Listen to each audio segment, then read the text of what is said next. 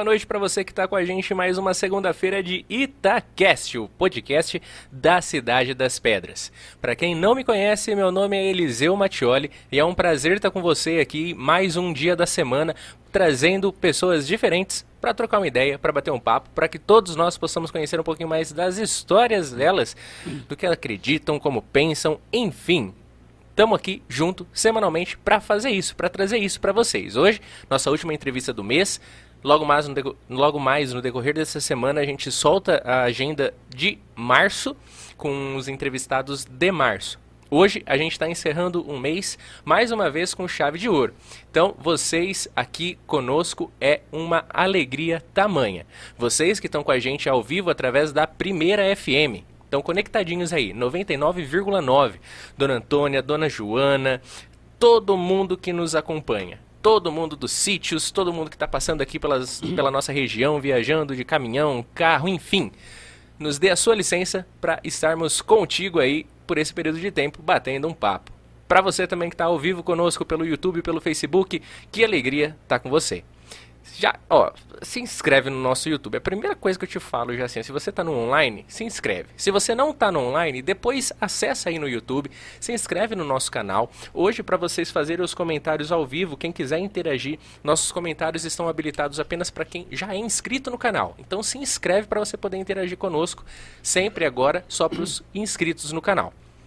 Também fica aí o, o, as nossas boas-vindas para quem está dando o play no Spotify e no Deezer depois do ao vivo, né? Já na gravação desse podcast. Também é uma alegria ter vocês, contar com vocês aí pelas plataformas de áudio. Também é uma alegria para nós contar com empresas, empresários, empreendedores itapolitanos e da nossa região que cuidam, ou melhor, que nos ajudam a manter o nosso projeto de pé, a manter tudo isso aqui do jeitinho que vocês estão vendo. Então, gostaria de agradecer e indicar já para vocês os serviços da assessoria contábil Barelli. O escritório de contabilidade Barelli tem profissionais ímpares, pessoas incríveis que podem estar tá te ajudando, auxiliando aí na sua empresa, na, no, como pessoa física também na declaração de imposto de renda, tirando dúvidas contábeis, dúvidas tributárias, você pode contar com a equipe de profissionais do Escritório de Contabilidade Barelli, que se localiza aqui em Itápolis, no centro da cidade, na Avenida 7 de Setembro, número 137. Como que você faz para conhecer o escritório? Você pode acessar barelli com dois L's, .com.br ou então ligar para marcar, tomar um café, conversar com o pessoal, conhecer o ambiente e toda a equipe no 16 3262 2603. Também é algo essencial no nosso dia a dia, tanto nas empresas, nas escolas, nas nossas casas, nos nossos trabalhos. É essencial a gente ter, além de toda a segurança contábil e tributária, também ter toda a segurança na internet. Ou melhor, uma internet de qualidade, que a gente possa fazer downloads e uploads de arquivos a todo momento em ótima velocidade.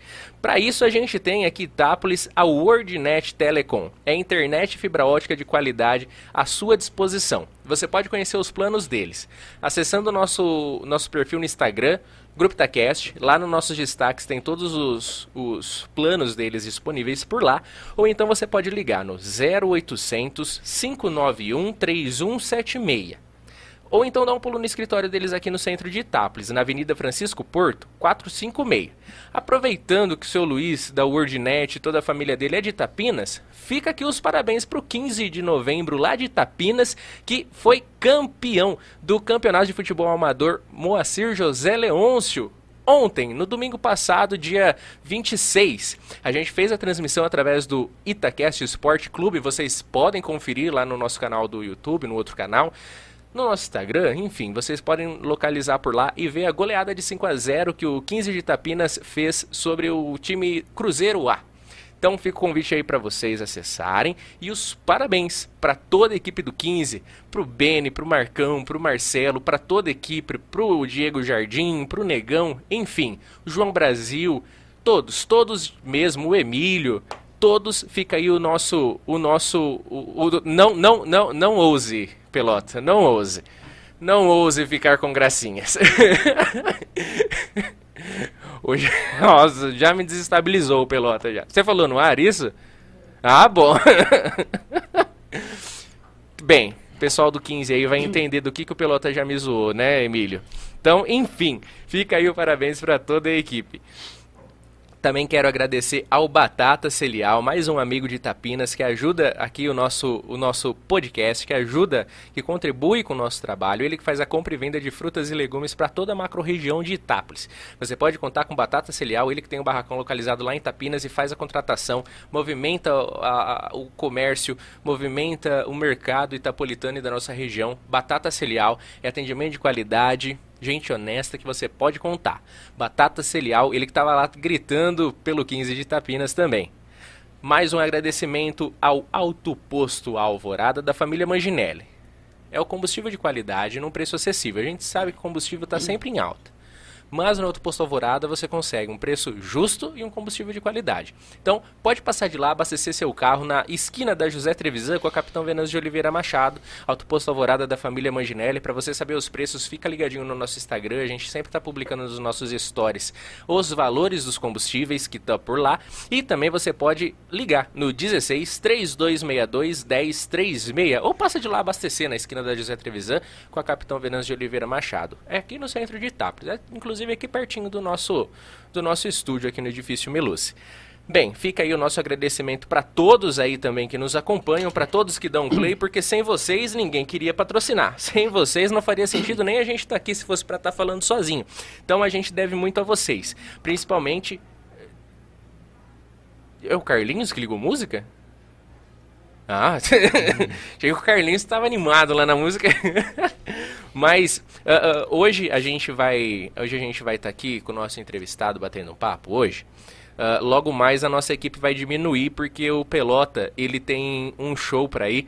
Ele é super fã do Image Dragons. Eles vão estar em São Paulo na, na turnê que eles estão fazendo aqui pelo Brasil. Hoje na primeira FM, o Edson Júnior já mandou diversas músicas pro Pelota.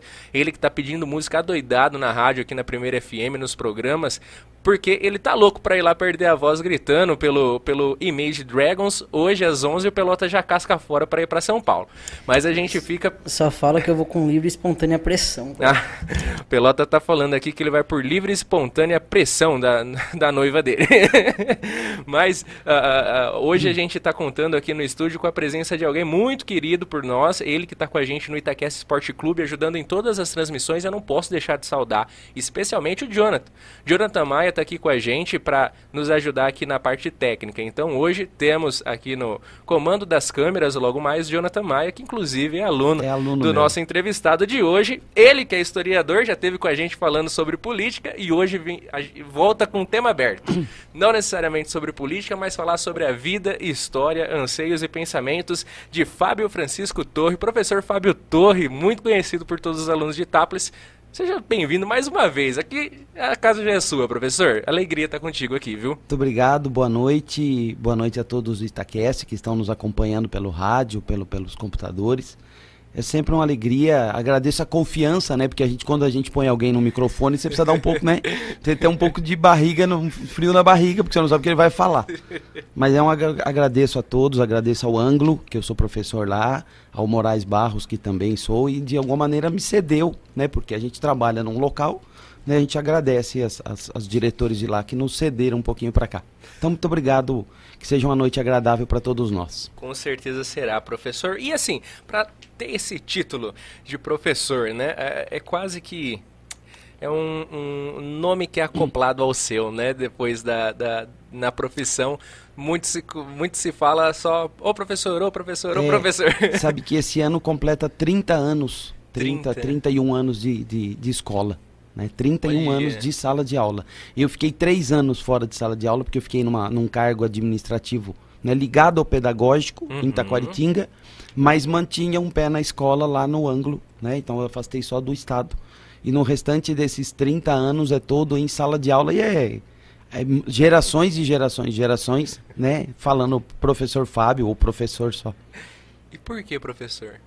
Cara, e, e, eu gosto muito de história né? né? Lógico que é para história. Mas quando passou pela minha cabeça o que eu ia fazer quando eu cheguei no terceiro colegial, era na época do Indiana Jones. Tava saindo os filmes do Indiana Jones. E eu falava, é isso, né? Olha. A vida é cheia de aventura, né? o chapéu do Indiana Jones, o chicote, assim, né? Aquele mundo de aventura, coisas históricas, beijava moças bonitas, né? Sim. E aí eu falei assim, eu vou ser arqueólogo. Né? Eu vou fazer arqueologia. Aí eu comecei a ver onde é que tinha o curso de arqueologia, né? Tinha só fora, muito longe. Na época tinha Rio de Janeiro, tinha Rio Grande do Sul, né? E o campo era menor. E aí eu falei, não, não, não vou dar. Aí eu comecei a namorar a, a esposa naquele ano. Aí vi que das coisas do Indiana Jones, o que dava era pra beijar a moça bonita, né?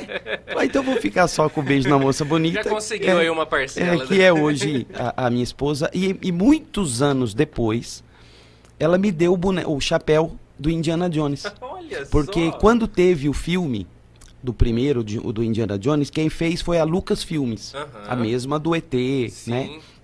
E ele queria um chapéu, o Lucas Filmes, que nunca ninguém tinha usado, no sentido modelo. E aí ele fez um concurso mundial que quem é fábrica de chapéu e queriam fazer o chapéu para Lucas Filmes, faz aí e manda. E quem ganhou foi uma empresa brasileira. Tá de brincadeira que é brasileira. A, Curi, a empresa de Olha chapéus Curi, só. é, que quase todo mundo conhece por chapéu de, de rodeio. Sim. Mas aquele chapéu de vozinho, Aham. aquele chapéu mais tradicional, pequeno, a, a melhor marca é a marca Curi. Olha. E a marca Curi fez o chapéu do Indiana Jones. É uma marca brasileira. Por muitos anos, o contrato dizia que só a Lucas Filmes podia vender o chapéu da Indiana Jones. Uhum. Aí quando esse contrato acabou, a Lucas Filmes parou e aí a Curi pôde vender o chapéu. E um dia minha esposa viu o chapéu do Indiana Jones e me deu o chapéu. Tanto que eu podia ter vindo com o chapéu do Indiana Poxa Jones. É, realmente, é. se a gente soubesse que a, que a história começaria por aí. E aí não dava certo muito fazer a, a arqueologia. Aí eu vi que o que mais tinha perto ali era história. né? Eu já gostava muito. Hoje eu trabalho com a minha professora de história, que é a, Que a- a-. Vera, a Vera Bruschi, Olha. Romanini Bruschi.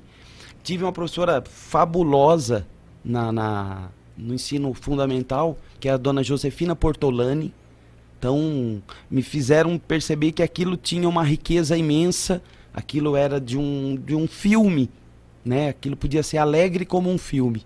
E aí fui me embrenhando no estudo de história e sou, sou apaixonado por ela. Que legal. Isso e- então foi desde quase que Acho que não natural. Sim, Saiu do sim, colegial eu acho já que ali logo... já no terceiro colegial, segundo colegial, eu já era um estudante assíduo de história, de gostar da, da professora, da- talvez ser ali, né, um saco para professora, porque como eu gostava muito, eu chegava antes no sentido assim, olha, vamos falar sobre história do Brasil, já li, professora. Falei, "Pô, Vamos hoje ver sobre escravidão, já sei tudo sobre escravidão. Falei, nossa, espera que eu tenho mais 38 ainda ali.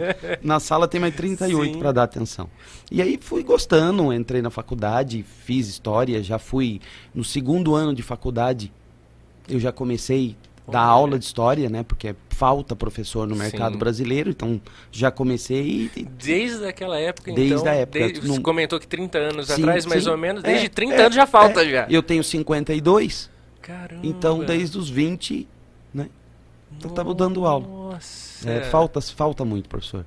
A- ainda falta, agora falta muito mais. Olha só. E aí fui estudando. Então uma coisa muito bacana, né, que eu, eu brinco na sala de aula, porque na Grécia antiga eles achavam que cada profissão tinha um, um protetor. Uhum. Como que a gente tem mais ou menos no cristianismo Um santo o, o padroeiro. santo padroeiro. E na Grécia, o- o- os protetores, os historiadores e dos poetas era a deusa Minemósine, que é a deusa, daí a palavra memória. Olha. Então a deusa Minemósine dava, agraciava os professores de história e os poetas com seus dons, que é a memória. Olha só. Né? Então eles- os alunos falam assim, ah, o professor tem memória boa. Né? Eu falei, é porque eu só falo o que eu lembro, né?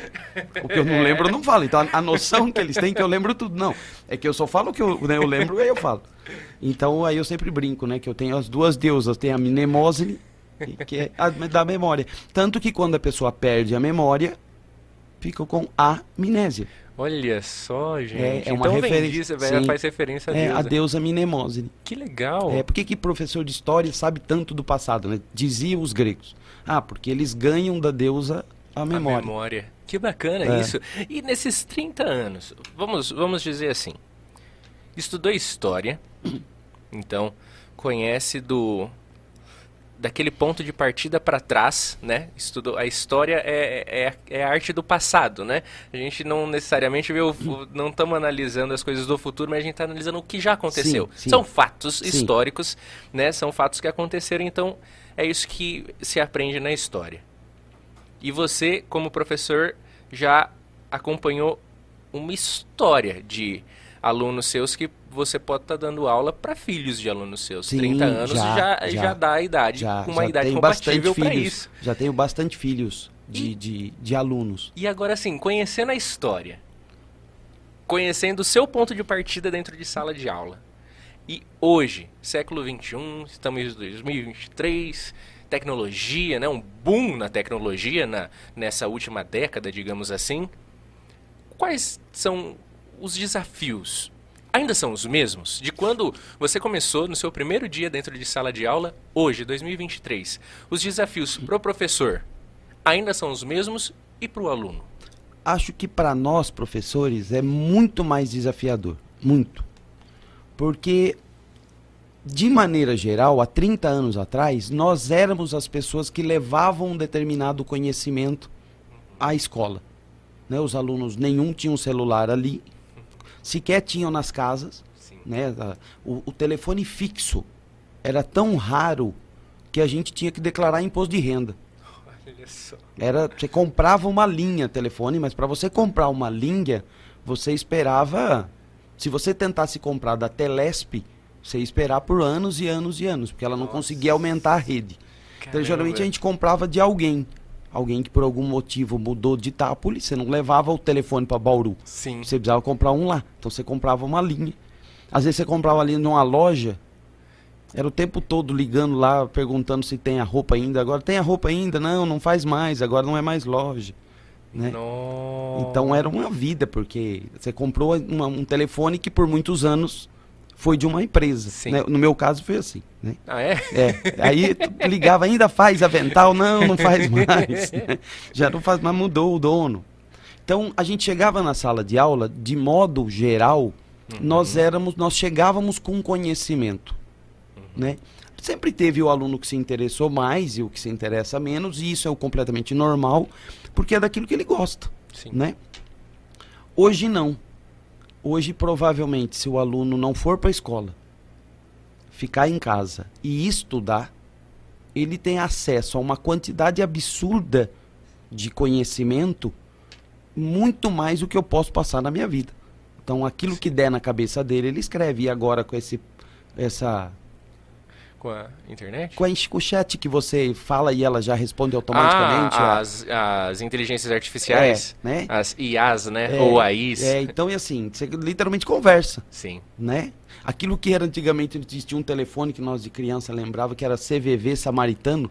Se você Nossa. está triste na madrugada, ligue pra gente. Tinha alguém para Olha só. existia alguém para te atender, para conversar com você se estivesse sozinho na madrugada, no sentido até autoestima, né? aham. Agora não, agora você faz isso 24 horas. Então Sim. é muito mais desafiador. Só que por um lado, esse eh, excesso de informação ainda precisa do professor para ensinar o aluno a filtrar, ensinar o aluno a ler alguma coisa e, e separar dois textos. Porque às vezes, eu, né, eu lembro uma vez que um professor pediu uma- um trabalho sobre Machado de Assis, um dos melhores escritores do Brasil. E eh, o menino pegou de um site que era completamente contra o Machado de Assis. Aí o Nossa. professor falou, "Ah, mas você não gostou nada? Não, gostei, né? Falou, "Ó, então, o, o- da onde você pegou, só falou mal do, do Machado de Assis. Caramba. Então o aluno também tem um trabalho muito grande que é de filtrar tudo isso. Se na internet tem muita coisa boa, acho que proporcionalmente também tem Muita coisa. muita ruim. coisa ruim. Né? Então o garimpo talvez tenha dificultado para o aluno. Ele tem mais acesso à informação, mas tem muita informação ruim. E existe um certo analfabetismo eh, funcional? Porque eh, muita gente vê falar sobre isso, né? Quanto a, a alunos que chegam nas faculdades, às vezes com certas dificuldades do ensino fundamental. essa política que a gente tem nas escolas públicas, que só vai, né? Dificilmente se retém um aluno por, por nota, Sim, né? sim. Por seja lá o que for. O senhor acredita ah, que isso possa ser maléfico de certa forma? Existe uma ah, hoje, por exemplo, numa sala de terceiro colegial, alunos que estão se preparando aí para vestibular, ah, alunos que talvez ainda tenham dificuldades em, em coisas básicas, como saber quem descobriu o Brasil Tem, tem. Ou, ou interpretar um texto? Tem, tem bastante. Olha. Tem. O, o, um, pra gente que trabalha com educação, né? eu- ninguém quer reprovar ninguém. Sim. Como nenhum médico quer perder ninguém. Como nenhum engenheiro quer fazer uma casa que a casa caia. Sim. Né? É, é- é da profissão da gente, quando você está aqui, que, que tudo da tua entrevista saia de maneira boa, o entrevistador, o entrevistado fique feliz, quem está em casa fique feliz. Ninguém Aham. quer fazer errado Sim. né? Então, as políticas públicas também partem disso. O que, que a gente tinha? A gente tinha uma, uma escola, eu, aluno, onde, mesmo estudando no Teófila, vindo de uma família simples, era muito pouca gente que terminava o colegial. Então, vou te dar um exemplo. Quando eu terminei o colegial, nós tínhamos três terceiros colegiais na cidade Na, na cidade? Na cidade. Em 88. Nós tínhamos um colegial no, no Valentim Gentil, que era de manhã, que era para um grupo social um pouquinho mais rico. Quer dizer que era rico, nada, mas era o quem podia ter um pouquinho mais de dinheiro, estudava ali. Sim, Não é que tinha, falou, você tem dinheiro, vem para cá? Era natural. sim. E quem tinha um pouco menos era no Moraes. Um, um colegial de manhã e um colegial à noite. E eu fiz esse colegial à noite. Né, esse terceiro à noite. Então o que, que a gente via durante a nossa vida escolar? Você tinha muitos primeiros anos, aí o aluno ia sumindo. E ele não foi morrendo. Ele foi tendo que trabalhar. Ele fez o, o quinto ano, ficou na roça ajudando o pai. Porque a perspectiva de trabalho era aquela ajudar o pai ou ir para já ir para ser um servente pedreiro, fazer isso, aquilo. Então, e aí o que se viu? A necessidade de ampliar a escola brasileira. Mesmo a escola pública era uma escola de elite. Né? Por mais que as pessoas do meu grupo social não eram ricos, era elite ainda, tamanha quantidade de gente que ia abandonando a escola. Aí veio, o Brasil tinha que colocar todo mundo na escola. Isso tem um gasto. Então, se a gente imaginar gasto, né? se a gente imaginar que quando eu terminei o colegial, Itápolis tinha um juiz no fórum e você tinha ali 200 professoras. Hoje talvez você tenha dois juízes ou três, eu não sei quantos Itápolis tem. Eu acho que tem três. Três. E quantos professores você não tem? Você tem para muito mais e, Sim. sei lá, muito mais de mil professores. Eu estou chutando, sei lá, não sei. Então, primeiro, o professor passou a ganhar menos. É. é. Por quê? Porque você tem X de dinheiro e aí você aumentou demais a quantidade de professores porque precisava democratizar o ensino. Então, o, o professor passou a ganhar muito menos. O professor era alguém ali meio classe média alta. Né? Então, ele passou a ganhar menos porque aquele X que ia para a educação agora quintuplicou com a quantidade de professor. Uhum. Né? E isso não aconteceu no legislativo, no- no- judiciário Sim, né? Você passou de 1 para 3 e passou de 200 para 5 mil, sim. né? E aí o que, que aconteceu? Você aumentou o gasto na educação.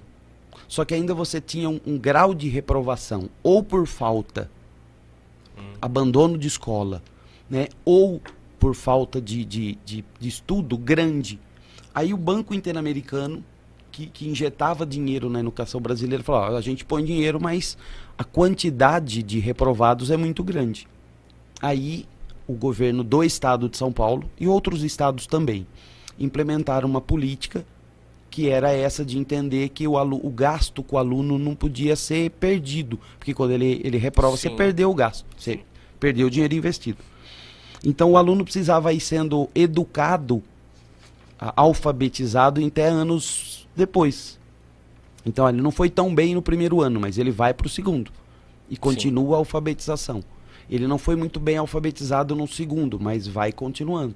Só que aquela coisa, aquele problema de base, aquilo que ele não aprendeu na hora certa, vai aumentando. E uma outra coisa é que o que a gente vê na sala de aula, o, o, o, o falta do estímulo. Ué, se aquele não estudou nada e passou, e eu estudei que nem um doido, passei, eu sei que ele, ele, ele ganhou. Sim. Ele sabe mais. Mas o que ele vê não é isso. Né? Ele, o que ele vê não é isso. Sim. Até porque que como aumentou o colégio, mas não aumentou a faculdade, às vezes aquele que estudou muito e aquele que estudou nada, estavam trabalhando às vezes os dois de servente pedreiro. Ou Sim. os dois do caixa do supermercado. Ou os dois era estagiário ali num, num- numa caixa econômica. Então, de que que adiantou eu estudar tanto e um outro não estudou nada, nós chegamos no mesmo lugar? Então eu acho que desestimula. Nós precisamos, como não sei, a, a pedagogia fazer um, um- talvez um retorno de, de prova que vale alguma coisa para que o aluno se empenhe naquilo, né? Mas a gente tem uma perda cognitiva grande nesses últimos nesses últimos anos. Caramba, e eu aproveito até o assunto sobre ensino para fazer uma pergunta que a gente recebeu algumas perguntas e eu vou me localizar aqui nelas. Você me dê licença, professor. À vontade. Mas eu tenho aqui uma pergunta que é sobre educação. Aqui, ó. Eu vou ler fidedignamente aqui, Tá. conforme é. Sobre educação no Brasil. Apesar de alguns alunos individualmente se destacarem no cenário nacional e ou internacional, ah, no computo geral, o Brasil ocupa a, po- a posição é, é, 63ª ah, ah, sim. As posições. Sex- 63ª, 59ª e 66ª em ciências, leitura e matemática, Tá. respectivamente. Sim. O Brasil ocupa ah, ah, a 53 o 53º lugar em educação geral entre 65 países avaliados pelo PISA. Em 65 nós ficamos em 50 e 3. 53. Um dos últimos. É. É, um dos últimos. O Brasil investe 6% do seu PIB em educação. A média de investimento dos outros países é da ah, OCDE, né, que é a Organização da Cooperação e Desenvolvimento, que é de 5,5%. Tá. Enfim, o Brasil investe mais dinheiro em educação do que muitos países em posições superiores nos rankings de educação, o que significa que o problema não está no investimento. Alguns ah, pedagogos alegam que o problema de, da atual educação no Brasil é o método de Paulo Freire. Eu não sou conhecedor desse assunto, mas atribuir todo esse problema a um fator único é algo complicado. Pergunto-lhe, professor, qual ou quais são os problemas da educação no Brasil? Paulo, Flei- Paulo Freire é um dos problemas? Se for, é o, o problema? Grande, pequeno, qual o nível desse problema, se o for? Vamos lá. Primeiro, o Paulo Freire. Paulo Freire é um educador do Nordeste que dava aulas para adulto. Ele dava aulas para adulto. Sim. E ao dar aulas para adulto, ele criou um método de alfabetização baseado naquilo que a pessoa sabia.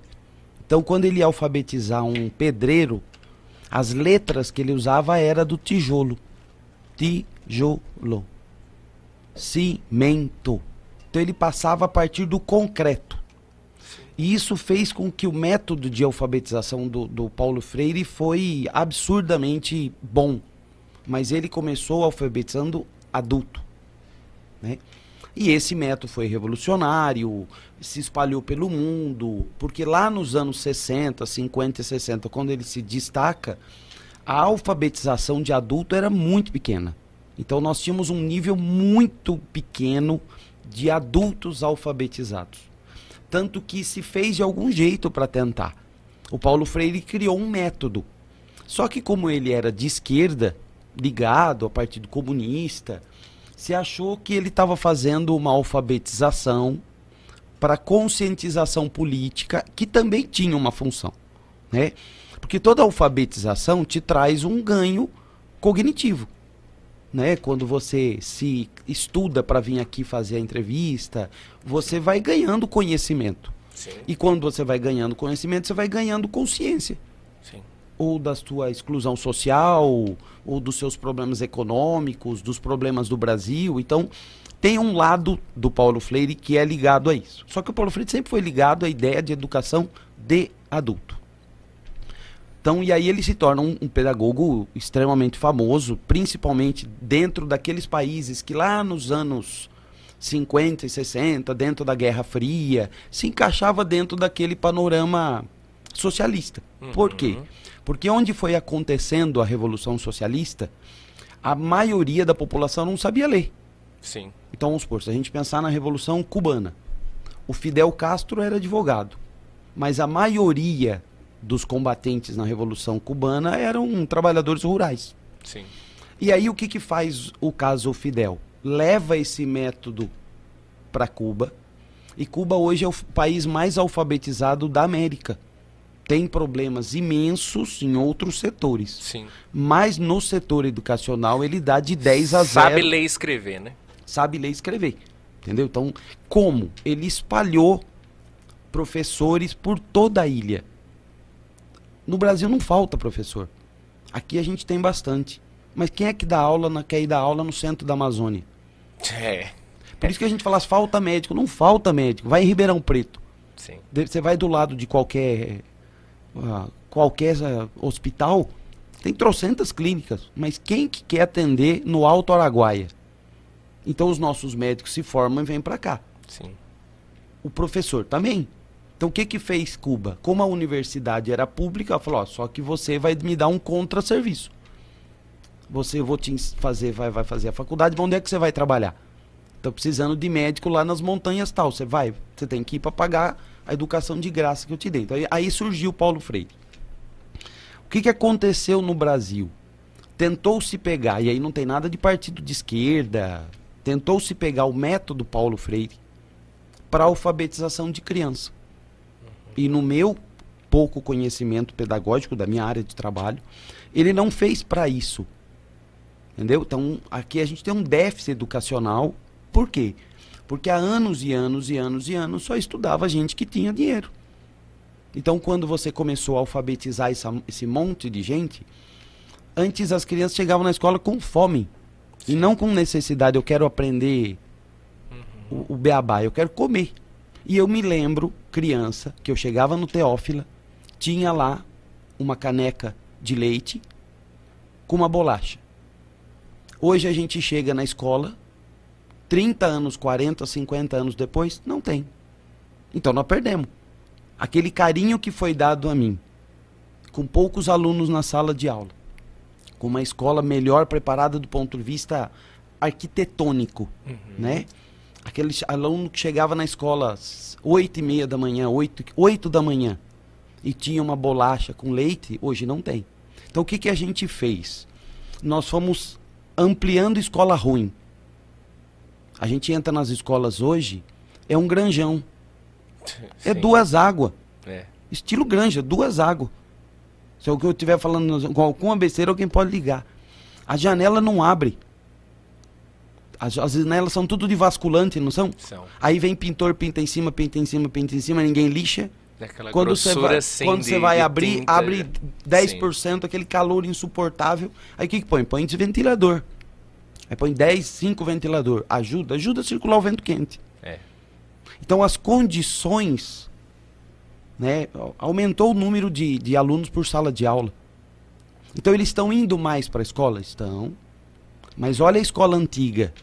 Olha o, o, o Valentim Gentil. O prédio é, é, imponente. O prédio é uma escola. Olha o, o Malé.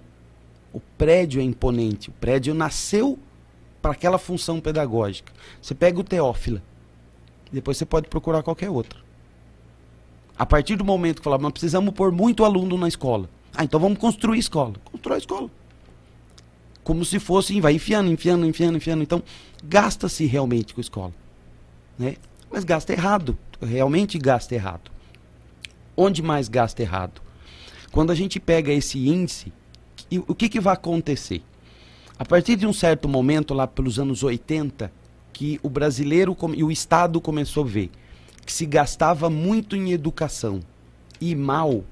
Quem começou a aparecer não foi, não foi pedagogo, e não foi alguém da lida educacional. Começou a aparecer na, na, na gerência das escolas e da educação mestres e doutores em economia especializados em escola. Vocês nunca entraram na escola. E eu não estou aqui criticando o, o, economista, porque o meu filho deve estar tá me assistindo lá em Maringá e ele é economista. Estou dizendo que esses economistas tinham um olhar econômico. Precisamos com menos fazer mais. E é verdade. Sim. Precisamos com menos. Precisamos gerenciar o, o dinheiro de forma melhor. É verdade. Mas eles não eram da lida educacional. E nem consulta. Hoje, se você por curiosidade colocar assim, qual é a formação do nosso secretário da Educação do Estado de São Paulo? Eu não sei. Economista. Ah, economista. Economista. E não é que, Tomás, se você estiver assistindo aí, me perdoe aí Maringá. É por quê? Porque você achou que a educação precisava ser gerenciada e precisa, não é para gastar dinheiro. E quando esse índice dá que o Brasil gasta muito em educação, e é verdade, esse índice não separa aquilo que vai para a universidade e aquilo que vai para o prezinho. Vai 60 tantos por cento do PIB. Só que para a universidade vai um tanto muito maior. Tanto que um professor universitário ganha muito mais que uma professora do pré. Sim. E na minha opinião, as professoras do pré tinham que ganhar muito bem, porque é a base.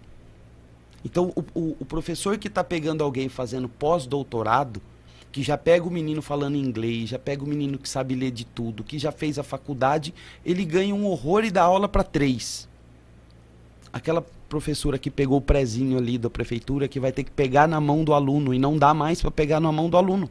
Porque eu tinha 15, 30, 20 na minha sala de aula. Eu lembro da minha professora Erlita Furi, da minha professora Dona Matilde Melo, da minha professora Dona, Mat Dona Darcy Malagoli, que tão carinhosamente cuida aqui do, do, do São Pelegrino, pegar na minha mão para escrever. Hoje a professora do primeiro ano talvez tenha 40. Ela vai pegar na mão como? Tem 40 ali. Sim. Né? E, e uma outra coisa, que os nossos alunos tornaram-se mais agitados. Os nossos alunos modernos, o poder de concentração é muito menor. Por que, que quando a gente está assistindo novela vem o intervalo? Porque a Rede Globo descobriu via psicologia que depois de um certo tempo a gente se distrai. Entendeu? Então, para a gente não perder o interesse da novela, vem um plim plim. Os filmes do, do da Globo uhum. ou qualquer canal. Quando a gente está assistindo um filme, você pode ver falar que o filme não mantém atenção o filme todo, senão a gente não aguenta, a gente se distrai. Sim. Então, a hora que vem uma muda nossa, perde atenção, vem uma música, troca a cena, faz uma música coisa alegre e a gente volta a se interessar no filme. Né? O nosso aluno não tem mais 50 minutos de concentração. Por quê? Porque a internet é coisa muito rápida. Assiste, quem que assiste um vídeo de 50 minutos? Nossa. A gente já. Hoje em dia é quase um documentário é. 50 né? minutos. Então, né? assim, a gente gasta mesmo muito em educação. Mas não faz a separação do que a gente gasta na, na, na escola básica, no ensino fundamental e no ensino superior. superior. A, a maior verba vai para o ensino superior. Que eu acho que tem um problema que a gente precisa sanar. O aluno que vai para a escola superior e, e para uma Unesp, uma USP, uma federal, em algum momento ele precisa dar um retorno social ele fez quatro, oito anos de graça, e, de graça não, porque ele pagou com imposto. Mas às vezes ele sai e vai trabalhar na iniciativa privada. Então o Estado deu a ele anos e anos e anos de estudo, aí ele sai e vira as costas para o Estado. Então o Estado gastou um dinheiro e tem que gastar, mas ele não dá um retorno nenhum. Ah, mas eu não quero trabalhar num hospital público. Tudo bem.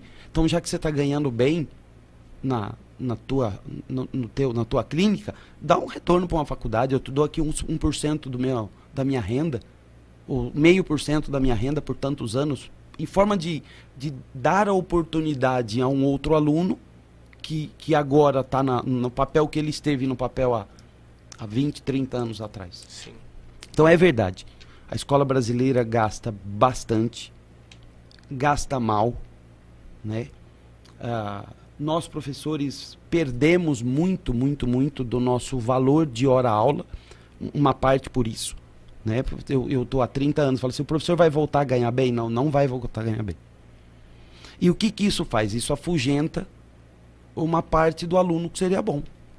Teve um dia um aluno meu falou assim, professor, eu vou fazer aula de história, vou fazer história. Aí eu falei assim, então você promete para mim que você vai voar alto. Né? Você vai sair da faculdade com doutorado.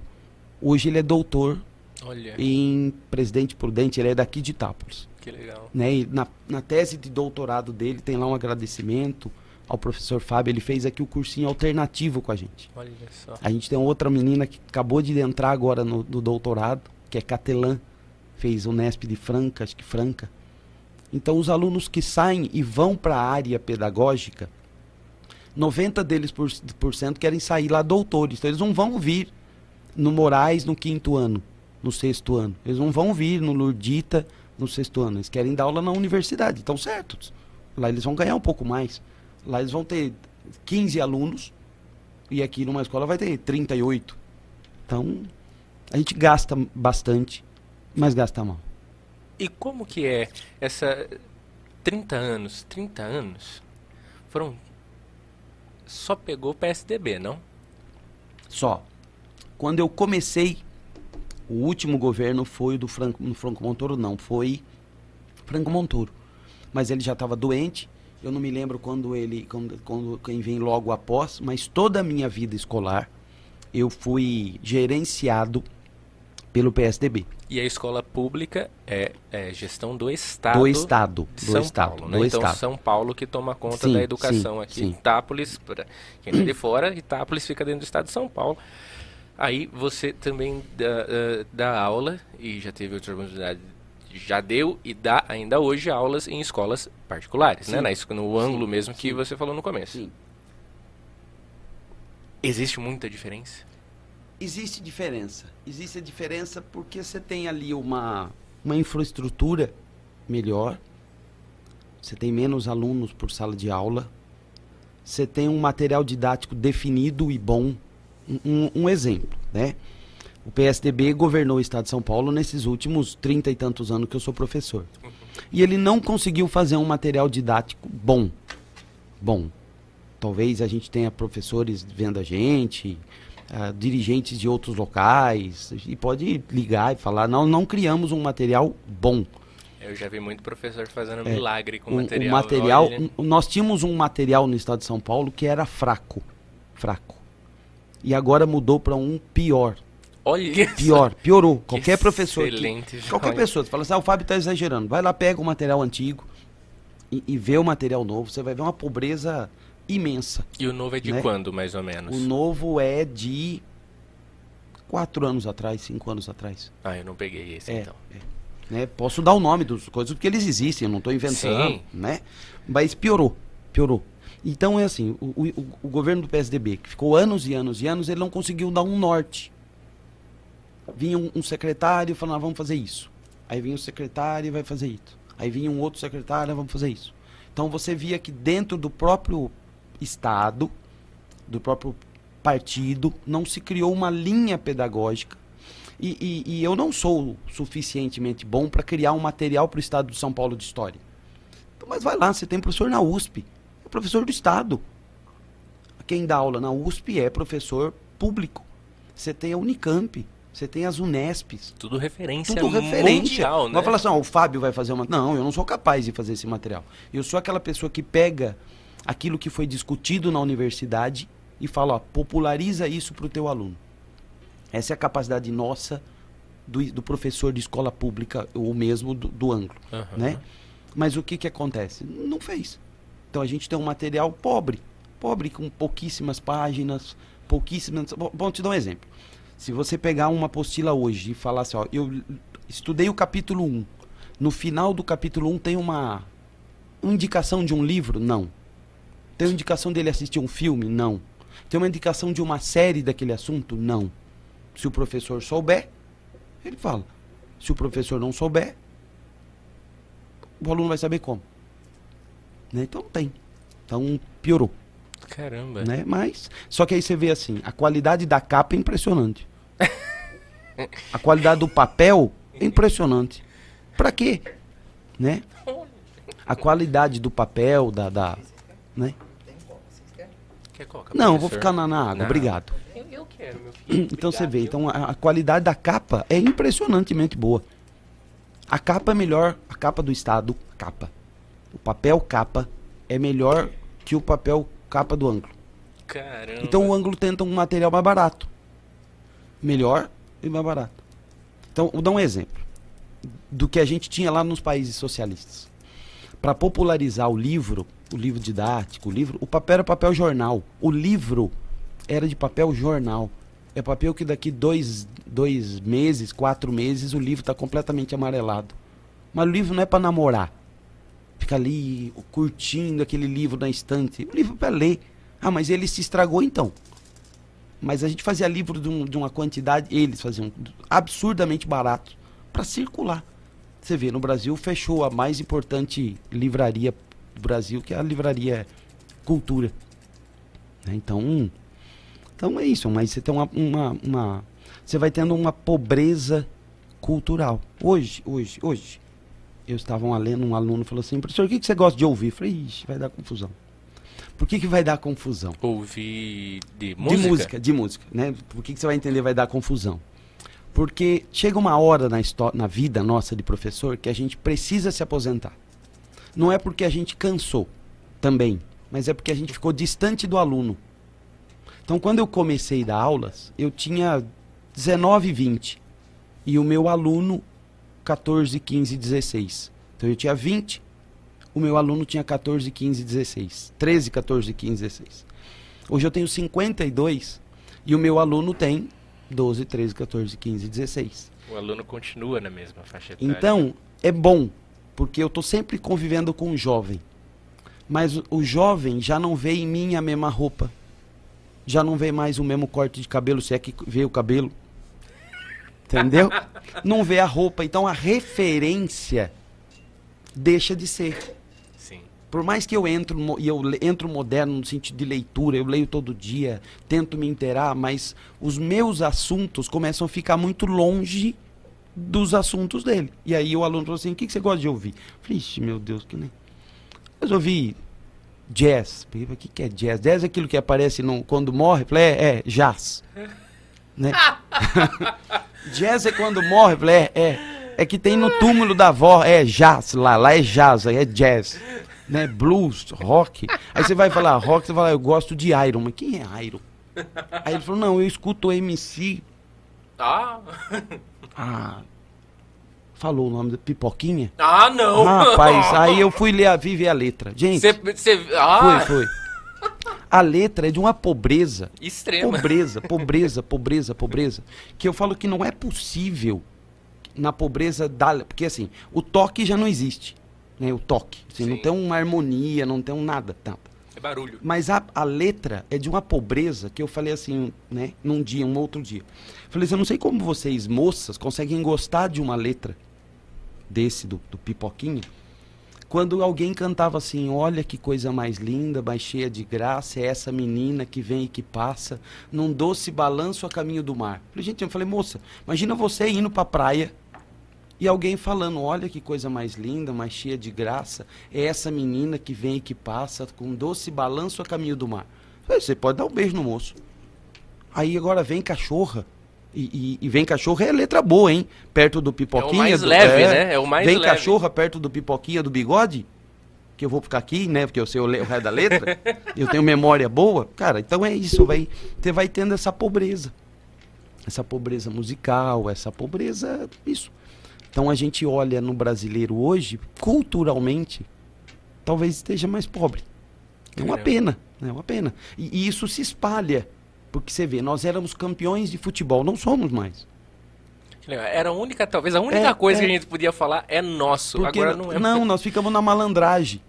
Eles caem, levantam e quer jogo. Não, a gente cai, a- o cara chuta o pé, mas a mão vai no rosto. Não é? Sim. A bola saiu e agora com a, com a internet todo mundo vê que a bola saiu, mas ele pede a bola para ele. Sim. Não há uma contestação que o árbitro. Esses dias você fez jogos e deu briga. Sim. Dado o amador ao profissional e aos pais que brigam porque o filho está no campo. Sim. Então a gente vai tendo isso. Você vai tendo um, um país que vai perdendo a sua cultura, a sua música, um pouco dos seus valores. É isso. Porque a educação vai sendo, né, de alguma maneira, sucateada. Que triste. E, e olha, ô, professor, eu vou aproveitar e mandar um abraço aqui e um agradecimento, porque nós recebemos uma porção de batata aqui. Pelo, pelo o que eu vejo, metade dela ficou ali. Justo, não? Próxima vez nós dando uma foto na chegada. é. Uma foto na chegada. Mas eu queria agradecer ao Sabino Copacabana, nosso amigo Sabino.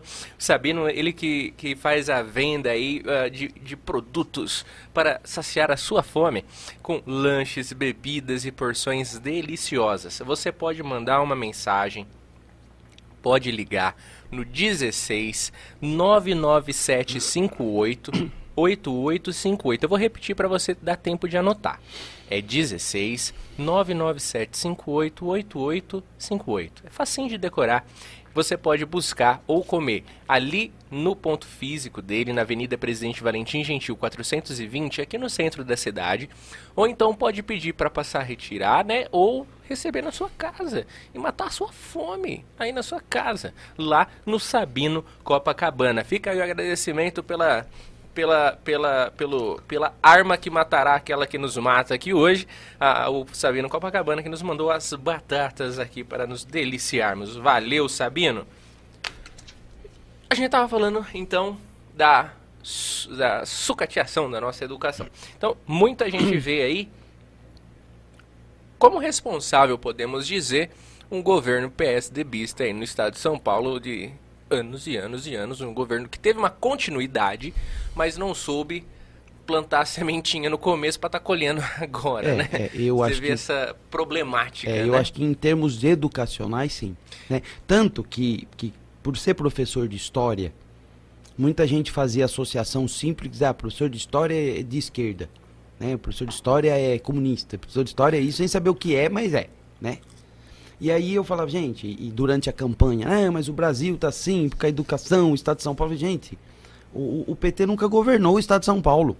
Eu não tô aqui defendendo nada. Eu acho que eu falei isso aqui no primeiro dia que eu vim. Sim. Eu quero fazer toda a minha carreira política sem me filiar, filiar a um partido. Não porque eu acho feio, eu acho até o contrário, eu acho muito bonito quem se filia a um partido.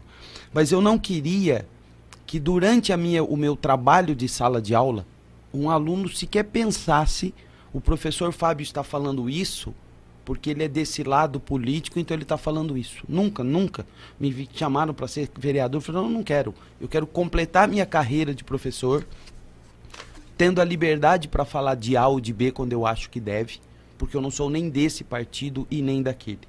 Mas problemas educacionais do estado de São Paulo não podem ser referidos ao governo de esquerda. Nunca governaram, não é o PT, nunca nenhum governo de esquerda governou o estado de São Paulo. Talvez quem é de direita hoje falar assim, ainda bem, que estaria muito pior. que bênção!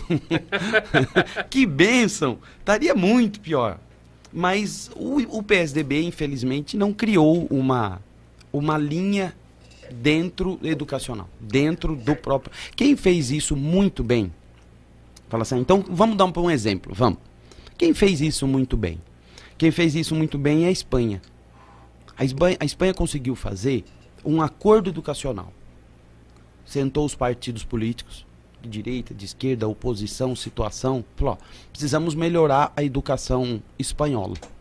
E fizeram um acordo de longuíssima data, eu não sei se é 50 anos ou mais, eu não sei te responder. Que foi acertado, entra governo ou sai governo, esta é a linha educacional. Beleza? Acertamos? O governo não é nem para A nem para B, é para a educação do povo espanhol. E aí, se o governo é de esquerda, se o primeiro-ministro é de direita, não interessa. A linha educacional é essa. E o Brasil ainda não fez esse acordo educacional. Então veio um governante e ele toca de um jeito. Aí veio outro governante que é de outro lado, destrói isso e, e- e faz aquilo. Então veio um governo mais direita, vamos supor, some com esses livros e faz esses. Aí assume um de esquerda, some com esses livros e faz esses. Aí a gente gasta, porque aquilo que o Estado gastou agora joga no lixo e vamos fazer diferente.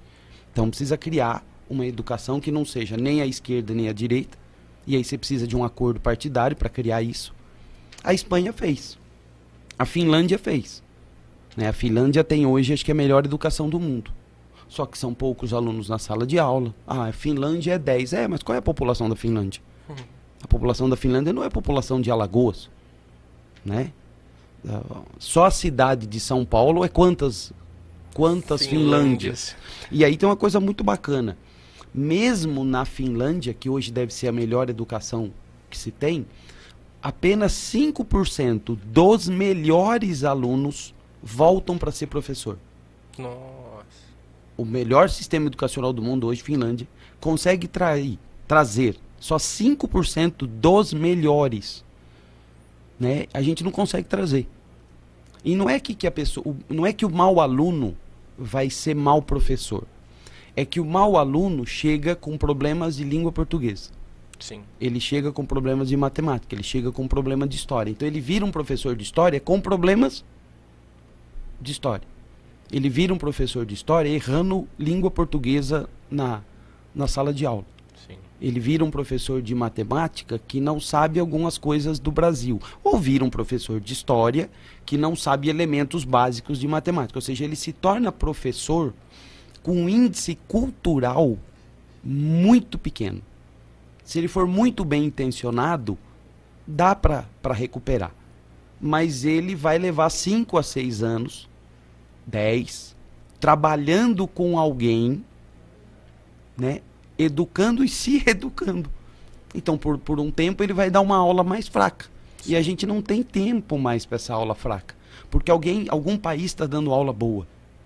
Né? É como que a gente é isso, é, é, a falta de dinheiro. A falta de dinheiro faz com que um carro bom, o cara põe quatro pneus novo.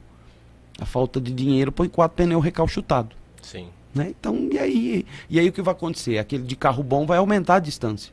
Um dia saiu na reportagem toda feliz, né? Que nessa reforma educacional do PSDB, isso foi uns 10 anos, daqui, sei lá, 20 anos nós vamos estar igual à Inglaterra. Eu falei, tá bom, e a Inglaterra vai ficar parada. E a Inglaterra vai falar, tá bom, vou ficar 20 anos parado esperando vocês chegar. A Inglaterra vai fazer o quê? Vai estar vai 20 anos à frente. Há 30 anos, né? Sei lá quantos anos. Porque os outros países não vão ficar esperando a gente chegar. Né? Então é isso. Mas a gente tem muita gente boa formada. Né? Agora sim, uma coisa que o senhor falou me pegou. Uh, muitas pessoas podem às vezes falar, né? Uh, uh, como o senhor mesmo disse, né? Reclamar da educação, né? Logo colocar a culpa num governo de 14 anos que a gente teve do PT, com sim. viés de esquerda. Porém, a educação estadual vem do PSDB, sim, que sim. governou o Estado por trocentos é, anos é, aí. É. Ah, temos problemas federais, é sim. verdade. Temos problemas estaduais, é verdade. Né? É, e aquele negócio? Aí o senhor falou. É, é, muitos podem dizer, ah, mas a esquerda uh, uh, nunca governou o estado de São Paulo, porque se tivesse governado seria, seria pior. pior né? é, então, vai ser a, a, leitura que alguns vão fazer. É, né? E agora sim, eu, como jovem que sou, vi a decadência do PSDB agora saindo do governo, né? o PSDB praticamente quebrou, né? Sim, sim. Uh, e acompanhando um pouquinho do que foi último governo Lula, impeachment da Dilma, Temer, Bolsonaro e agora essa queda do PSDB, tenho a impressão que o PSDB não seja de direita. Tenho a impressão que ele seja uma centro-esquerda, uma, uma so um um partido social-democrata, bem, né, Partido Social-Democrata Brasileiro, né, PSDB, é, mas talvez com um viés mais centro-esquerda, quase com pouquíssimas tendências de direita. E uma pergunta que nos mandaram foi com relação a isso, inclusive. Então vou aproveitar o contexto para fazê-la. Depois, inclusive, eu não sei se eu posso falar quem fez essa pergunta. Manda aqui para mim se eu posso falar, você que está hum. nos acompanhando, se eu posso depois citar. Mas uh, aqui, a pergunta é a seguinte: Política do café com leite é uma expressão utilizada para caracterizar um procedimento político típico de um período da história do Brasil denominado da República Oligárquica. Tá. De 98 a 30, uh, uh, 1898, né? A 1930. Esse procedimento consistia na alternância no cargo de presidente da República entre as oligarquias dos dois estados mais poderosos na época, né? Que era o estado de São, São Paulo, Paulo café, né? E Minas, leite. Café também, mas a gente é. chega lá. Café também. Mas é legal, vamos lá. Tô, tô prestando atenção na pergunta. O Teatro das Tesouras, que é um documentário, né, o documentário mais visto uh, da Brasil Paralelo, seria algo parecido. Ou seja, oito anos do PSDB 14 do socialismo sindicalista do PT e 2 do fisiolo... ah, opa, fisiologismo, ora a serviço do PT, de Michel Temer, atores que variam em uh, trejeitos, mas representavam sempre o mesmo papel. Se, uh, se revezavam no poder. As eleições existiam apenas como encenação, e a democracia apenas como farsa. Como as lâminas de uma tesoura que se opõem uh, somente para atingirem seu objetivo em comum. A falsa oposição política no Brasil cortava uh, uh, do povo o seu legítimo direito à escolha. Com a coligação do PT com o Geraldo Alckmin, parece que isso se confirmou. Como professor de história, realmente existe um paralelo? Quais as diferenças? Porque principalmente agora é algo que me ficou na cabeça. Eu já tinha legal. essa ideia do, do PSDB centro-esquerda. É, legal, vamos lá. E agora o Alckmin que metia o pau no Lula, é, brigava é, nas vamos, eleições, de repente abraçou. vamos, vamos acertando as coisas, né? E isso é muito legal. Eu sempre brinco, e aqui eu vou fazer uma brincadeira, meu aluno vai saber. Eu sempre brinco que eu falo, o aluno pode me perguntar o que ele quiser. O que ele quiser. Dizer, assim, e eu sei quando eu falo isso, pode perguntar o que ele quiser, dá um frio na barriga. Porque ele pode perguntar o que ele quiser, né? Eu só brinco que ele tem que me perguntar sério. Eu falo assim, Sim. quando você for fazer uma brincadeira, você pode me perguntar. Mas você fala assim, professor, eu vou fazer uma pergunta, mas é uma brincadeira. Por quê? Para que o meu cérebro saiba que é uma brincadeira. Porque se você me faz uma pergunta e eu preciso procurar uma explicação certa, Sim. histórica, né? Então eu não fico pensando à toa, sabendo que é uma brincadeira. Eu, até, eu brinco do que eu vou brincar com você. Como sempre de história eu preciso partir do começo, e o começo é o surgimento do ser humano, mas 90% das vezes alguém fala, ah, então quem nasce primeiro, o ovo ou a galinha? E eu sou taxativo, o ovo. né? O ovo. Não, quem nasceu primeiro? Firme, o ovo. E por quê? Porque os, os, as aves estão na face da Terra milhões de anos antes dos homens.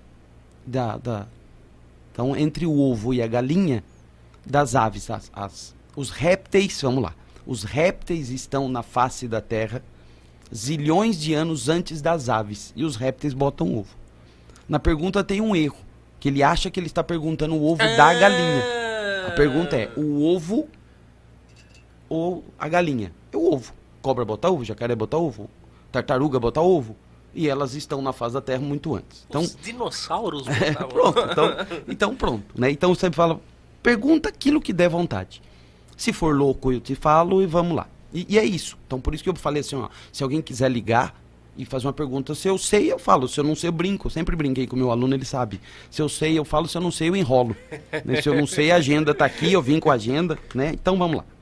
A gente tem realmente numa fase da história do Brasil que a gente chama de política do café com leite. Ali tem alguma coisinha só de data errada. A política do café com leite vai de 1891 1891 a 1930. Por que 1891? Porque de 1889 a 1891, os dois primeiros presidentes do Brasil foram militares. O Marechal Deodoro da Fonseca e o Floriano Peixoto. Nós já estamos dentro de um período que a gente chama de República Velha. Sim. Por que ela é velha se ela tinha acabado de nascer? Porque os vícios eram velhos. Aquele grupo que já era o grupo forte no Império é o grupo que vai mandar na República Velha os barões do café.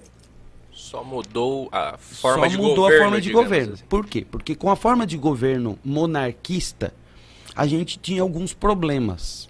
Os cargos públicos eram do rei. Sim. Então quem ia ser o juiz de uma comarca? Quem o rei mandava. Não ia ser o, o- o advogado vindo da família do Barão do Café. Ele podia estudar advocacia, ser um bom jurista, e o rei vai falar, vai o fulano de tal e acabou. E também se tinha noção de que cargo público não é assim. Cargo público é público Público. faz-se uma prova, o melhor colocado assume o cargo público. Né? Então, para isso, tinha que se tornar a coisa pública, a res pública. Sim. E aí veio a proclamação da República com essa função. Primeiro teve aquela fase dos dois presidentes. Os dois presidentes eram mais a favor de industrialização. Porque o exército brasileiro, na sua grande maioria, é formado num pensamento político e sociológico que a gente chama de positivismo, que tem um lema: ordem e progresso. Que é o lema que está na nossa bandeira. Uhum. Porque quem proclamou a República foi o militar Deodoro da Fonseca. Qual é a ideia de ordem e progresso? É aquilo que é a vida do militar. Todo dia ordem, ordem unida, todo mundo com a mesma roupa, o mesmo corte de cabelo, um olhando na nuca do outro. Aquele que de vez em quando quer ver onde está o sargento, vê, faz assim, é aquela única cabeça saindo, castigo. Não, eu não vou fazer a barba, vai fazer a barba, só então você vai para o exército indiano, que lá tem que deixar a barba, né? Então, o, o militar preza por ordem, porque ele entende que só ordem traz progresso. Progresso. Então, pronto. É formado nessa ideia positivista. Os barões do café não queriam tanto progresso industrial. Porque eles entendiam nesse momento da história, 1800 e alguma coisa, 1900, 1910, que tal qual na psicologia, cada país tinha um dom. Então alguém nasceu para o dom da música, o dom de cantar, o dom de escrever, o dom de pintar, o dom de jogar bola. Achava que o país também tinha dom. E o dom do Brasil era agricultura. Seria uma perda de tempo o brasileiro tentar a industrialização.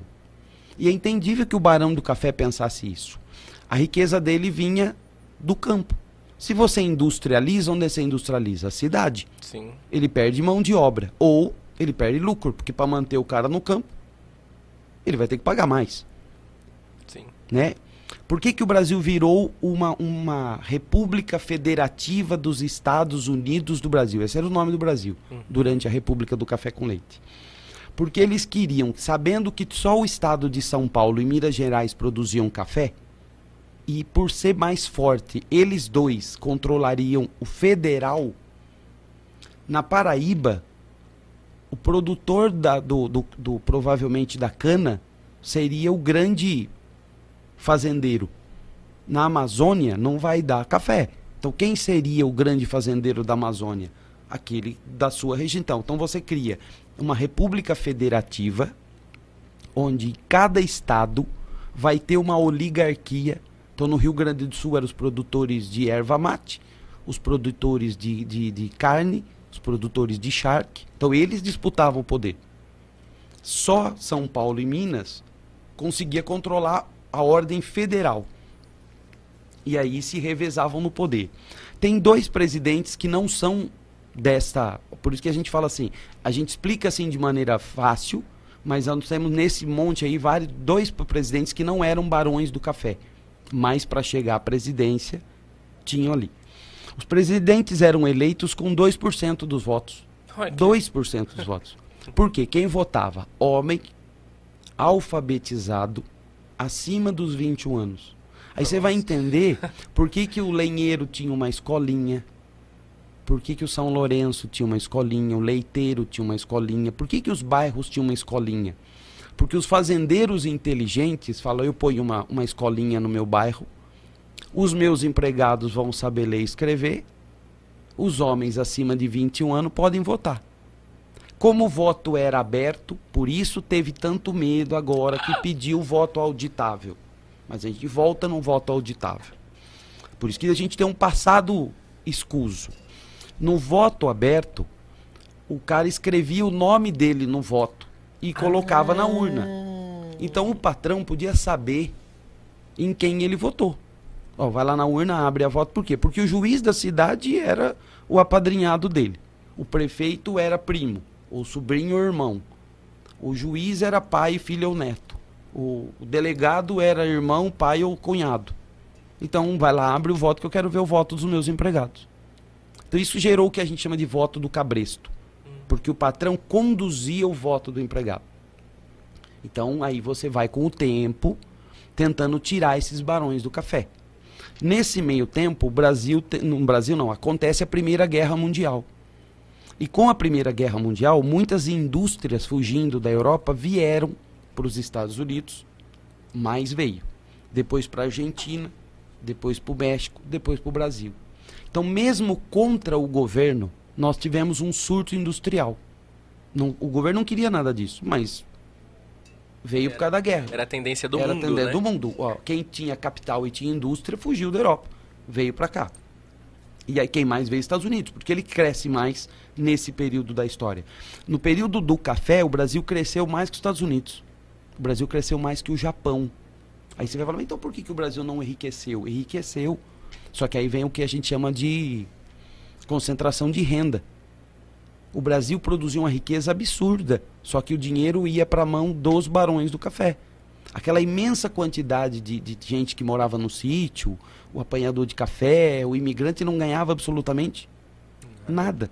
E o que, que acontece? O Brasil cresceu mais que os Estados Unidos na economia, mas cresceu com renda concentrada. O que, que acontece quando você concentra renda? O concentra renda faz que você tenha um grupo muito rico. Só que esse grupo muito rico não consegue consumir muito. Ele não vai comprar 50 carros. Entretanto, que o pobre não pode comprar nenhum. Então, quando você faz uma distribuição de renda, isso está longíssimo de comunismo. Mas você faz que aquele pessoa muito rica, ele tire um pouco da riqueza. Não é tirar roubar. Você tira via imposto. Porque você trazendo para as camadas mais baixas um pouco de dinheiro, aumenta o consumo. Então a Philips vai vender mais televisão, a Brastemp mais geladeira, porque o outro não vai comprar 50 geladeiras, ele vai comprar duas, três, quatro. Mas aí não vende, porque 90% da população não compra. Então começa a aparecer esse industrial. E esse industrial vai brigando com os barões do café. Por que só vocês votam? Por que a gente não vota? Eu sou alfabetizado. Eu tenho mais de, de, de tantos anos. O teu empregado lá na fazenda vota, mas eu não posso ter escolinha aqui na cidade, então como é que o meu, o meu empregado vai votar em mim? Aí começa a pressão. E aí culmina tudo isso com a crise de 1929. Então, quando veio a crise de 29, qual era o maior produto de exportação do Brasil? Café, que é um bem supérfluo. Sim. Tendo, você toma, não tendo dinheiro, você não toma fazer o quê? E aí você tem a falência dos barões do café. E tem as eleições em 1930 e nas eleições de 1930 quem ganhou foi o representante dos barões do café, mesmo com tudo isso. Por quê? Porque entrava o voto do cabresto, votava toda aquela política viciada. Sim. O que que fazem os militares que a gente chama de tenentistas, que eram jovens do exército, que queriam uma moralização política? Ele falou, não, o presidente não vai assumir. Hum. Quem vai assumir é o, o perdedor. Né? Quem vai assumir é o que perdeu as eleições, o Getúlio Vargas. E aí o Getúlio Vargas é colocado no poder. E aí ele fica ali provisoriamente quatro anos. E aí ele faz uma nova Constituição, aprova o voto secreto. Na primeira Constituição ele é colocado como presidente eleito só pelos deputados, para não ter risco, então ele é governo indireto. Depois ele vai dar um golpe. Então o que ele faz, o Vargas? Ele industrializa o Brasil. E aí ele diminui o poder dos barões do café. Aí a gente vai dar um pulo para fazer a segunda parte da, da resposta e ser mais rápido. Quando nós estamos no período militar, os militares acabam com todos os partidos políticos brasileiros. Só pode dois. Um chama Arena, Aliança da Renovação Nacional, que era o de direita, pró-governo. E o outro era o MDB, Movimento Democrático Brasileiro. Então todo mundo que era de esquerda tinha que ir para o MDB, ou não vai para lugar nenhum. Você vai embora do Brasil, ou você não milita mais na política, ou você vai no MDB. Quando acaba o período militar, volta o pluripartidarismo. Mas é entendível que depois de quase 30 anos de governo militar, os partidos de direita estavam fracos. Porque se tivesse forte, continuava a ditadura, Uhum. né? Continuava a, a, a- o Arena. E todo mundo que estava no, NDB, no MDB formou o que foi na época o maior partido do Brasil, que era o PMDB. Que aí nasceu o Partido do Movimento Democrático Brasileiro Todos os partidos tinham que ter o P, né? né? É, o, o- o partido. E aí, a gente também, outra coisa que a gente tem é o partido nacional. Porque a gente não precisava ter partido nacional. Então tinha o Partido Republicano Gaúcho. O Partido Ah. Republicano Paulista. O Partido Republicano. Partido Democrático Paulista. Aí vem, não, agora o partido precisa ser nacional. E aí houve uma racha dentro do MDB. Uma, uma, uma parte saiu do MDB e virou o PSDB. Eu acho até que os grandes nomes do PMDB migraram para o PSDB. Porque num determinado momento começou a ter muito caso de corrupção, nomes mais sujos, não, mas nomes viciados na política, muito velha. Tinha nome muito bom, né? Como Tancredo Neves, Franco Montoro, gente séria, muito séria no PSDB. Mas como, histórica, né? mas como Tancredo, né? qualquer partido, qualquer partido que incha rápido, dentro desse partido vai vir muita gente boa, vai vir vai muito aproveitador. Sim, O que aconteceu com o PSL do, do Bolsonaro? sim. Entendeu? O, o Bolsonaro vem com uma proposta e o partido, tanto que sai de acho que um deputado para tantos deputados. E aí no meio você tem muita gente louca que se aproveitou da onda. O partido não fala não porque ele quer ganhar votos para ter mais deputados. Então, tudo aconteceu. Aconteceu isso no BMDB, aconteceu isso no PSDB, aconteceu isso no PT, aconteceu isso no próprio PSL. Né? Encha de maneira rápida e deixa inchar, porque assim você ganha gente para trazer voto para o teu partido. E aí o que aconteceu? E aí então rachou PMDB e PSDB. São dois partidos, talvez de centro-esquerda. Só que quando eles surgem, eles surgem dentro de um momento da história que a gente chama de neoliberalismo. O, o Fernando Henrique Cardoso representa uma ala mais liberal na economia, que é se desfazer de algumas coisas públicas. Por quê?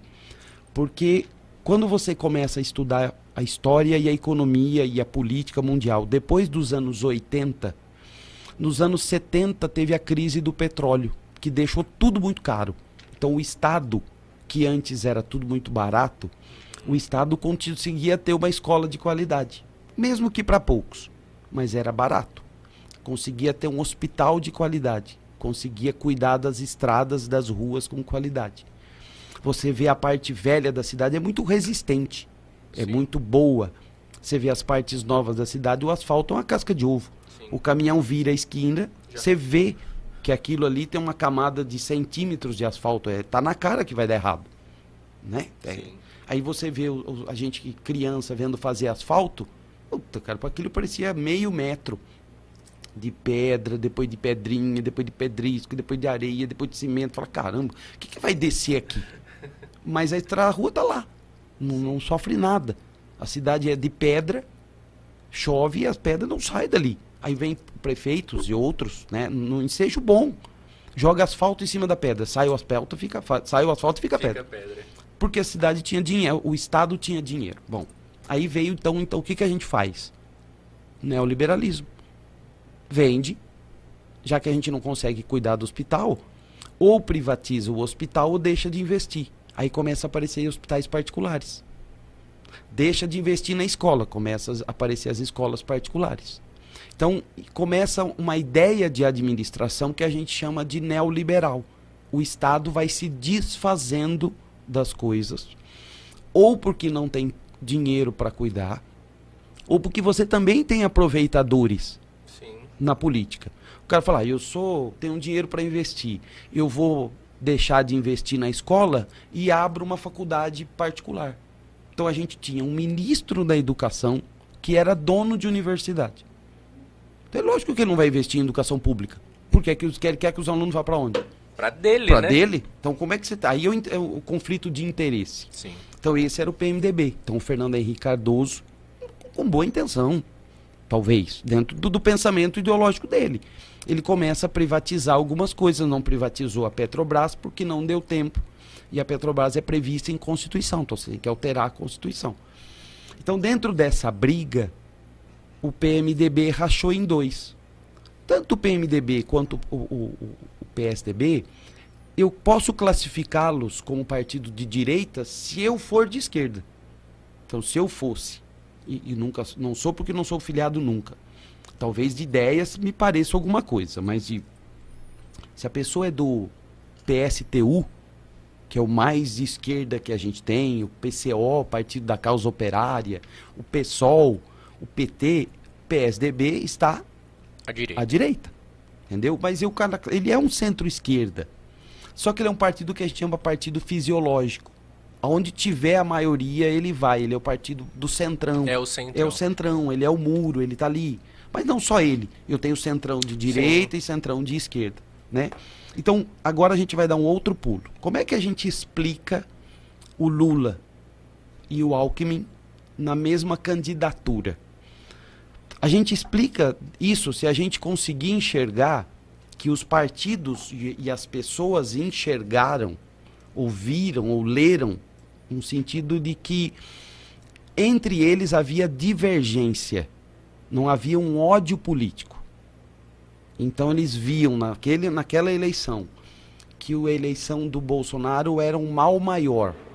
Então se juntou para pessoas que não se gostam tanto do ponto de vista ideológico mas que gostavam menos do Bolsonaro. Menos do Bolsonaro. Então, é verdade que eles se atacaram em algum momento, porque eram. Tanto que eles mesmos falaram isso, né? Nós sempre fomos adversários, mas nunca fomos políticos. É como que se você que narrou os jogos de futebol. O professor tá com retorno também, Carlinhos, idiota. Não, sem problema. É o Jonathan, então, gritando aqui. Desculpe pelo idiota, é. então, Jonathan. Você não é idiota, só o Carlinhos. é como que se Nesse Quer jogo. Colocar, não, não, tô na água. Nesse jogo que vocês fizeram do 15 de Itapinas Sim, e, e Cruzeiro A. Cruzeiro A. O ano que vem, um bom jogador do Cruzeiro falou: você não quer reforçar o nosso time? Pô, tá, mas eu perdi o jogo para vocês. Eu tenho um, um, vocês têm ali uma facada no meu coração. Então, mas se você ficar aí, você perde de novo. Me perdoe aí, o Cruzeiro bem, gente. Vem pra cá. Sim. No campo político, isso às vezes também acontece. Né? Precisamos juntar porque a gente vê o outro como um mal maior. Então, por isso que a gente explica dessa maneira que eles se amam, não. Mas a gente vê que, na opinião deles, no entendimento deles, o Brasil corria um risco de democracia que era preciso aglutinar forças, mesmo que essas forças não fossem tão amigas, porque eles viam um mal maior numa possível vitória do, do, do, Bolsonaro. do Bolsonaro. E é entendível que o pessoal que ligado ao Bolsonaro também faça uma outra leitura e fala assim, caramba, mas como é que esses caras aí, eles estão pensando do que a gente não ganhar ou eles estão pensando de algum jeito de dividir o lucro, a mamata, né? É a leitura que o outro Se manter lado... no poder, né? É, é a leitura que o outro. Porque todo partido que chega, a ideia dele é se manter no poder. Porque ele chega com a ideia de que nós somos o, o melhor partido. Sim. Né? Olha, nós somos o melhor partido, então qual é a melhor opção para o Brasil? É nós. Então, como é que a gente faz? Nós tem que ficar aqui. Então, todos os outros são vistos como piores. Sim. Do sentido ideológico, de organização do país. Então, é a visão que o lado da esquerda fez é que nós vamos juntar forças, mesmo que essas forças sejam antagônicas, que elas não sejam tão amizades. A leitura que o partido da direita faz, olha lá, tá vendo? Une Deus e o diabo, né? E aí alguém tem que ser Deus, alguém tem que ser o diabo, mas une forças que já se odiavam, e aí vem falar, nós éramos inimigos, mas Agora... não eram, né? Nós éramos adversários, mas não éramos inimigos e agora a gente está tendo que se juntar. Quando a gente pensar assim, ó, na Segunda Guerra Mundial, juntou o sistema capitalista e o sistema socialista para derrotar o sistema nazista. Capitalistas e, nazi e socialistas se odeiam enquanto organizações partidos são completamente diferentes. Mas naquela Segunda Guerra Mundial via um inimigo pior. Precisamos derrotar esse inimigo pior. Uma vez derrotado, e a gente vai agora resolver os nossos problemas, que foi a Guerra Fria. Olha só, e até aproveitando que a gente. Eu acho que o microfone seu tá aberto, Pelota. Agora, até aproveitando que a gente entrou nesse anseio que usou como exemplo o, o, o nazismo, essa, essa união do capitalismo com o socialismo para derrubar o nazismo, a gente tem uma pergunta que trata desse assunto. Vai. E eu vou aproveitar para fazê-la uh, e depois a gente volta na realidade uh, nacional. Tá. Uh, Pelota, Se tiver acho que alguma pelo, pelo YouTube, se você quiser fazer, fica Farei- à vontade. É, eu tô deixando tá? aqui por final para falar deles e fazer essas daqui primeiro. Fica à vontade. Ô, Pelota, você acha que dá problema falar... Não, não vai acontecer igual o Monark, não, né? Não? Então tá bom. A pergunta é a seguinte. Vai, nós monetizou agora, vai que já cancela tudo. Mas a pergunta é a seguinte que a gente tem. O fascismo e o socialismo para a filosofia ah, de... Ó, o senhor que é o professor de história, me fala quem que é esse personagem aqui, ó. Hannah Arendt Isso. é uma filósofa alemã. Hannah Arendt. São ah, diferentes facetas do fenômeno, do fenômeno totalitário. Tá, certo. Nessa linha, alguns dos piores estados totalitários da história são o governo comunista de Mao Tse Tung. Esse governo cometeu aproximadamente 77 milhões de assassinatos.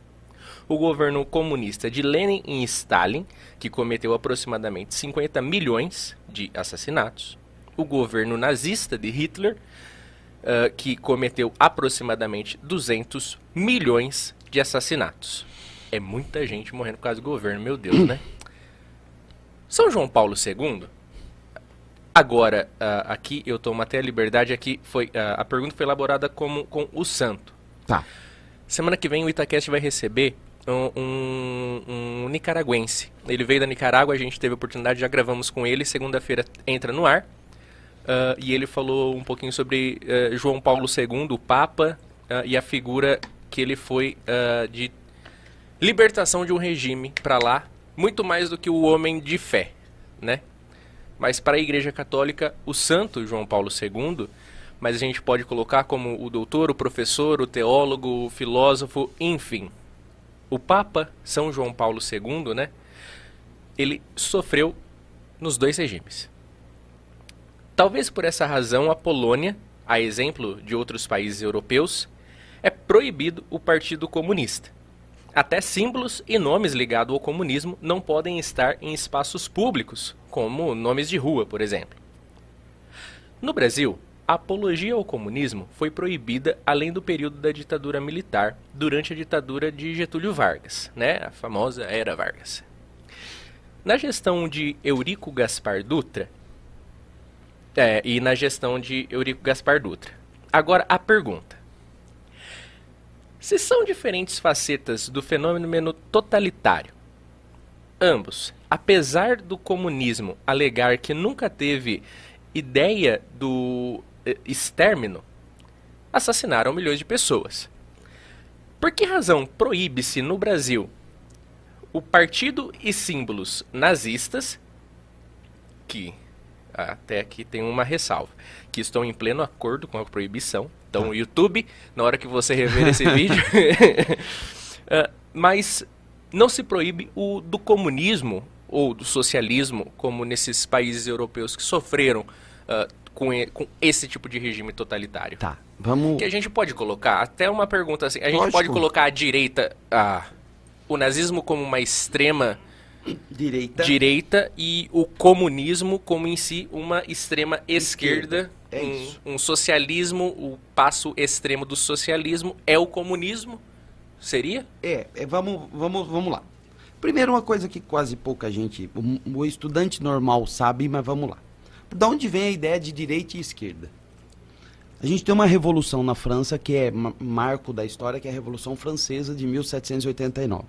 Liberdade, igualdade Idade e fraternidade, né? E aí, quando vem a Revolução Francesa, e nos debates no palácio, do quanto ia mudar as leis, mata o rei, não mata o rei, fica o rei, quanto vem de lei, o quanto muda na França, as pessoas que sentavam à direita aleatoriamente. Ninguém falou, vocês sentam lá. As pessoas que sentavam à direita eram de um grupo mais rico. E eles se chamavam girondinos. Porque a maioria deles era de uma região da França que chama Gironda, que é a região rica da França, né, na época. Onde estavam as principais terras francesas, Aquitânia, a região de Bordeaux, os bons vinhos, tá lá. Quem sentava à esquerda era um grupo menos ricos, que a gente chama de jacobinos. E aí nasceu essa ideia de que os de direita são mais conservadores, ou seja, eles queriam menos mudança na lei, e os de esquerda são mais ligados ao social, ligados a uma melhora da qualidade de vida, eles queriam congelamento dos preços, escola pública, e aí nasceu a ideia de direita e esquerda. Quando a gente ainda continua na França. Que coisa, né? Por causa do lugar que você Sim, sim. e, é, e, e, tinham, e, e tinham locais, tipo assim. É, o pessoal que sentava à esquerda sentava em cadeiras. Então eles eram chamados de montanheses, porque eles ficavam mais altos. O pessoal que ficava no baixo, em cadeiras mais baixas, eles eram chamados de pântanos, com a ideia de sujeira. Olha então só. vai nascendo brincadeiras e, e termos. E um deles é o, a palavra direita. Na França, a palavra direito é cheia de ideias positivas. Tanto que você vai falar assim: ah, mãe, estou namorando uma moça. Ai, tomara que ela seja direitinha. Sim. A, a palavra direita e a palavra esquerda é o contrário. A mesma palavra de esquerda na França é estranho. Então, o cara de esquerda é um estranho. É o gauche, é um cara estranho. Sim. Então, até isso nasceu com ideias de positividade e negatividade. Quando a gente está estudando história, tudo isso é muito importante. Um, um exemplo, longe do, do assunto. Quando a gente está estudando Roma, tem uma fase que a gente chama expansão romana. Uhum. E quando os, romos, os romanos são atacados pelos bárbaros, nós, nós chamamos de invasão bárbara. Uhum. Repara que eu exalto o romano, o romano faz uma expansão. Mas ele foi lá, quando ele foi lá, ele vai atacar onde mora Jesus. Mas ele fez uma expansão. E quando ele é atacado é uma invasão. Sim. Então a história às vezes enaltece algumas coisas e, e despregestia algumas outras coisas e põe em, em, em maus lençóis outras. Vamos para o comunismo, a ideia. Isso tem certinho num livro chamado Livro Negro do Comunismo. Então é um livro que saiu, obviamente, livro negro do comunismo é um cara que ele vai atacar todos os países que eram comunistas. E realmente teve uma mortandade muito grande. É que quem é socialista e fala das mortes do capitalismo, vai dizer que as mortes no capitalismo não estão ligadas, a sua maioria, aos problemas políticos, mas aos problemas econômicos. Então, quando a gente pega os países capitalistas, o que mata não é a política, o que mata é a pobreza. O que mata a criança africana não é o fato dela ser um país socialista ou capitalista. É as péssimas condições de vida que mata de diarreia. Melhorou muito, mas quando eu lembro de criança na escola, o índice de morte por, por criança no Nordeste era absurdo. Absurdo. Morria de, de dor de barriga morria porque a água não era encanada. Então, a esquerda diz que o que mata no sistema capitalista não é a política. O regime militar matou muito pouca gente. O regime militar matou aí ah, 400 e tantas pessoas, sim, provado, né? Na Argentina matou duas mil poucas pessoas, é pouco, porque não, meu pai, minha mãe, meu irmão, meu, não está Claro, nesse meio, sim. né? Mas não chega aos milhões. Mas quando você vai ver a pobreza que tinha na Argentina e a quantidade imensa de crianças que morriam de difteria, de pobreza, e você põe na conta, essa conta tem que ir para quem? Não é do Partido Comunista, que nunca governou a Argentina. Então é de quem? Ele estaria no campo do capitalismo, porque no sistema capitalista o que mata é essa pobreza endêmica que ele gera. O que, que vai fazer, então? É verdade que a gente tem mortes imensas no sistema comunista, né? Por questões históricas, porque muitos não queriam aceitar essa mudança de governo. Aí o Lenin, o, o Stalin forçava isso, muita gente morreu de fome. Então é, é verdade. Né, esses, talvez os números eu possa discutir os números, mas aí tanto faz um milhão de gente, 20 milhões de gente, é gente morrendo. É gente para, para caramba. caramba né? Então aí eu só estou falando de números. Então isso é verdade. E, e a morte, no outro lado, vai falar que é problema da pobreza gerada pelo sistema capitalista. Quando a gente vai na Hannah Arendt, essa Hannah Arendt é uma, uma filósofa alemã que ela é estudante de, dire... de filosofia em pleno surgimento do nazismo. Uhum. E ela é de descendência judia. Uhum. Então ela sofre vários problemas na Alemanha. Um é por ser judia. Sim. Né? Outra porque ela era do Partido Socialista. Por que que na época dos anos 20, 30, por que, que a maioria dos jovens eram socialistas? Porque era aquilo que mostrava como uma alternativa. Alguém ser comunista agora, 2020, é uma situação. Por quê? Porque você viu os erros cometidos pela União Soviética, pela Iugoslávia, pela China, por Cuba. Então a pessoa que é hoje pode ser, ele viu alguns problemas do sistema comunista. Quem era comunista nos anos 10, nos anos 20, nos anos 30, nos anos 40, eles tinham um sonho. Porque eles ainda não, não tinham visto o que era ruim no sistema capitalista, no sistema socialista. Por isso que quase todo jovem era. Porque era uma esperança de criar algo melhor, porque não tinha um outro plano B. O plano A era seguir no sistema capitalista e o plano B era o socialismo. Então vamos ver o que, vai dar. Deu coisa boa em alguns sistemas educacionais, melhoria da saúde, crescimento industrial, mas também deu coisa ruim lá na ditadura, na, na, no controle do que as pessoas iam ler, do que as pessoas iam poder fazer. Então, muitos países viraram mesmo uma ditadura. A Hannah Arendt vai traçar que todos esses partidos nazistas de direita, socialistas de esquerda sofriam do mesmo problema, o autoritarismo. Eles entendiam que eles tinham que ter um, um controle muito rígido da sociedade. Então eles pecaram pela mesma coisa. Então aí a gente está discutindo a política. O que, que é diferente deles é a economia.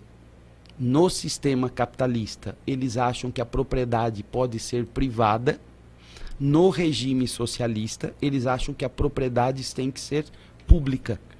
Por que, que eles têm essa noção no socialismo? Porque eles entendem que só existiria uma igualdade jurídica, todos são iguais perante a lei. Não é verdade. Porque se uma pessoa pobre bate o carro no carro de uma pessoa rica, os dois são iguais perante a lei. Só que um talvez contrate o melhor, dele, o melhor advogado da cidade. O outro não tendo, vai talvez com, chamar um com menos experiência, que não tem um grande escritório. Que não quer dizer que é ruim, mas quer dizer que ainda não tem a fama e a qualidade do outro. Então, ser igual juridicamente é pouco. Quando eu pego um aluno pobre, que sequer pôde fazer o ensino médio, fez aos barrancos, e um menino que só pôde só con e conseguiu estudar na escola pública, e os dois vão fazer a mesma prova do vestibular da VUNESP, eu não estou tratando, os dois são iguais perante a lei, mas só perante a lei. A vida deles é completamente diferente uma da outra. Então, o regime socialista entendia que a propriedade privada ela tem que ser de todos, porque uma vez sendo de todos você não tem desigualdade. Quem vai chiar? O dono da propriedade. Porque aquele que não tem vai perder o quê? Por isso que num determinado momento do Marx ele vai escrever isso, né? O que tem o empregado a perder? Nada, você já não tem nada mesmo. Você não tem nada a perder. Quem tem a perder é o dono das coisas, que vai. E é, é, é, é normal, é entendível que ele não queira o socialismo? Lógico que é. Ele tem tudo a perder e o outro não tem nada a perder, porque ele não tem propriedade nenhuma. Então a Hannah Arendt vai falar que é, eles partem da mesma situação, querendo reformar de alguma maneira o mundo, Politicamente eles são muito parecidos porque eles são partidos autoritários, o nazismo e o socialismo. Mas economicamente eles são completamente antagônicos, porque eles propõem coisas completamente diferentes. Então, mais ou menos, talvez dá para a gente entender a, a pergunta. Então, de fato, agora, assim, entendendo isso, por que, que o senhor acha que o comunismo em si ah, tá. não tem os símbolos? Legal, legal, legal. Eu sabia que tinha uma outra segunda parte, mas eu não cheguei, conseguia voltar nela. Porque há uma diferença entre eles, do ponto de vista da organização, que partidos, os partidos comunistas, eles não são racistas. Os partidos comunistas não partem da ideia de que eles são de uma raça superior. Eles aceitam todas as pessoas, mais ou menos, mas eles aceitam todas as pessoas. Se são judeus, se são católicos, se são evangélicos, se são homossexuais, se são brancos, se são negros. E o nazismo partia de uma ideia que era da superioridade das raças. Então, quando a gente pega um, um brasileiro que é adepto do nazismo, é louco. Por que, que é louco? Muito provavelmente. Porque se existisse o Hitler e ele se apresentasse, Rai, meu comandante, eu venho lá do, do, do, Nordeste brasileiro e eu compartilho de tua ideia, sou nazista também. Rapaz, você é louco. Porque é justamente isso, você não entra aqui. Né? Se uma pessoa negra na Alemanha dos anos 30 fosse lá na sede do partido, eu quero me filiar ao partido. Por quê? Porque eu quero ser nazista, eu gosto demais da ideia. Não, meu amigo, você é negro. Você não pode entrar no meu partido. Ah, o meu partido justamente faz a primeira separação? Não. Posso entrar no seu partido nazista, que a, a, se é a sede é? Vim me registrar. Mas você não é homossexual? Sou. Não pode não. Porque no nosso partido os, as pessoas homossexuais não entram. Entendeu? Então por isso que no mundo há uma grande maioria dos países, porque uma das bandeiras é a ideia de desigualdade racial. Hum. Entendeu? A primeira, uma, não é a primeira perseguição, mas Hitler perseguiu quem? Judeus. E aí tem toda uma formação histórica, porque ele odiava os judeus. Testemunhas de Jeová, adventistas do sétimo dia, comunistas, gays, negros. Então há um rol que não está no rol no campo da política, está no campo das humanidades. Hitler, quando assume o poder na Alemanha, ele começa um processo de limpeza. Limpeza, limpeza. Limpeza das casas. Hitler tinha que mais ou menos um, uma neura por limpeza. Então você imagina se um governante hoje no Brasil, qualquer um, Fala assim, ó, vocês donas de casa têm um mês para limpar a casa.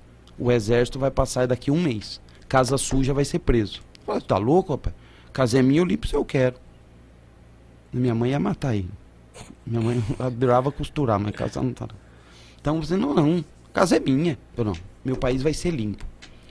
Depois Hitler começa uma segunda limpeza de limpar a Alemanha dos deficientes físicos ou mentais. Ele começou a construir hospitais Falei, não, eu, vou, eu cuido deles. Deixa aqui comigo. Aí daqui a pouco começava a chegar a certidão de óbito. Olha, ele morreu lá. Então tá aqui as cinzas do seu pai, da sua mãe, do seu parente. Porque ele limpa a Alemanha dos deficientes. Aí ele dá o terceiro passo. Ele esteriliza os homens e mulheres feias. Aí pegou, né? Aí eu tava aí, ferrado, hein, professor? Pegou. aí pegou porque o padrão de beleza era o que ele achava bonito. Por quê? Porque ele queria um, um povo belo. Falar a verdade, nessa sala aqui só a Graziele passava, viu? a Cássia lá passava também, viu? e aí ele começa um processo de estética. É de limpar os homens feios. E é incentivar as mulheres bonitas a casarem o mais novo possível para ter bastante homem, né? bastante filho. Sim. Então você vê que uma, era uma política diferente, não tem a ver só com a ideia de economia que eu aceito qualquer pessoa do meu partido. E aí o terceiro passo é, eu não quero mais que na Alemanha tenha judeus. Então você, por favor, judeus, vai embora. A lei, ele assume o poder em 33, Em 36 ele faz a lei de segregação. E aí o que que fez o judeu rico? Pegou o avião e foi embora. Vai para a França, vai para os Estados Unidos, vem para o Brasil, foi para a Argentina, foi para a Inglaterra. O Einstein não morreu. Quando ele falou isso, o Einstein pegou a mala dele, era doutor em física, qualquer país do mundo. Oxe, vem. Venha logo, vem, né? vem tocar violino aqui. Era péssimo violinista, mas vem tocar violino aqui. O Freud não morreu. Foi ser médico na, na, Inglaterra. Mas o judeu pobre não tem pra onde ir, vai embora de bicicleta. Foi para onde? Vamos para Polônia. Só que depois atacou a Polônia. Ah, vamos para Rússia.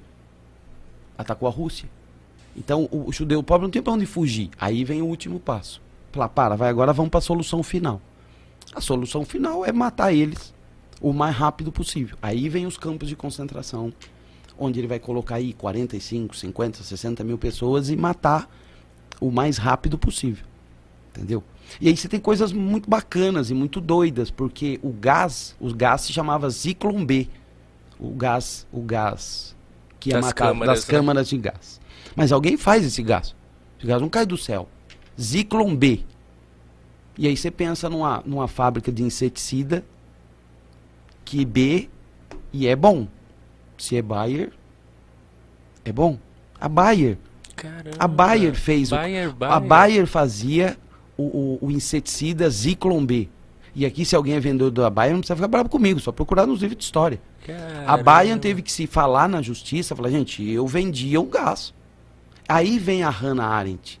A, a, a Bayer fala assim, mas eu não fiz nada com isso. O que ele usava, o gás, é problema dele, eu vendia gás. Aí o que, que vem a Hannah Arendt? Fala, ah, então todo mundo se aproveitou daquela situação, a Bayer vendeu pra caramba. A Bayer ficou milionária. A Volkswagen ficou milionária.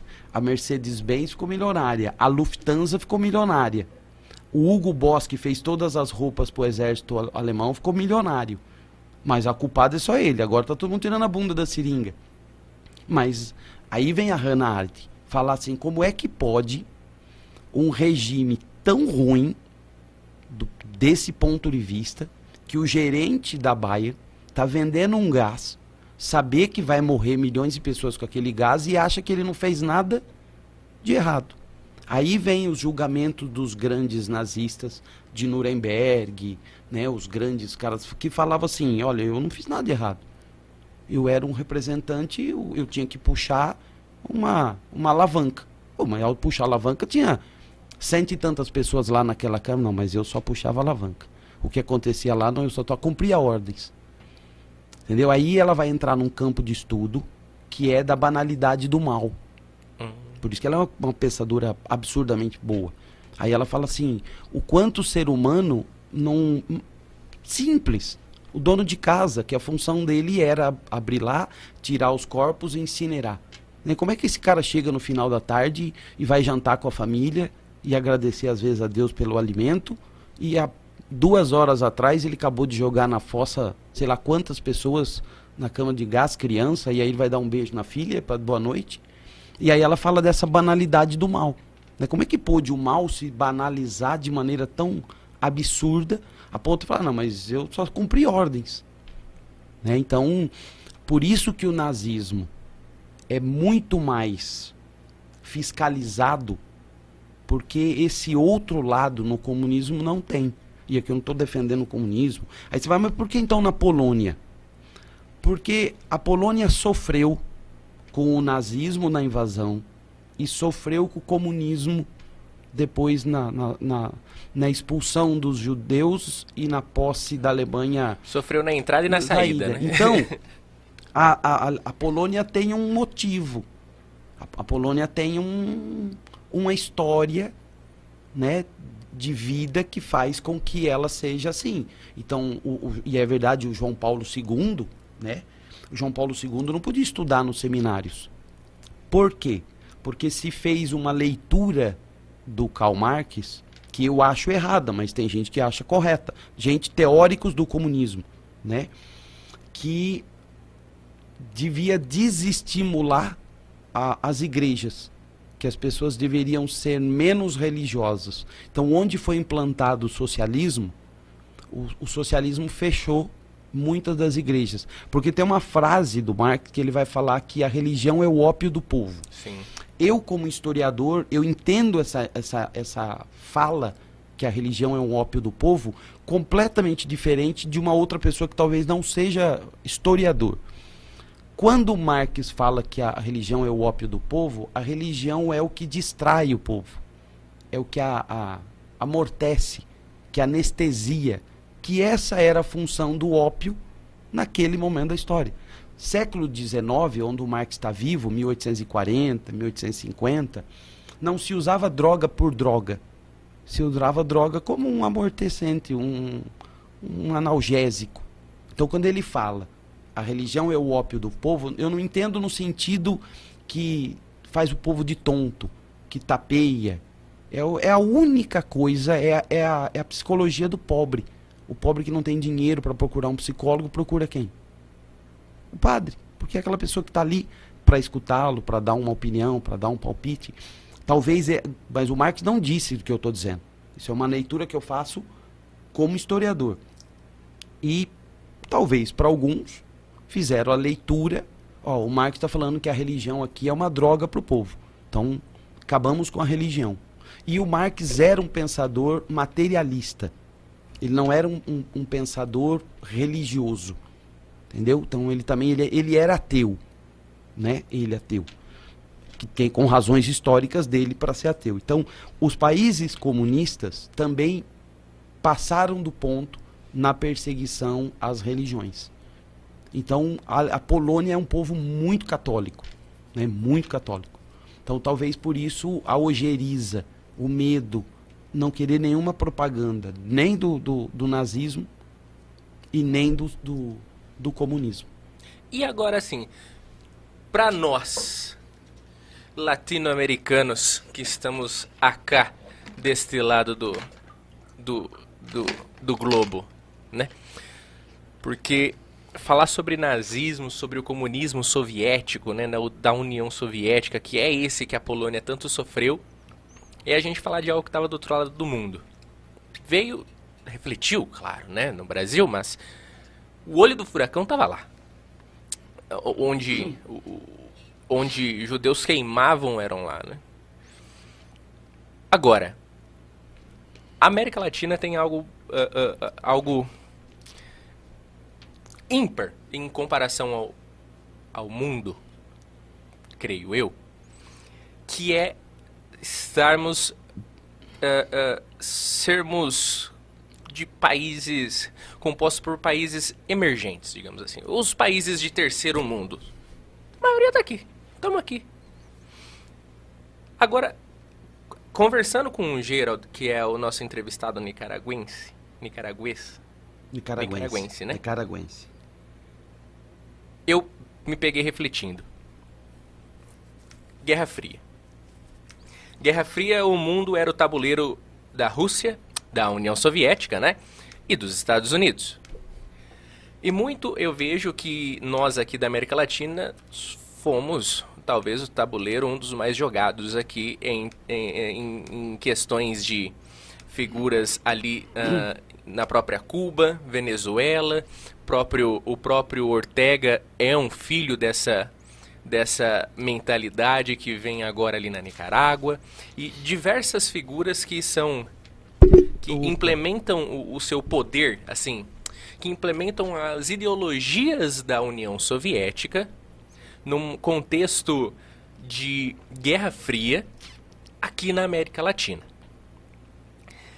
E a América Latina sofreu. Sofreu com ditaduras de direita por muitos militares em diversos países, por muitos generais, coronéis, enfim.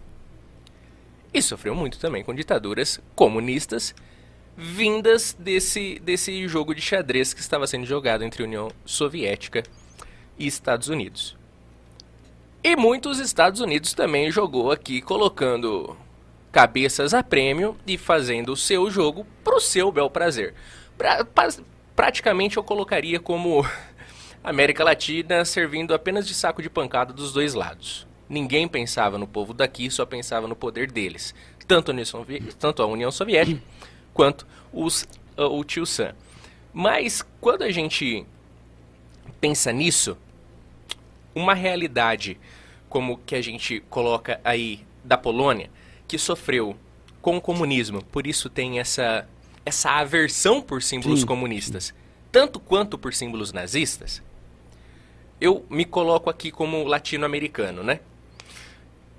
Tenho extrema aversão pelo nazismo, por símbolos nazistas, pela própria suástica, pela.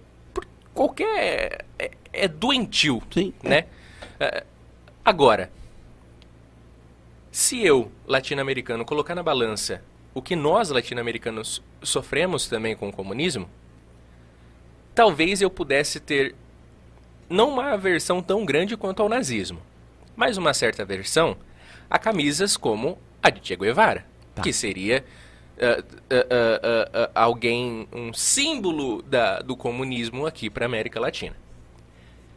Contextualizando nisso, a gente recebeu uma pergunta que fala sobre o Che. Tá. Por que ele continua sendo cultuado pelos jovens? No livro dele, do Che Guevara, aí o livro dele chama eh, Che Guevara's uh, Forgotten Victims. A minha pronúncia deve ter sido horrível, mas a Maria uh, Werlau menciona que ah, ah, na Sierra Maestra, Tá. por exemplo, ele se mostrou um verdadeiro serial killer. Com relação aos assassinatos, o próprio Che advi- ad- admitiu em 1964, diante da Assembleia Geral da Organização das Nações Unidas. É claro que executamos. E continuaremos executando enquanto for necessário. Em 1957, durante as atividades da guerrilha, escreveu para o seu pai: Hoje descobri que realmente gosto de matar. Fernando Dias ah, Villanueva, em, ah, em Vida. ah, não, em Vida e Mentira de Ernesto Che Guevara. O que é verdade ou mito? ah, é- perdão, professor. Essa carta é colocada por Fernando Dias Villanueva, Tá. né? Nesse, nesse em Vida e Mentira de Ernesto Che Guevara. Tá. Agora, o que é verdade ou mito em relação ao motociclista aventureiro do revolucionário romântico que se tornou um símbolo sexual e um exemplo de compro- comprometimento com a humanidade? Vamos lá. Quando a gente está estudando sobre, sobre Che Guevara, o melhor livro que qualquer pessoa pode, pode ler chama Che Guevara, uma biografia de Lee Anderson. Lee Anderson. Tem ali umas mil e poucas páginas. É, é o melhor livro que se possa ler para entender sobre Ernesto Che Guevara. Vamos, vamos situar rapidinho ele. O Che Guevara é um médico, Ernesto Guevara de la Serna, que logo que se forma médico em Buenos Aires, sai para uma viagem de moto, um pouco antes de se formar, com um amigo. E nessa viagem de moto pela América, ele vai tomando contato com uma pobreza absurda, pobreza da América Latina.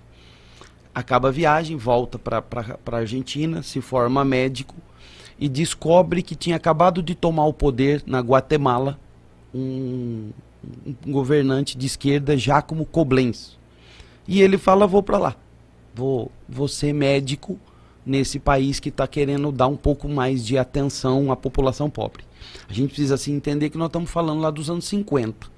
Né? Então não é o Brasil de 2020 tanto. Né? O ano 50 que você tem ali, Guerra Fria, a possibilidade de tornar a vida melhor para alguns, dentro da visão dele, e ele vai para Guatemala.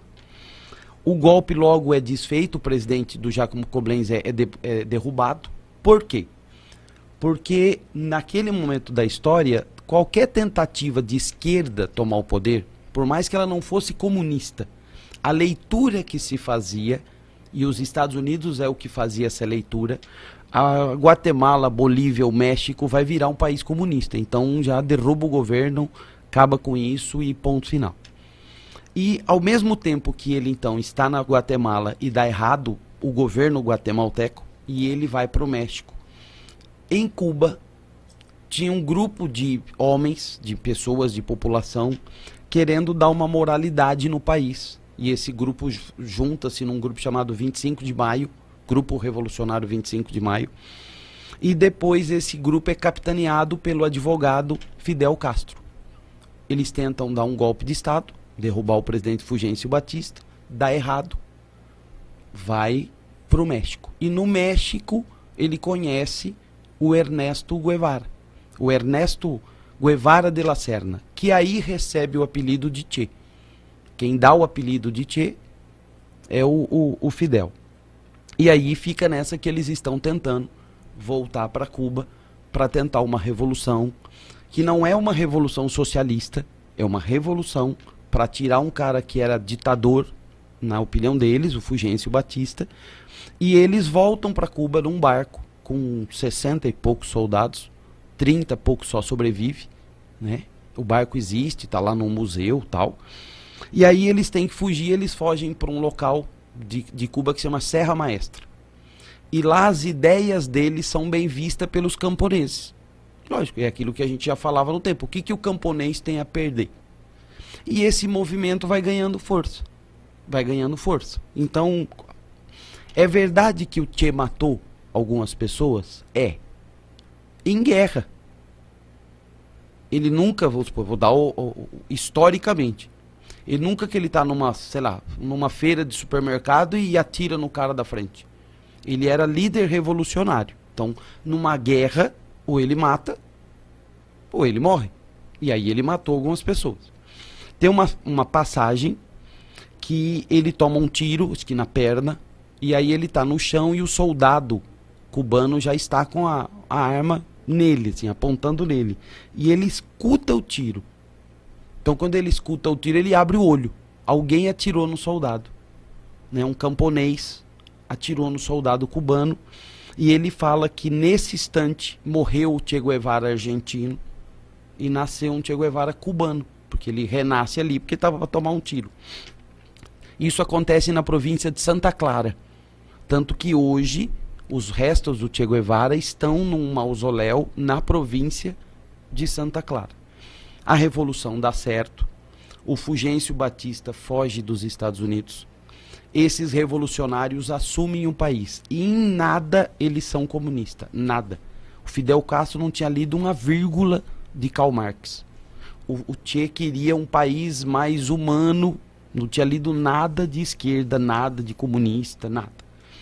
Por três vezes eles pedem ajuda para os Estados Unidos. Falou, a gente assumiu o poder, expulsamos o Fulgêncio Batista, a gente quer democratizar o país, ajuda a gente por três vezes o governo norte-americano sequer atendeu, que talvez falasse, ah, esses caras revolucionário isso, esses caras não são de nada. É tão bacana que quem gosta de filme e assistiu Poderoso Chefão 3, quando o Poderoso Chefão 3 começa a sair do campo dos cassinos e tentar ir para o campo das drogas, eles fazem uma reunião em Cuba.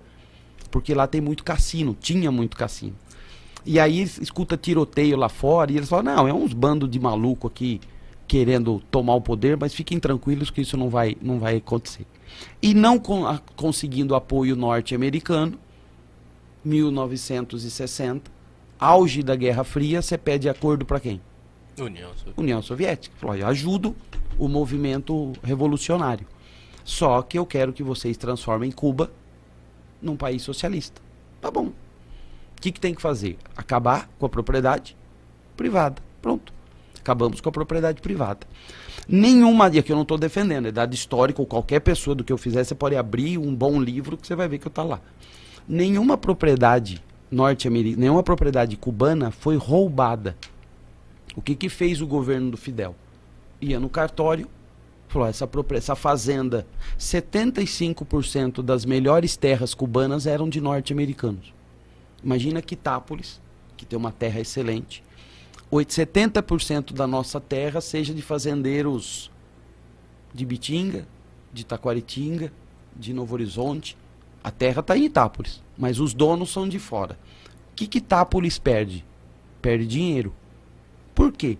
Porque a fazenda vai dar um lucro. O lucro vai para onde? O lucro vai para Novo Horizonte. O lucro vai para. Ah, mas gera emprego. Emprego não é lucro. A gente, aí, vai, aí a gente cai no campo da economia. Salário é uma coisa, lucro é outra. Aqui vai ficar o salário. O lucro da fazenda vai para outro lugar. Tanto que quando a gente pega o Itápolis da laranja, a laranja produziu muito dinheiro, mas muito não ficou aqui. A Citrosuco não era daqui. Era de outra, era lá de Matão. Olha o quanto Matão cresceu e Itápolis não cresceu. Mas aí a gente cai em outro campo de análise. Mas, o que, que fez o Fidel? As terras da, são de quem? São de norte-americanos, tá? Eu vou, eu tô comprando a terra.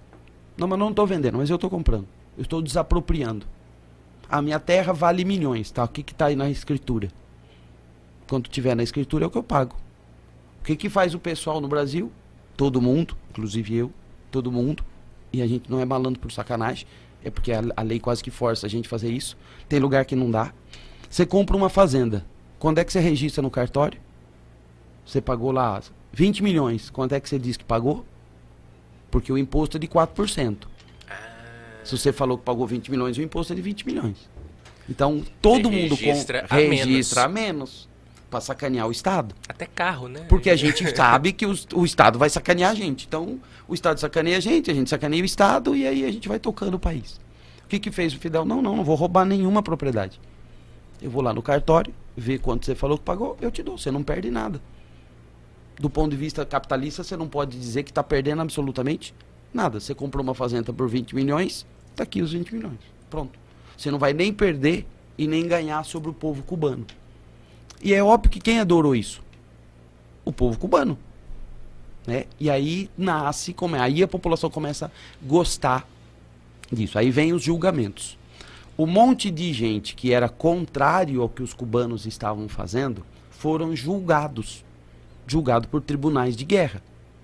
Muitos desses tribunais de guerra foram condenados a, a, ao, fuzilamento. ao fuzilamento.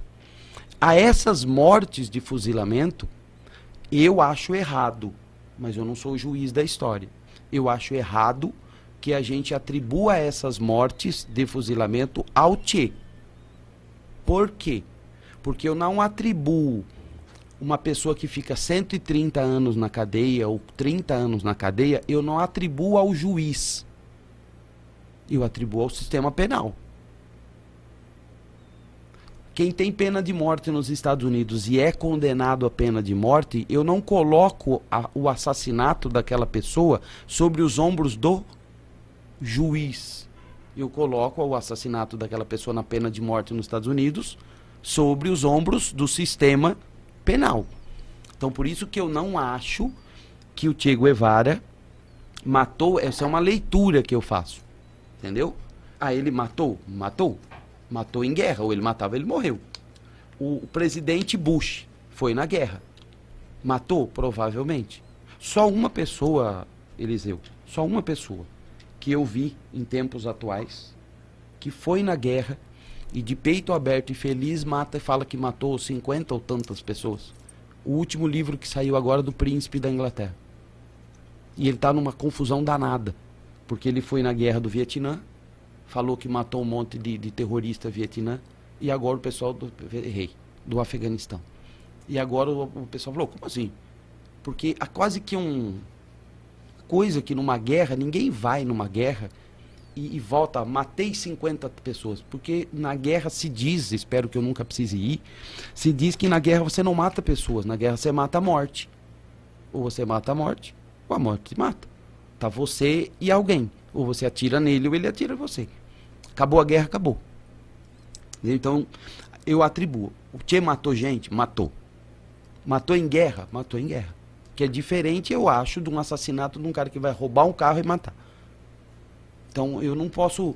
Ah, então como é que eu atribuo 70 milhões de, de mortos ao sistema nazista? Ao sistema nazista. O líder do sistema nazista é o Hitler. Hitler. Mas ele, Hitler, ele, matou gente? Matou lá na Primeira Guerra Mundial, que ele era soldado até tomar um tiro na perna, ele deve ter matado alguém. Porque se ele não matar, ele teria, teria nem tomado tiro na perna, ele teria matado antes, morrido antes. Aí já não virava o Hitler depois. Alguém, alguém podia ter acertado mais para cima, né? Mas não acertar. então por isso que eu acho que o julgamento histórico é muito duro escrever um livro de história. Porque eu preciso levar em consideração esses detalhes. As pessoas que morreram naqueles fuzilamentos foram mortos, verdade, por um sistema revolucionário que naquele momento o povo cubano achava que aquelas pessoas precisavam ser de alguma maneira punidas, porque o julgamento é, não era um julgamento, era um julgamento popular. Sei lá, vou dar um exemplo, pegavam um, determinado fazendeiro e aí chamavam os operários. Lógico que você tem ódio, você tem muito ódio dos operários sobre o patrão, mas você tinha muita gente ali que quando você vai estudar a, a história cubana, eram fazendeiros que abusavam sexualmente das empregadas, abusavam das, das mulheres, dos empregados. Então é óbvio que quando eles tiveram a primeira chance de julgar esses caras, julgaram-os com uma dureza extrema. Entendeu? Porque talvez é aquela aquele ódio de, de, de, século, de geração em geração em geração. O, o, seu pai fazia isso, o seu avô fazia isso, e agora a história mudou. Agora nós tomamos conta do país, agora é a gente que vai fazer isso. Agora, pensando por esse lado, a gente tem um, um sistema socialista que se reinventou. A gente pode, talvez, pegar Estados Unidos como ponto de ponto de referência capitalista, desde a Guerra Fria até os dias de hoje como um ponto de referência capitalista. E a gente vê uma certa decadência nos Estados Unidos. Já não é mais um país tão forte como antes. Já não é mais um país que impunha tanto medo como impunhou, impunhar em, certa, em certos tempos atrás. E muito se deu a uma certa reinvenção, ah, digo, ao meu ver, né? Ao meu ver, muito se deu a uma reinvenção não da União Soviética, mas do ideal socialista, do ideal comunista, do, do ideal de extrema esquerda, uh, que é não mais conquistar países como Che e Fidel pela arma, mas sim pela cultura. Tá. E tem um cara que fala sobre isso que é o Antônio Gramsci. Gramsci que é essa, essa metodologia gramichista, né? É, gramichista. É, que, que é implementar uh, na cultura, aos poucos, a passos pequenos, até que esteja uh, o sistema em si já gire conforme essa engrenagem, uh, essa ideologia mande que gire de uma forma sutil. Não mais pela bala, não mais pelo fuzilamento necessariamente. Agora, é fato. Isso uh, eu digo como fato porque eu estudei em escola pública. Tá. Uh, uh, eu tive ótimos professores. E tive péssimos professores, como qualquer coisa, em qualquer lugar, qualquer, em qualquer profissão. Qualquer pizzaria, qualquer carrinho de lanche. Qual, tem ótimos garçons, é, péssimos é, garçons, ótimos é. pedreiros, péssimos pedreiros, ótimos engenheiros, Mesma coisa, professor. Pilha, ótimas pilhas, Exato. péssimas pilhas. O, inclusive, não, não vou fazer propaganda para Duracell de graça, não. Em, mas... tudo, em tudo, em tudo, em, tudo. Em tudo. E, e, e nesse meio, eu percebo muito, percebi muito, e ainda percebo, afinal, tem amizades como o Jonathan mesmo, que ainda está dentro do ensino educa do, do sistema educacional, como minha noiva que está no ensino educacional superior. Então, além de diversos outros amigos, o Pelota, que está na sua terceira graduação, percebo que existe impregnado dentro mesmo do sistema educacional, mas não só. Digo esse como exemplo que talvez seja o que a gente mais tenha contado, contato ainda mais eu que não fiz, não ingressei em nenhum emprego assim grandioso que eu vá para fora, né, tenha contatos diferentes. Então, pegando esse gancho que eu percebo esse esse talvez viés esse, talvez esse, essa impregnação do que é, é essa forma que Gramsci trouxe tá atuante, é atuante em diversos meios. E não só no Brasil. A própria decadência dos Estados Unidos, eu particularmente dou a isso. É isso. A jovens dentro do sistema educacional, jovem, como os jovens lá uh, da, da, da, época da Segunda Guerra Mundial uh, viam o socialismo como a forma de mudar. Sim, sim, Vamos sim, mudar. Sim, Ainda hoje, o jovem. Quase todo jovem tem o viés socialista para essa tendência de mudança. De mudança para uma igualdade maior, para algo mais utópico que seja. E percebo muito disso impregnado através da, dessa metodologia de Gramsci dentro do nosso dia a dia, da nossa cultura, da nossa vivência, dos nossos trabalhos em todo o mundo. Agora, feito essa base, passo para uma pergunta que nos mandaram.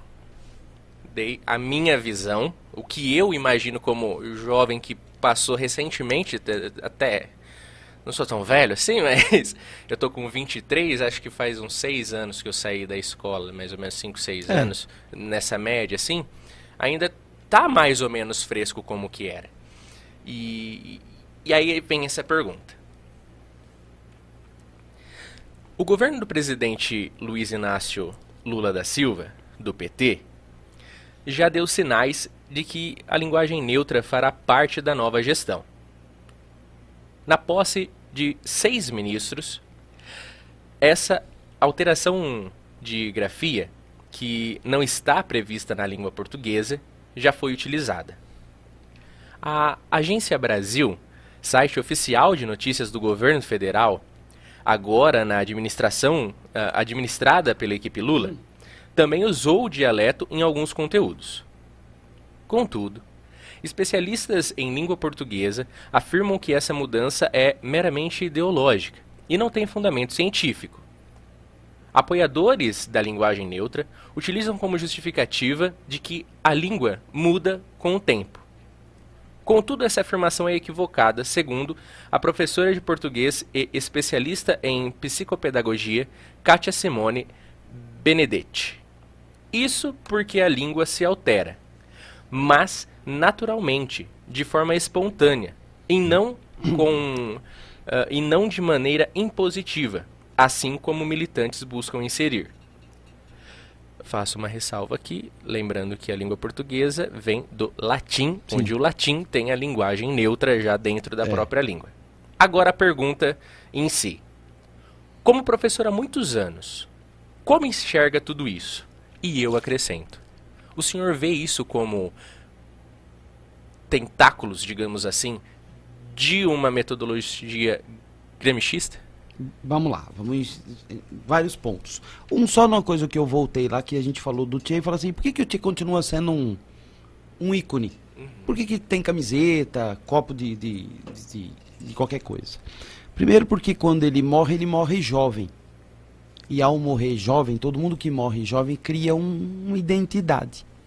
Eu sempre falo assim, aluno, quando a gente está analisando isso, o, o, o, o, Fidel morreu bem velhinho. Então ele morre de forma muito diferente. Né? Diferente do Tia que morre novo, com aquela foto emblemática, cabelos esvoaçantes. Então aquilo era um símbolo, nos anos 60, de alguém que morreu pelo seu ideal. Por, por ver, por que, que o Elvis não morreu? Porque não morreu que nem o Frank Sinatra, vem né? A imagem que fica dele nem é dele já de tanto beber, de tanto remédio. Né? A Marilyn Monroe né? Se Jesus Cristo tivesse morrido de 79 anos, 802, não teria criado essa imagem impactante.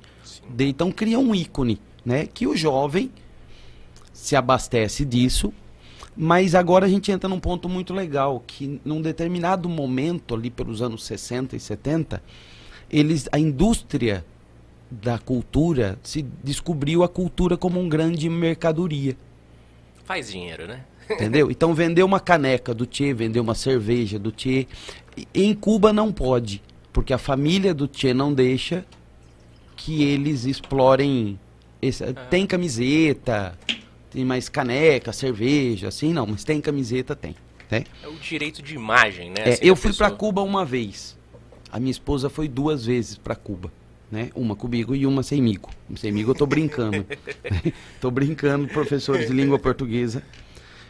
Por que, que eu fui para Cuba? Olha lá, agora é comunista mesmo. Tá bem que ele. Uma hora ia escapar. Já tava conhecendo, é, né? ia escapar. eu, eu joguei xadrez pela seleção brasileira de xadrez. Você tá de brincadeira, professor. E eu jogava xadrez por carta. Cê, não tinha internet. Tá de brincadeira. É. Aí vai piorando. Não tinha internet. Que não legal. Tinha nada. Eu mandava, escrevia o lance, bispo toma cavalo.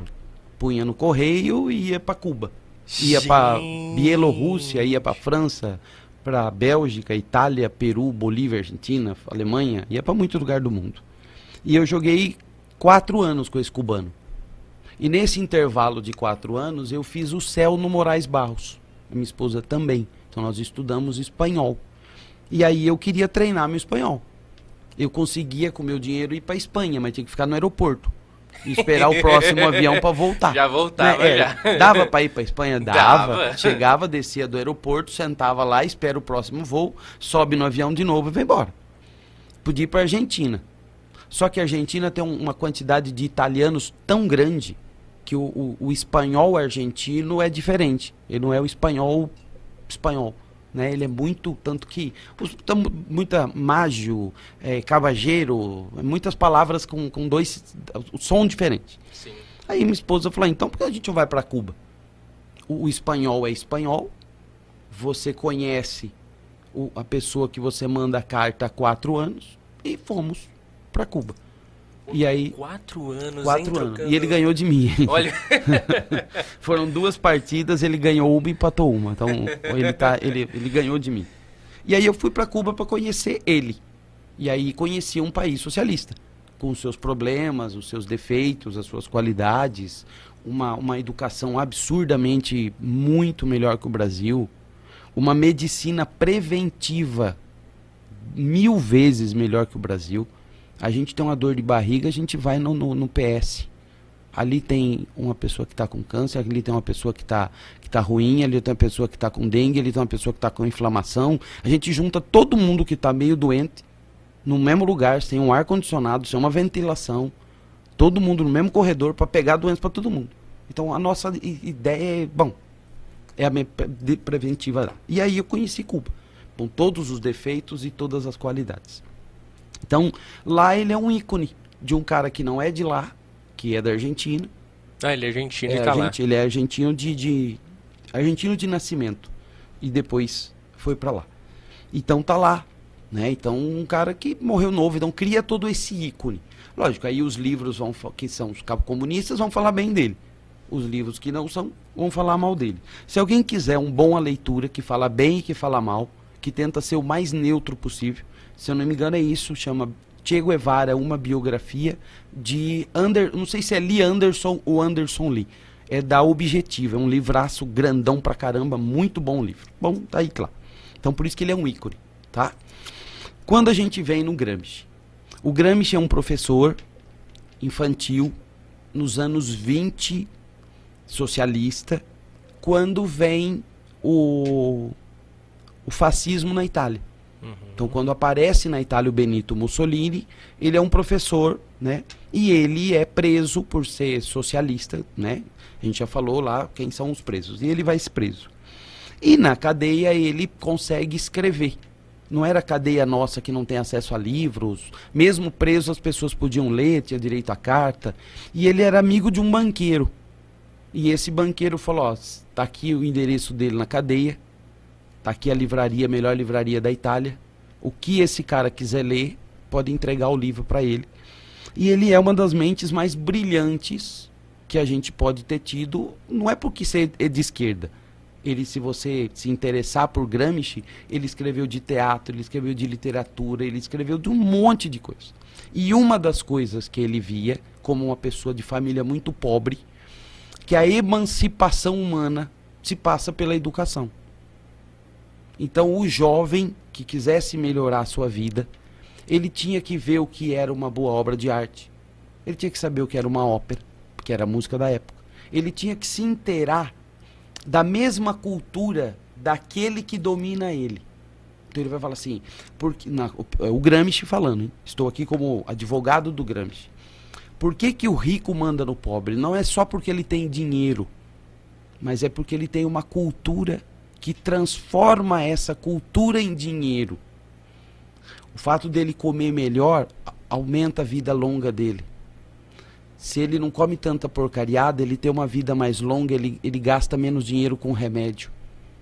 Se ele cu- escuta uma música melhor, ele tem um prazer melhor, ele curte a vida melhor. Então ele fala assim: o operário precisa se abastecer dessa cultura. Aí você está agora entendendo por que, que ele dava tanto valor.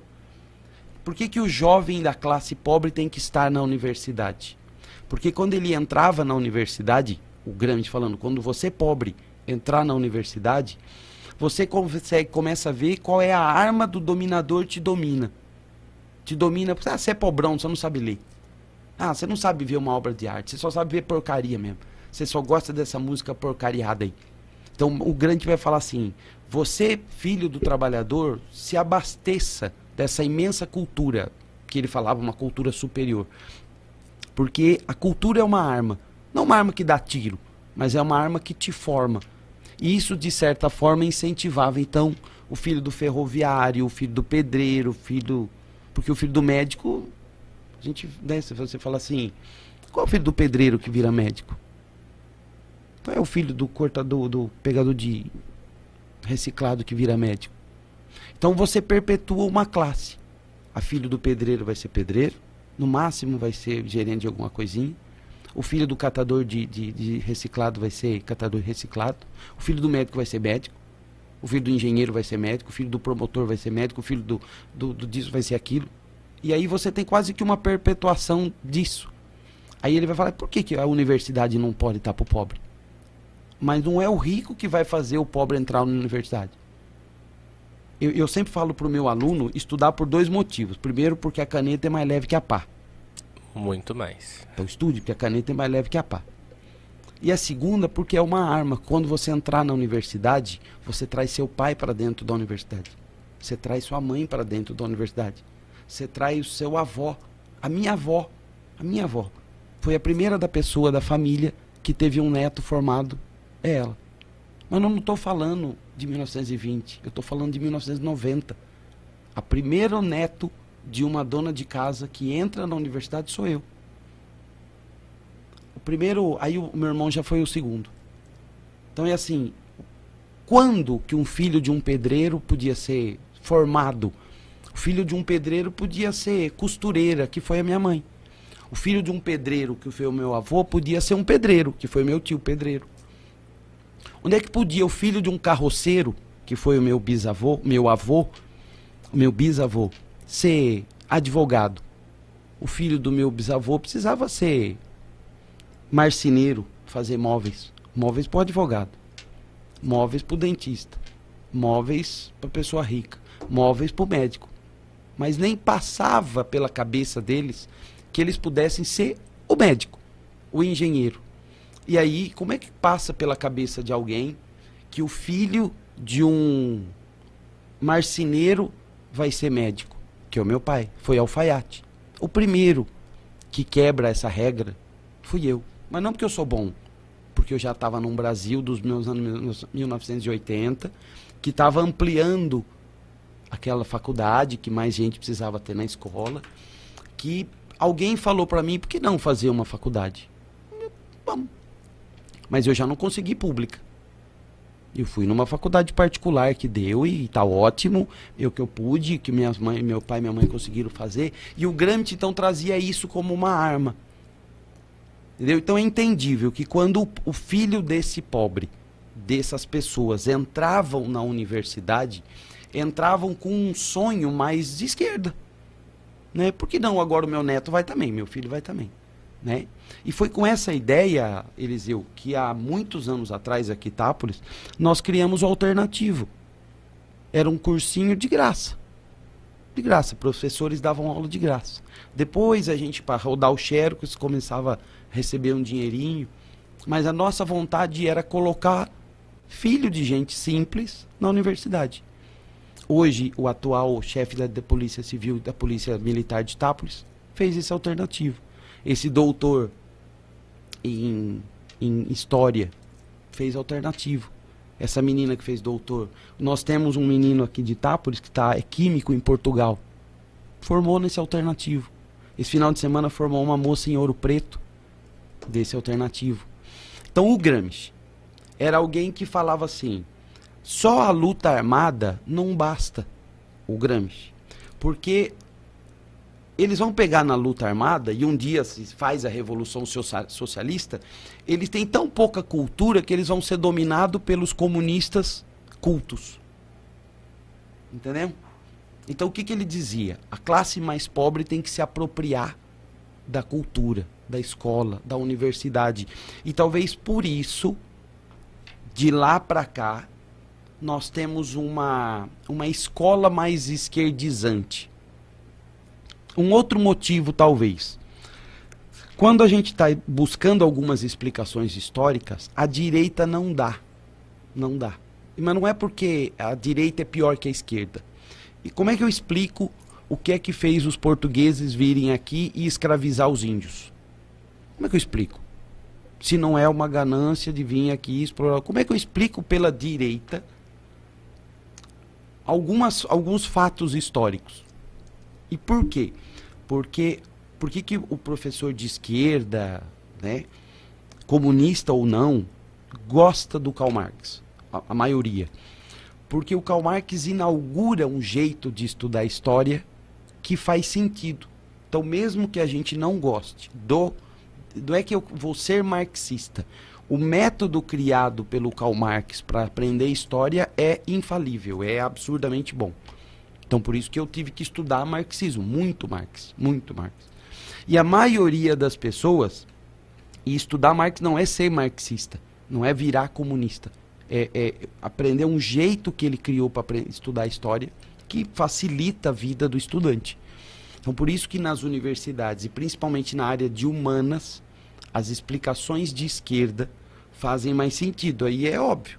Como as explicações fazem mais sentido, a maioria vai gostando mais da esquerda.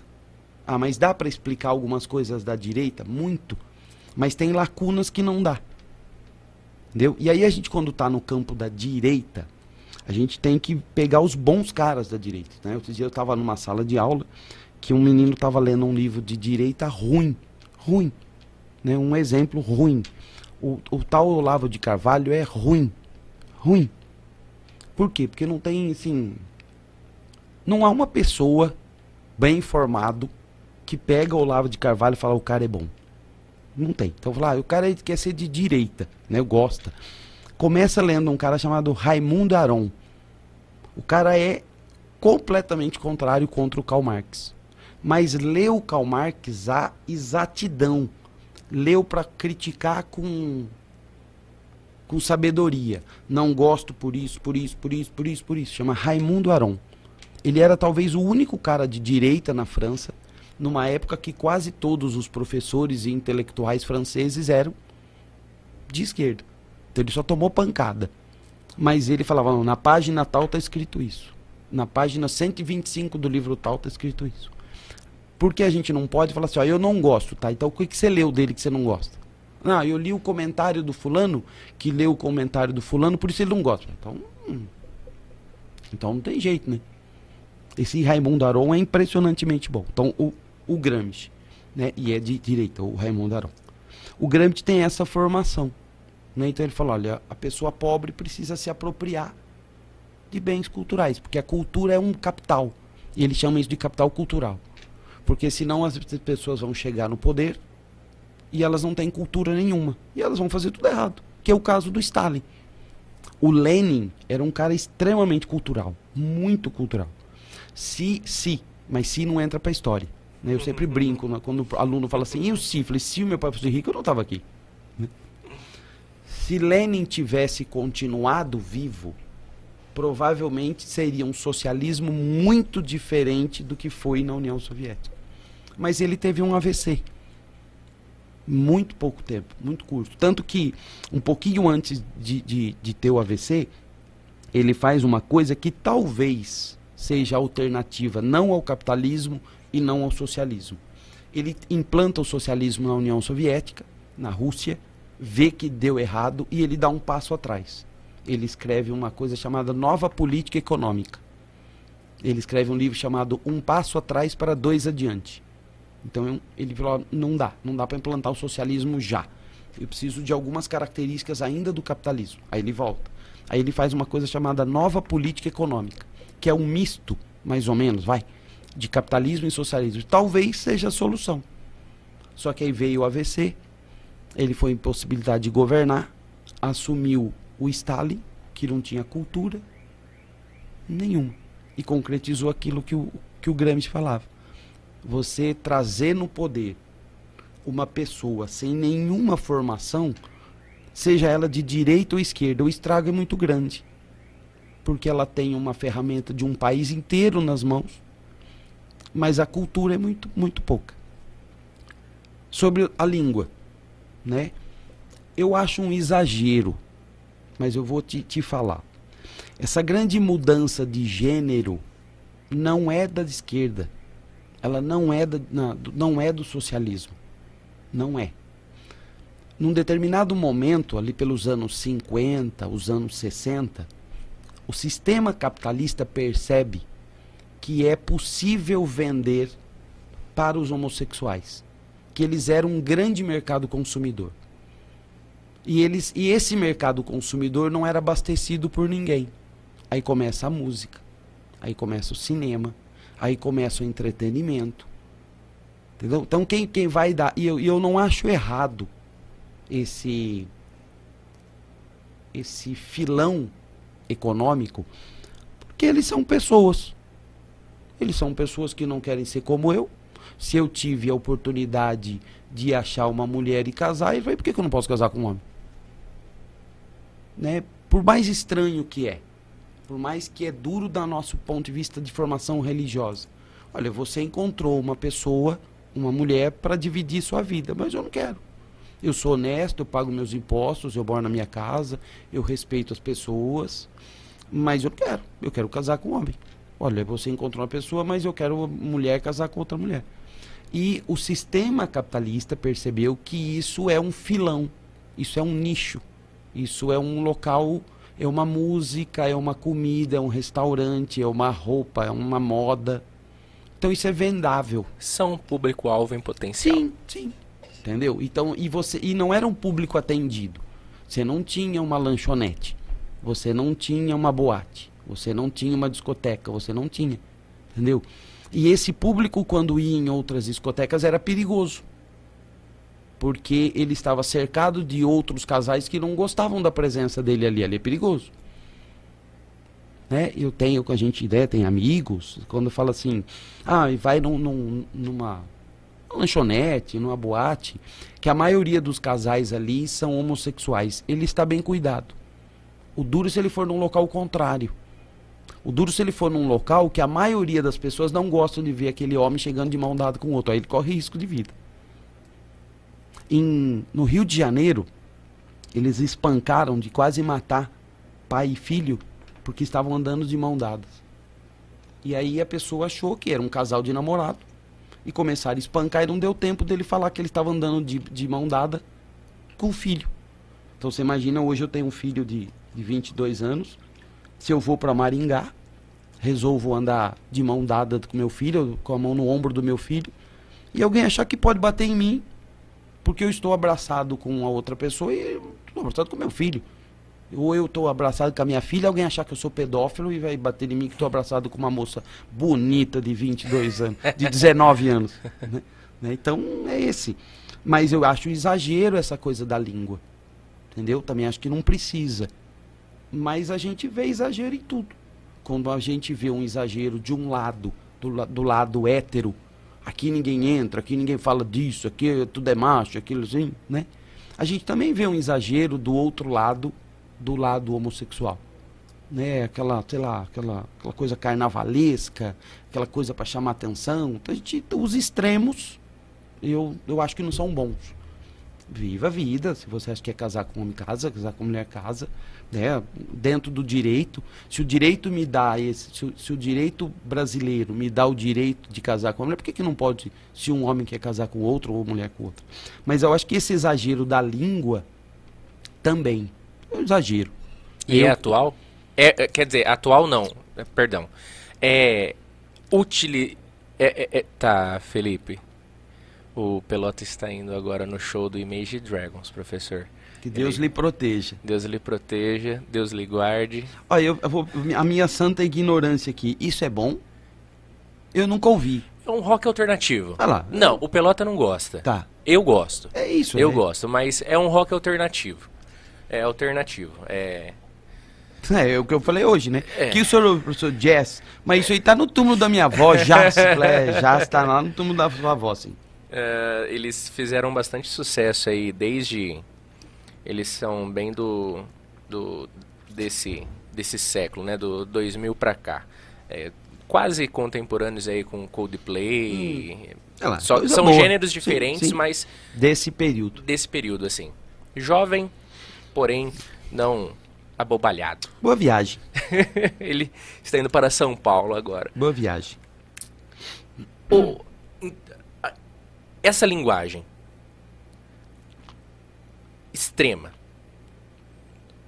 e o é até uma expressão, né? O heterotop, esse extremo do hétero também do outro lado, né? Na internet a gente vê bastante a a, a caricatura, né? Essa essa estereotipação de heterotop, né? O, o, o, o, o cara que quando você vê na foto com os amigos você não sabe qual que é qual, né? É o hétero top, assim, que é aquele padrão. E esse extremo também que vai a essa linguagem, a esse, a esse, esse outro perfil do outro extremo. Existe fortemente em meio aos jovens? Porque hoje o senhor está em meio a jovens que o senhor viu. Não, e assim, ó, em escola, em escola nós não recebemos nada ainda que a gente tem que usar isso numa lousa ou numa, numa não, fala. nem digo assim, mas digo os jovens. Não, vejo muito pouco. Vejo muito pouco do, do que eu vejo com eles, né? Um não vejo, não. Pô, porque é história. História, convenhamos que a gente passa por momentos Sim, da história que. sim, sim. Ou é, uma catástrofe desgraçada, né? Porque a nossa história, por vários momentos, tem muita desgraça, então são momentos de vários extremos. É, né? são, são características da história, né? Eu estava esses dias explicando numa, num terceiro colegial. Quando a gente estuda gregos, gregos, os gregos eram bissexuais. Todos os gregos. A normalidade para o grego era a bissexualidade. Então, quando alguém chegasse em casa e só chegasse com namoradas, o pai falei, "Ih, esse menino vai dar trabalho. Ele nunca veio aqui com um namorado. Então, o normal para o grego era a bissexualidade, né? Porque eles tinham uma diferença entre o prazer para a reprodução e o prazer para o prazer. Por quê? Porque eles podiam se dedicar à homossexualidade ou à bissexualidade porque eles não precisavam ter bastante filhos. Porque a mão de obra era mão de obra escrava. Então, quando eles precisavam de mão de obra, ia buscar numa- na guerra. Quando a gente está estudando outros períodos históricos, como, sei lá, uma coisa que a gente fala de Idade Média. Na Idade Média, não tem mais escravo, é servos. Então, quem que vai arrumar servinho? Os próprios servos. Então, por que que a partir da Idade Média a bissexualidade é vista como um erro ou como um pecado, um desvio moral, uma doença, um pecado, qualquer coisa que a gente vai colocar? Porque eles precisavam que os servos tivessem servinhos. Para quê? Porque quando os pais morressem, eles iam assumir. Quando era guerra para conseguir escravo, não precisava. Aí começa a ideia de que a sociedade, para gerar o seu novo trabalhador, ela precisa ser uma sociedade homo ah, Hétero. hétero. Quando a gente avança para o mundo atual, né, você tem uma quantidade imensa já de, de força de trabalho. Então, um casal que vai morar junto, dois homens ou duas mulheres. Como você tem um exército de reserva absurdo para assumir as novas funções de trabalho, se um casal, dois, dez ou cem, resolvem se casar e aí eles obviamente não vão conseguir ter filhos, não vai faltar mão de obra. E a gente está tendo um outro problema com mão de obra, que é com a automação, a automatização das coisas. Os carros são feitos isso tudo por robô. E isso tem um problema que Karl Marx previu lá em 1800 e tanto, se a gente for estudar. Ele fala que o sistema capitalista vai cavando sua própria cova, vai gerando o seu próprio coveiro. E um dos exemplos que ele dá é esse, não viu esse da ro robotização, mas ele viu da industrialização. O que, que ele falava lá? Que com a industrialização você faz o produto, mas você não tem o consumidor. Então a robotização vai fazer com que o sistema capitalista piore muito mais. Por quê? Porque a Volkswagen faz o produto, mas não tem para quem vender. Porque quem comprava? O seu O operário. seu operário. Ele ganha um salário e, e compra. Mesmo que ele precise de dois anos, três anos, quatro anos, dez anos, mas ele vai comprar a geladeira, ele vai comprar o micro-ondas, ele vai comprar, ele vai comprar as coisas. Mas a automatização faz sem precisar do operário. E se você não tem operário, quem vai comprar o, o computador daqui a pouco? Quem vai comprar essa quantidade absurda de celulares? Porque é o robô que está fazendo. Mas a gente vai ter um. Tem gente que é meio maluco para dois, para três. Mas, então o sistema capitalista, segundo a visão marxista, mesmo que ele morreu em 1860 e tanto, 1860 e tanto, se eu não me engano, vai, na opinião dele, o sistema entraria num sistema de produção via tecnologia. Não viu isso, porque não era visionário, ele só analisava a época dele.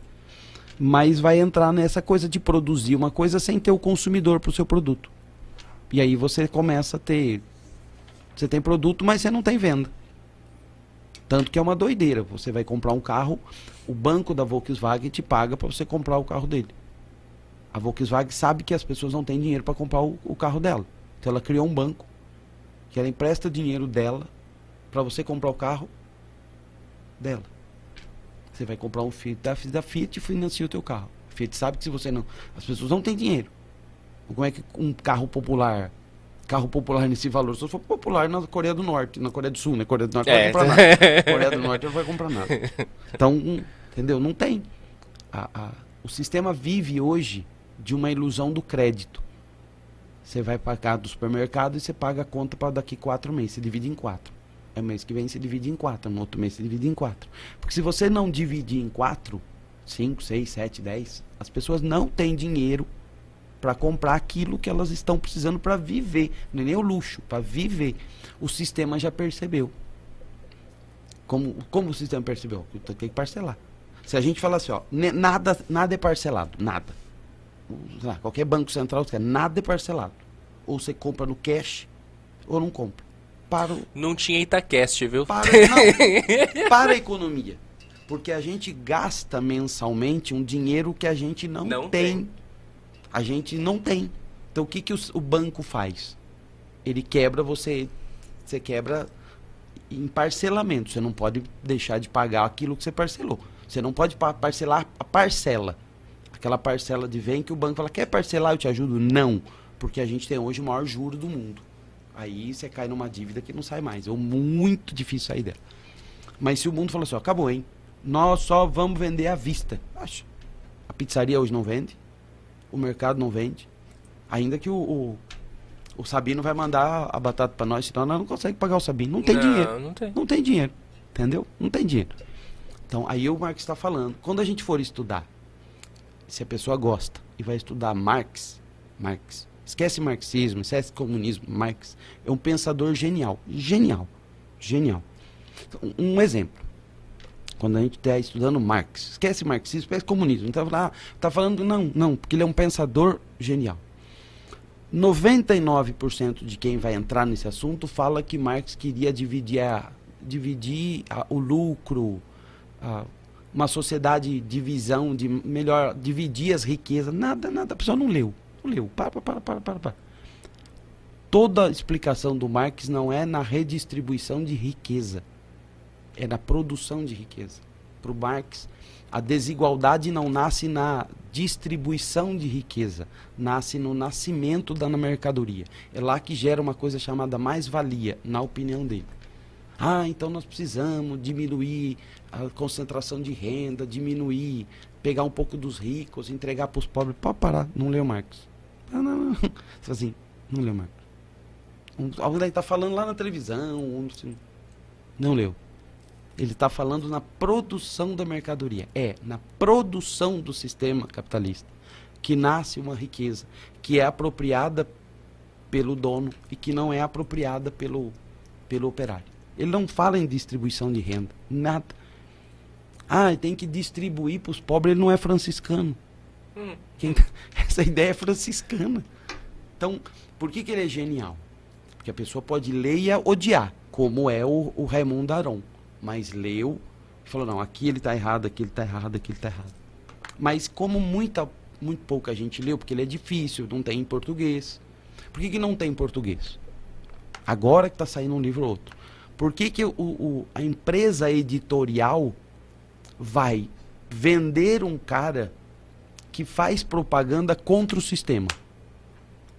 Entendeu? Não tem lógica uma, uma livraria, uma, uma, um editor, falar, eu vou editar livro do Marx.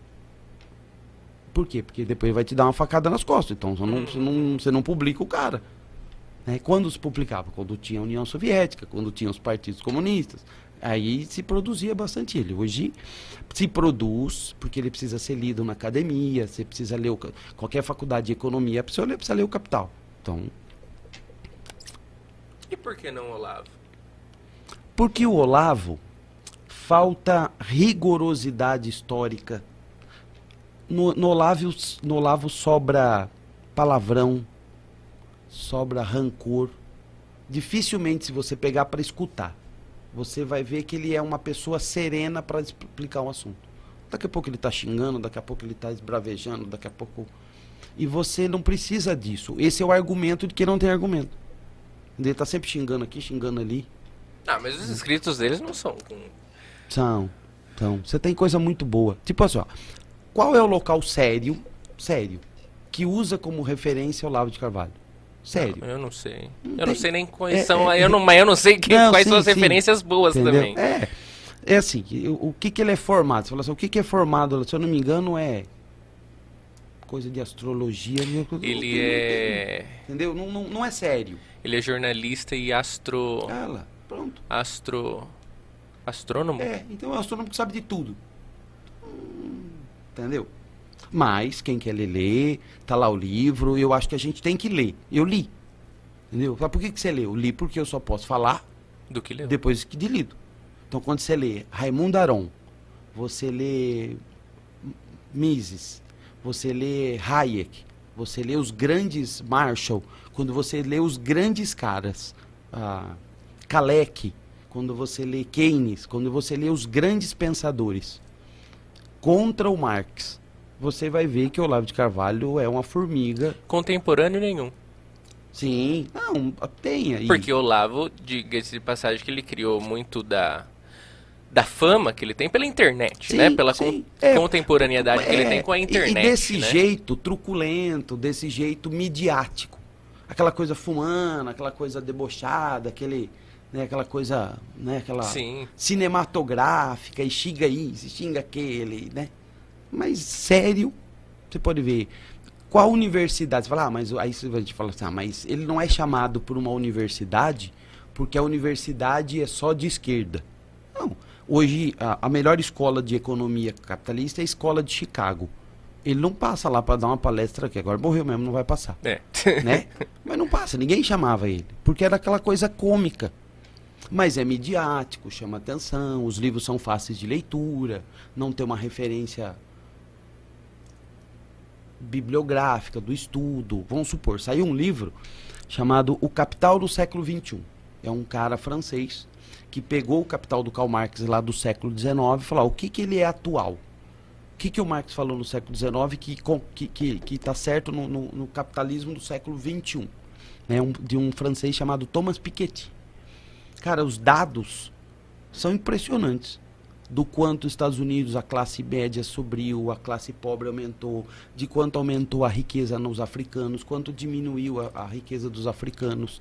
Hoje a África tem, se eu não me engano, até saiu esses dias uma prova. A África tem aí na casa de 220 mil milionários. África, 200 mil milionários. E 400 e tantos milhões de, de, de pobres.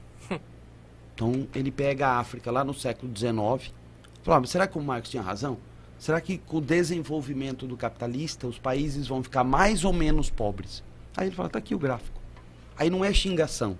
O gráfico está aqui, ó. Aqui a população ficou rica 20%, aqui tantos por cento, aqui tantos por cento. Essa rigorosidade, mas isso é duro, porque você tem anos para fazer uma pesquisa dessa. O quanto é mais fácil você pegar o microfone e xingar. Né? Então, do, do ponto de vista midiático, e, e é entendível para aquelas pessoas que não gostavam da esquerda, uma pessoa midiática assim, cai como uma luva, né? O que você precisa ler para não ser um idiota, que é um, um dos livros dele. Se eu não me engano, não me engano, quando o, o, o do primeiro discurso do Bolsonaro tinha lá a Bíblia, a Constituição, o livro do Churchill e esse livro, o que você precisa saber para não ser um idiota. Era do. Não era do. Do. Ustra. Não, Não? não. Era do Churchill? Era do Churchill. Era do Churchill. Que é um grandíssimo primeiro-ministro de direita, que pôs em prática uma ideia contra o comunismo. Então, um cara assim, ah, eu não gosto. Pronto. Você tem trocentas pessoas boas. Churchill é uma pessoa maravilhosa de, de estudar. Para quem é de direita ou quem é de esquerda. Eu sempre. Teve um tempo, que esse tempo que eu fiquei na diretoria de ensino, que eu falava, Eliseu, que o professor de esquerda precisa ler muito de direita. E o professor de direita, se quiser ser bom professor, tem que ler muito de esquerda. Por quê? Porque se você lê só o que você gosta, você fica manco. Se eu sou um professor marxista e só lê Marx, eu vou achar que tudo que ele falou tá certo, eu só li ele. Aí a pessoa precisa ler o outro. Precisa ler. Eu lembro que quando eu, eu estava me formando como aluno de, de história, tinha um, um, jornalista de economia que escrevia na Folha do Estado de São Paulo, chamado Roberto Campos. Ele é avô do atual Campos Neto, presidente do Banco Central. Sim. Ele era avô do, banco, do, do, do atual Campos Neto. E eu odiava o cara. Porque tudo que ele escrevia era o oposto do que eu tinha como formação política, de um jovem. Ele era um, um melhor economista do Brasil e eu um, um, professorzinho, um estudantinho mitidinho de história. Mas por que, que eu lia ele? Porque para entender ele, ele me forçava a ser um pouco do que o Grande falava. Ué, se você quer entender o cara, você precisa entender como é que você vai ser. Eu odeio. E aí o que significa? Então você precisa, se ele está citando um cara, você tem que saber quem é o economista. Se ele está citando um dado, você tem que ir lá ver. Então eu lia um cara que eu gostava muito, não gostava dele. Mas o fato de eu não gostar me fazia pensar diferente dele e me forçava a ir. Tipo assim, para eu debater com ele, era uma. Só por ele longe lá, ministro e eu aqui. Mas para debater com ele, eu precisava crescer. Crescer em cultura, crescer em livro, crescer em economia, crescer em entendimento, filosofia. E isso ele me fez muito bem. E se eu tivesse lendo só gente que eu gostava, aí pronto. Eu já estava feliz. Então, o, a pessoa precisa, na, na, na, pedagogia, na sala de aula, ler muito do quem ele não gosta, para criar o debate. Mesmo que seja um debate fictício e, e no papel. E, e, o que é uma referência de direita hoje para o jovem de esquerda que queira entender, mas é jovem, preguiçoso, procrastinador e não quer ler um livro de mil páginas, professor? É assim, ó. tem que ir nos clássicos. Entendeu? Se você colocar no Google Karl Marx, vai aparecer lá. Influenciou tal pessoas. Uh, e tal pessoas criticavam ele. Então, se você colocar Karl Marx no Google, vai aparecer quem ele influenciou: Lenin, Gramsci, Liebknecht, vai aparecer e vai aparecer lá. O Mises vai aparecer todas as pessoas contrárias o, o, o, que eu falei agora há pouco, o Aron, Aron. Então vai aparecer pessoas que dialogavam no sentido assim, não gosto do que ele escreveu. Então qualquer pessoa que você escrever, ah, eu vou colocar o Raimundo Aron. E ali vai pessoal, influenciou tal pessoa. Aí você vai criando uma linha, é esses caras que eu preciso ler. Você vai ver que nenhuma linha aparece. O Olavo de Carvalho. Deve ler? Deve, eu li. Quando surgiu um livro que era 50 tons de cinza, um Sim. livro todo erótico, Sim. e eu li. Aí eu, os alunos falam assim: você vai ler, professor? Vou. Aí leu, li. O que você achou ruim? Uhum. Mas eu só posso falar que é ruim Depois que leu. porque eu li. Porque eu li. E dando aula, às vezes, dando aula, eu falo, ah, um professor. Ah, mas o Mark está errado disso aqui. Eu falei assim: onde é que está isso? Ah, isso aí está num livro. Eu falei: qual página? Não tem isso, não. Ele não falou isso, não. Não estou falando que ele está certo. Estou dizendo que esse erro ele não cometeu. Isso ele não falou. Isso ele não falou, não. Entendeu? Então, às vezes, a gente começa, o não gosta, aí eu não gosto e xingo igual. Aí, bem, mas aí falta rigorosidade histórica, que a minha profissão pede. Sabe? É, às vezes deu muita encrenca, muita encrenca. Com, com amigos, com parentes, porque às vezes colocava uma, um fake news no WhatsApp e eu nem sei se eu estava certo. Mas eu me via no papel de falar só, assim, tá errado, viu? Essa informação aí tá errada, mas não sei se eu devia de estar tá falando que aquilo tá errado. É que a minha profissão me pede que na sala de aula eu dê o correto, o justo. A pessoa vai odeia o Marx. Tudo bem, eu tenho alunos que odeiam Marx, sem problema nenhum. Só que tem que odiar Marx sabendo quem são os bons, né? Quem são os bons para ele seguir né? Para não ficar só numa leitura rasa. Aí eu falava, ó, tá errado, essa, essa informação não, não, é verdadeira. Ah, você só puxa saco disso. Eu falei, não, eu só estou colocando que isso é mentira. Você quer continuar? Pode. Mas essa informação não é verdadeira. E como professor de história, eu precisava prezar por isso. Né? Eu preciso buscar. O, o, o... Esses dias um aluno me perguntou, e eu adorei da, da pergunta, se é verdade que durante o primeiro reinado foi recebida uma carta do Alto Peru, que seria hoje Bolívia, que se o Brasil não queria pegar a Bolívia para o Brasil. Aí eu falei, menino, nunca vi isso. Nossa. Nunca vi isso. Eu falei assim, ah, eu vi num vídeo. falei, bom, então você me passa o vídeo. O vídeo está no meu, no meu WhatsApp. Eu não assisti ainda, porque ele me passou, acho que segunda, terça-feira, e aí, é ontem, né? Então foi é. ontem, é. ontem. E aí de lá pra cá não, é. Hoje é segunda. Então ele me passou no final de semana, sexta-feira, acho que sexta-feira. E aí de lá para cá não, não deu tempo. Aí eu falei assim, por quê? Porque eu preciso buscar uma referência histórica. Se isso está numa carta de Dom Pedro I, eu preciso encontrar essa carta de Dom Pedro I. Porque tem. Tem. Lógico que eu não vou ter acesso à carta. Sim. Mas algum local vai estar essa carta que ela está falando. É verdade, é mentira. Por quê? Porque a minha profissão me pede rigorosidade histórica. Então nós vamos atrás. Hoje uma menina, e adorei, adoro quando eles me fazem perguntas. Porque muita, muita, muita, a, a maioria das coisas eu não sei. Os alunos falam, ah, mas você sabe muito. É o que eu falei agora há pouco. É que eu sei muito porque eu só falei o que eu sei. Se eu começar a desandar, falar o que eu não sei, eu dou três aulas de saber falar o que eu não sei. Por que, que os navios do Irã atracou no porto do Brasil dois navios iranianos? Bem, não sei. Foi ontem de manhã, não sei. Aí já fui procurar, né? Isso é, isso é a facilidade que o celular te dá. Falei, não, olha, o que eu vi aqui é que o Brasil não tem problemas de, de, de, de diplomáticos com o Irã. A embaixadora dos Estados Unidos no Brasil pediu que o Brasil não deveria receber os dois navios. E aí a Marinha Brasileira falava, nós não temos problema com o Irã. São dois navios querendo atracar, não tem ninguém doente são navios de guerra andando pelo mundo para fazer exercícios de guerra. Pronto, pode entrar. Mas eu entendo. Aí, aí entra aquilo que nós estamos saturados, que é de política. Qualquer coisa que aquele ex-governo fazia desagradava uma parcela. E qualquer coisa que esse atual vai fazer vai desagradar a, a outra parcela. E como está muito dividido, 51, 49, Sim. Qualquer coisa que esse fizer desagrada uma quantidade grande de gente, né? 40, que não seja os 49 hoje, né? Sim. Hum, mas uma parcela muito grande. E hoje, lógico, qualquer coisa que o Lula vai fazer também não vai agradar os 51%.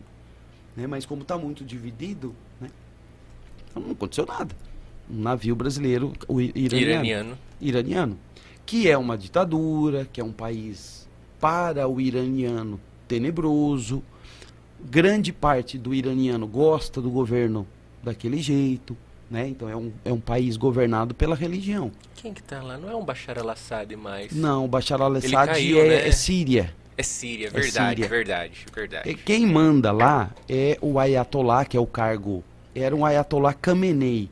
Porque quando morreu o, o, o É califado que fala? É, não, é, é, é, é Ayatollah. Ayatollah é o, é o mais alto cargo do islamismo deles no Irã, uhum. né?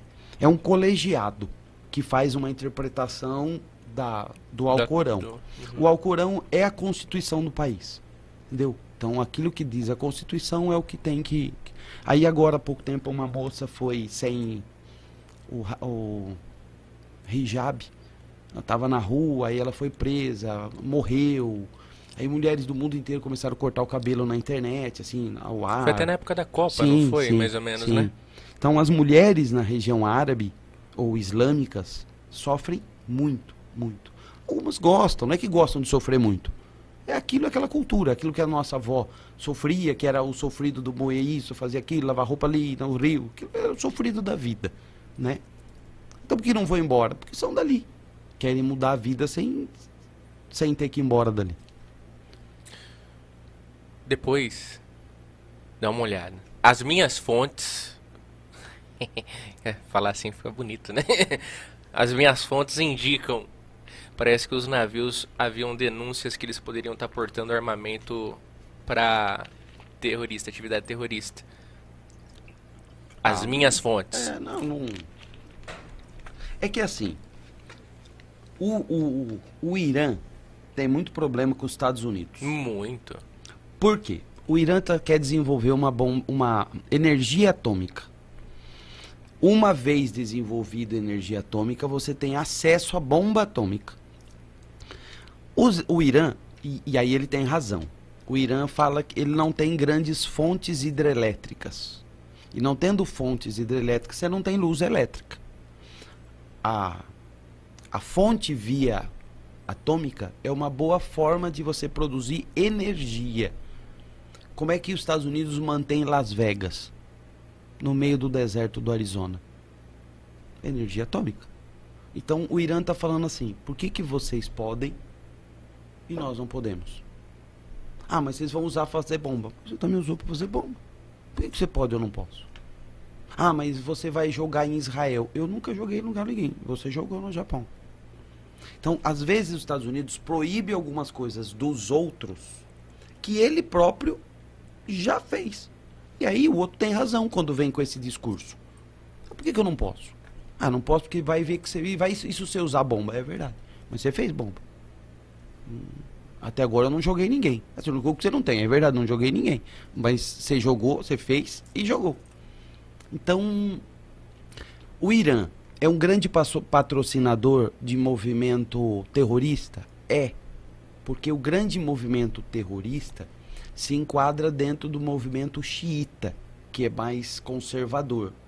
Graças a Deus, o movimento xiita é menor que o sunita. Entre os islâmicos, mais ou menos 60, 70% são sunitas. E desse grupo sunita, tem pouco terrorismo. É mais dentro do grupo xiita. Onde estão a maioria xiita? No Paquistão, no Afeganistão e no Irã. Então esses, esses, extremistas islâmicos nascem naturalmente. Naturalmente. Onde? Dentro dos países islâmicos que têm um movimento xiita maior. Paquistão, Afeganistão e Irã. Então os Estados Unidos monitora, né? Porque vai ter mais problema nesses, nesses países. Doideira. Tixe Maria. Meu Deus do céu. Ô, professor, posso mandar uns abraços? Lógico que pode, deve. Ó, então vou começar. É, Osmar Mangini, mandando mensagem pra nós, o enfermeiro Osmar Mangini, ele manda aqui, ó. Grande professor Fábio, foi meu professor na quinta e sexta série. Isso há 29 anos atrás. Ó, vi. O homem que joga xadrez por cartas. Grande Jogava, abraço. Agora é pela internet. Agora, é, agora eu tô facilitou. moderno. Agora eu tô moderno, agora é pela internet. O Batata, da, o Batata o- do- de Tapinas, manda boa noite dele por aqui. Ele, quinzista, que tá lá comemorando ontem. E o Zagobes Você mandando sabe, aqui. só uma, uma coisa. Claro. Eu- a gente tava falando, lá no comecinho eu lembrei. O 15, 15, todos os 15, por que são 15? Por que são 15? Que não é 16, 13, 14, 15? Todos os 15 referem a 15 de novembro. De novembro, é a proclamação, da República. Só tem um time no Brasil, 7 de setembro. Só um? Só um. Fica em Garanhuns, no Pernambuco. Caramba! Só um. Só um time do Brasil faz uma referência ao 7 de setembro. Olha Em, só. em Garanhuns. Garanhuns. Fala, ah, você falou de Garanhuns porque é a cidade do Lula. Mentira, ele é de Caetés. Mentira. Tem que saber história e geografia. ele é de Caetés, não é de Garanhuns. Nossa, eu não sabia que era É. só um, gente. Ó, o Tite, o primeiro time que ele ganhou foi o 15 de novembro do Rio Grande do Sul. Olha só. O 15 de Tapinas, o 15 de Piracicaba, o 15 de Jaú Tudo 15. Tudo 15. Porque quando E teve. tem a- escola também, né? O 15. que Tem. Taquaritinga tem um 15 de novembro? Não sei. Porque quando veio a proclamação da República, antes eles eram clubes republicanos. Hum. Clubes republicanos. Juntavam um grupinho, um grupo. Grupo republicano aqui. Então, quando esses aconteceu o 15 de novembro, esses maioria deles foram rebatizados com o nome de 15 de novembro. Clube 15 de novembro. Olha e aí só. o 15 de Piracicaba, o 15 de Jaú, o 15 de Tapinas, o 15 lá do Rio Grande do Sul, que é o primeiro time do Tite. E eu não sei se tem mais pelo Brasil. Que legal. E, o, Olha e o só. 7 de setembro de, de Garanhuns. Até eu percebi, eu sempre escrevia 15. É, 15 de Tapinas. Eu sempre colocava 15 de Tapinas. Aí agora eles ganharam. Eu escrevi uma matéria no nosso portal de notícias lá no grupo itacast.com.br para você acessar e conferir. Eu escrevi lá, aí eu pensei, poxa vida, eu vou chamar eles do nome completo. aí eu coloquei 15 de novembro de Tapinas, tal, tal, tal. Todos os 15 são 15 de novembro. De novembro, que bacana. E o Zagobes mandando oi aí pro professor. Também foi aluna. Rafael Martinelli Barelli, o filho do Barelli do escritório. Rafael manda aqui, Não, ó, professor. Um dos melhores alunos que eu tive. Hoje ele fez história, Sim, né? Assim, uma faculdade belíssima de história. ele passou na USP. Sim, cara fabuloso, fabuloso. Ele manda aqui, ó. Fui fazer história em grande parte por suas aulas, professor. Luciana Sabina, tia Lu do Espaço da Construção, nossa tia, ela manda um beijo aqui pra nós, para os bebês dela. Ela manda aqui, ó. Mais uma noite de história. Não tive o privilégio de ter aula com o professor Fábio, mas conheço, ah, mas conheço sua trajetória e dedicação. Parabéns, Itacast. Parabéns, professor. Obrigado. Beijo, tia Lu. A Sandra Valentina Polete Gatti. Ah, que pobreza a educação do Brasil. O Rafael mandou embaixo um abraço depois daquela mensagem. Borges. Professor Fábio, melhor professor. Provavelmente um dos seus alunos está com a foto de um anime aqui. Então, Não dá provavelmente. pra saber quem é. É o Borges. Lucas Braciari mandando. Ô, Lucas, um Boa abraço. noite. Gosto muito desse meu professor. William Claudino manda. Grande abraço, professor Fábio. A gente tá aqui no YouTube. Eu não sei se no Facebook tem. O Pelota tinha falado uma Sabe que aqui uma no- vez eu fiz um cálculo, eu devo estar ali na casa dos 18 mil. Alunos? É, se eu soubesse que eu teria uma, uma, uma profissão tão longeva, porque quando você começa, você não, você não tem ideia que isso vai durar 30 e tantos Sim. anos, né? Eu devia ter anotado, ano a ano, sabe assim? Sim. Você fala assim, ó, passou pelas minhas mãos, Fulano, fulano, ciclano, ciclano, teria, eu, pelos cálculos que eu fiz, hoje daria na casa dos 16, 17 mil alunos. Caramba, hein? Muita Muito gente, legal, hein? né? Muito legal. A gente não Nossa. sabe que, né? Quanta gente passou pela vida da gente. Então, Aquele negócio... Poxa vida, quem que é que me É, falou espero que isso? tenha, né, assim, de alguma maneira estragado pouco, não estragado assim, sabe, mas não ter correspondido, às vezes sem querer falar uma palavra mal falada ou expor uma ideia que não era aquilo que eu queria, mas ele entendeu aquilo, né? Às vezes nem sempre o que a gente fala é, é aquilo que vai ser recebido pelo outro, né? Então, às vezes a a incompreensão que a gente tem pelo escrever na internet, né? Às vezes a gente tem também na sala de aula, Sim, né? Às vezes eu estou defendendo uma pessoa, mas não porque eu estou defendendo ele, é porque aquela, aquela ideia é aquilo que eu, que eu preciso explicar para ele, sim. né? Mas eu tento sempre, sempre, sempre, pode perguntar para os meus alunos, falar, ó, esse pensa isso e esse pensa isso. E aí você decide o que você quer pensar. Você não pense por mim. Eu falo assim, não, não, não me siga, pode ser que eu esteja perdido. Né? E às vezes eu falo assim, não preciso de palpite, você errar sozinho. Deixa eu errar, né? Então às vezes o aluno assim, procure o seu caminho. Ah, mas eu gosto das ideias de esquerda, ótimo. Se forme bem nas ideias de direita. Ah, eu gosto das, das ideias de esquerda, se forme bem. Leia, instrua-se, lê o que é importante, lê o pensamento contrário, né? Josimara e Anderson Moraes mandam. Professor Fábio, eu entrei com, com um quadro do meu pai na formatura do terceiro EJA ah, no ano passado. Lindas palavras suas, você é demais. Esse é o Anderson Moraes, o Madeira, ah, um careca. Lembro, lembro, lembro. Lembro da formatura, lembro dele com o quadro. É isso, né? Aham. É, é isso. A gente quando entra numa faculdade ou termina uma escola, quanta gente, quanta gente, quanta gente não não, não, não tá entrando pela primeira vez, Sim. né? Lucas Biela Braciali também manda aqui no Facebook o boa noite dele. Ah, o Anderson Moraes falou que chegando na casa dele ele vai terminar de assistir. Manda parabéns pelo programa. O Renato Amaral, o Renatinho, Oxe, manda Maria. boa noite. Fala que aula incrível que tá tendo por aqui.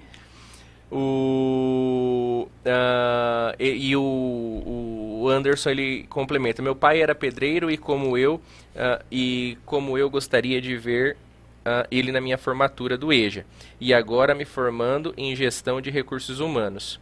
Saudades do, do meu pai. O, o Anderson, é Anderson, eu, ele estava na forma, eu estava na formatura, ele também. A, a, a- cena mais bonita da, da formatura do ano passado do Moraes, o Anderson vai saber, se puder escrever der tempo, foi uma, uma, uma, uma, uma senhora que se formou, ela estava sozinha. É uma senhora, eu não sei o nome dela, eu não dou aula no Eixa do Moraes. E quando ela foi chamada, todos os alunos aplaudiram. Se vê que ela é mais senhora, né? Então é aquele o adulto voltando é mais difícil, é mais trabalho. Se o Anderson tiver, se a pessoa estiver assistindo, é, foi a parte mais bonita da formatura, porque formar um menino de 14 é isso, tá certo, né? Tá se formando de 16, mas uma senhora que trabalhou o dia inteiro e vai à noite com sono, cansada, no outro dia tudo de novo, né? E- e voltar a conviver com um jovem, porque aí a música, a roupa é tudo muito diferente, a escola é diferente. né? E, e foi uma homenagem muito bonita. Todos os alunos levantaram para aplaudir, eu não sei. Eva lá, aqui. olha lá, pronto, é. Para mim foi o momento mais bonito da formatura. Que bacana. Olha lá. Então, Isso é superação demais, né? sim, A sim. dona Eva. Olha lá, parabéns, viu, dona? Olha lá, aqui. parabéns pela dona Eva. Por antes também. Mas se via que a- a- os alunos reconheceram que o, esco- o esforço da dona Eva deve ter sido milhões de vezes maior que o esforço deles, alunos da época. Sim. Então, meu beijo à dona Eva também, que eu conheci só no dia da formatura. Obrigado, viu, Anderson? É, ele disse que foi a inspiração para todos aí. Lá. E o Renatinho mandou uma pergunta aqui, ó. Esse ver Renato aqui, é ó. fabuloso. Tema interessantíssimo. Parabéns ao Itacast. Quem sabe seja possível fazer uma pergunta. Ainda que, acho, que haja o pensamento marxista, o neoliberalismo, neoliberalismo, surgido na década de 70, pode ser considerado o principal método implementado a, a refrear as ideias marxistas, uma vez que o neoliberalismo atua baseado ah, baseado a estimular força interna do mercado econômico? E ele fala, saudades. Eu acho que sim. O- o- só para a gente situar um pouco mais. O que, que é a ideia liberal? A gente tinha um- uma forma de governo onde o governo controlava tudo, que era o Estado absolutista. Uhum. Né? Lá por volta dos séculos 13, 14, 15, 16, 17, 18, o que, que é isso? 1300, 1400, 1500, 1600, o governo controlava tudo. E aí surge um pensamento oposto. Tá errado. Tá errado o governo controlar tudo. E aí nascem os liberais. E o principal nome liberal na economia é o Adam Smith. Depois de- vem Davi Ricardo, Thomas Malthus, ah, mas o principal nome era na época o, o, o Adam Smith. E aí cria o liberalismo. Só que o liberalismo entra em crise quando vem a crise de 1929. Ou seja, a crise de 29 mostrou que quando o governo não cuida da economia, você pode ter crises tão graves mundiais. E como eles entendiam que não é papel do governo cuidar da economia, se a empresa faliu é problema dela, se o banco faliu é problema dele, e isso é verdade quando atinge 2, 3, 10. Quando atinge mil, você tem no outro dia uma população imensa de desempregados. Ou o governo fica esperando, daqui um ano, dois, três, só que a convulsão social vai a mil. Então, o que, que fez um governo norte-americano, que é o Roosevelt, na eleição de 1933, ele fala: se eu ganhar as eleições, eu vou intervir na economia. Acabou essa conversa de liberalismo. porque essa conversa só está dando tragédia. Por quê? Porque a crise aconteceu em 29 24 de outubro de 1929, eu acho que é isso, mas se eu errar a data, me perdoe, também não precisa ser tão purista. 1929 é mais fácil. E 1929, 1930, 1931, 1932, 1933, falou: para. O, o, problema foi aumentando. Tanto que teve gente que ganhou dinheiro em cima disso. O Charlie Chaplin criou o personagem Carlitos, uhum. que é um pobre de bom coração, mas pobre. Né? O, o mendigo Carlitos. E aí vem o governo russo e falou: não, nós vamos investir na economia. Não precisa ser ditadura, mas nós vamos investir na economia. E aí cria o salário emprego, o salário desemprego, a, a, auxílio transporte, auxílio alimentação, auxílio ao produtor rural para ele falar, não, pode voltar a produzir, porque se ninguém, se você não conseguir vender, eu compro a tua safra. E aí a, a roda da economia começa a girar. Todo mundo fala, não, beleza, gostamos da ideia. É nesse mesmíssimo assunto que aparece o Mussolini com o fascismo, e o, o nazismo na Alemanha. Só que eles dão um passo a mais. Eles acham que o controle não deve estar só no campo da economia. O controle tem que estar no campo da cultura. O controle tem que estar no campo da política. O controle tem que estar no campo do esporte. O controle tem que estar em todos os campos. Por isso que eles são um passo a mais. Eles eram ditatoriais e o movimento Roosevelt não. Isso tem outros assuntos que dá pra gente entrar, mas aí a gente fica até de madrugada. E aí o tempo vai passando. A guerra gerou mais trabalho, a guerra recuperou o capital, a guerra enriqueceu o mundo, acabou em 45. O mundo dos anos 50 é o mundo dos anos dourados. Quase todos os países viviam muito bem. O Brasil vivia a época do Getúlio, do JK. Por que, que todo mundo vivia bem? Porque aquela produção rápida do sistema capitalista, que também beneficiou o socialismo por causa da guerra, fez com que o mundo estivesse bem nos anos 50. Nos anos 60 começa a dar uma coisa das Guerras Frias. Na guerra, na, nos anos 60 essa economia começa a brecar.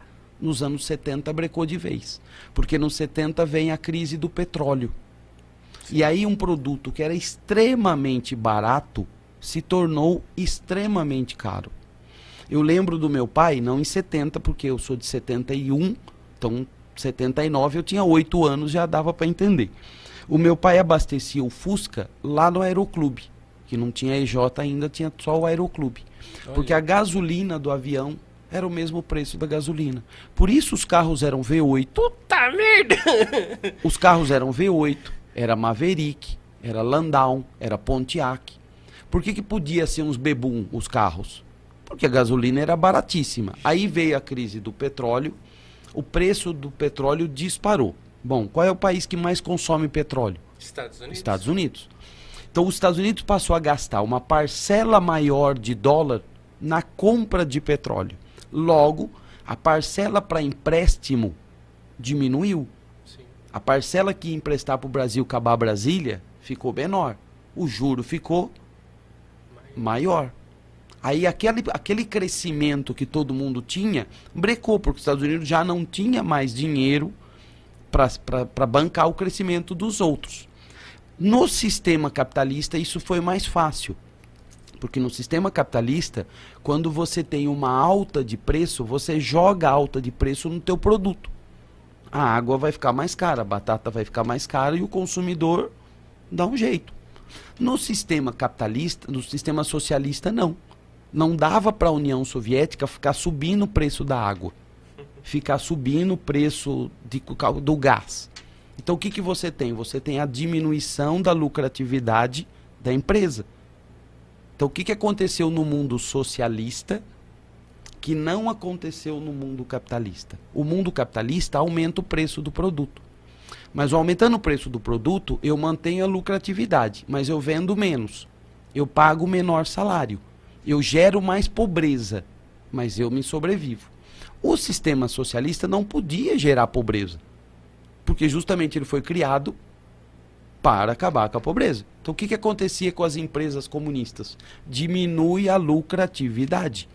Aí o que aconteceu quando você comparava as indústrias de carro norte-americanas e as indústrias soviéticas. Um produzia um carro belíssimo, mesmo que fosse para 10 pessoas. Mesmo fosse para. O Brasil tem 41 bilionários. 41 bilionários só. Então, mesmo. Então, imagina um Maracanã lotado. Lotado. Uma pessoa ali é bilionária. Só uma. O resto é tudo trabalhador normal. Isso é um pouco da desigualdade, da ideia. E aí, o que foi acontecendo na União Soviética? Começa o sucateamento. Aí, de que adiantava o soviético, o, o cidadão soviético, mandar um soldado para a Lua, mandar um, o Yuri Gagarin, produzir bombas atômicas, mas faltar escova de dente, faltar sabonete. Aí começa a, o desgosto com o soviético. Enquanto tinha ditadura, mas tinha pasta de dente, tinha sabonete, tinha vida boa, até que dá para tolerar. Agora, sem vodka, sem sabonete e ainda ditadura, não. A vodka aí não. A vodka não. Então, o, no lado soviético começa esse desgosto e aí o lado socialista vai se desmontando.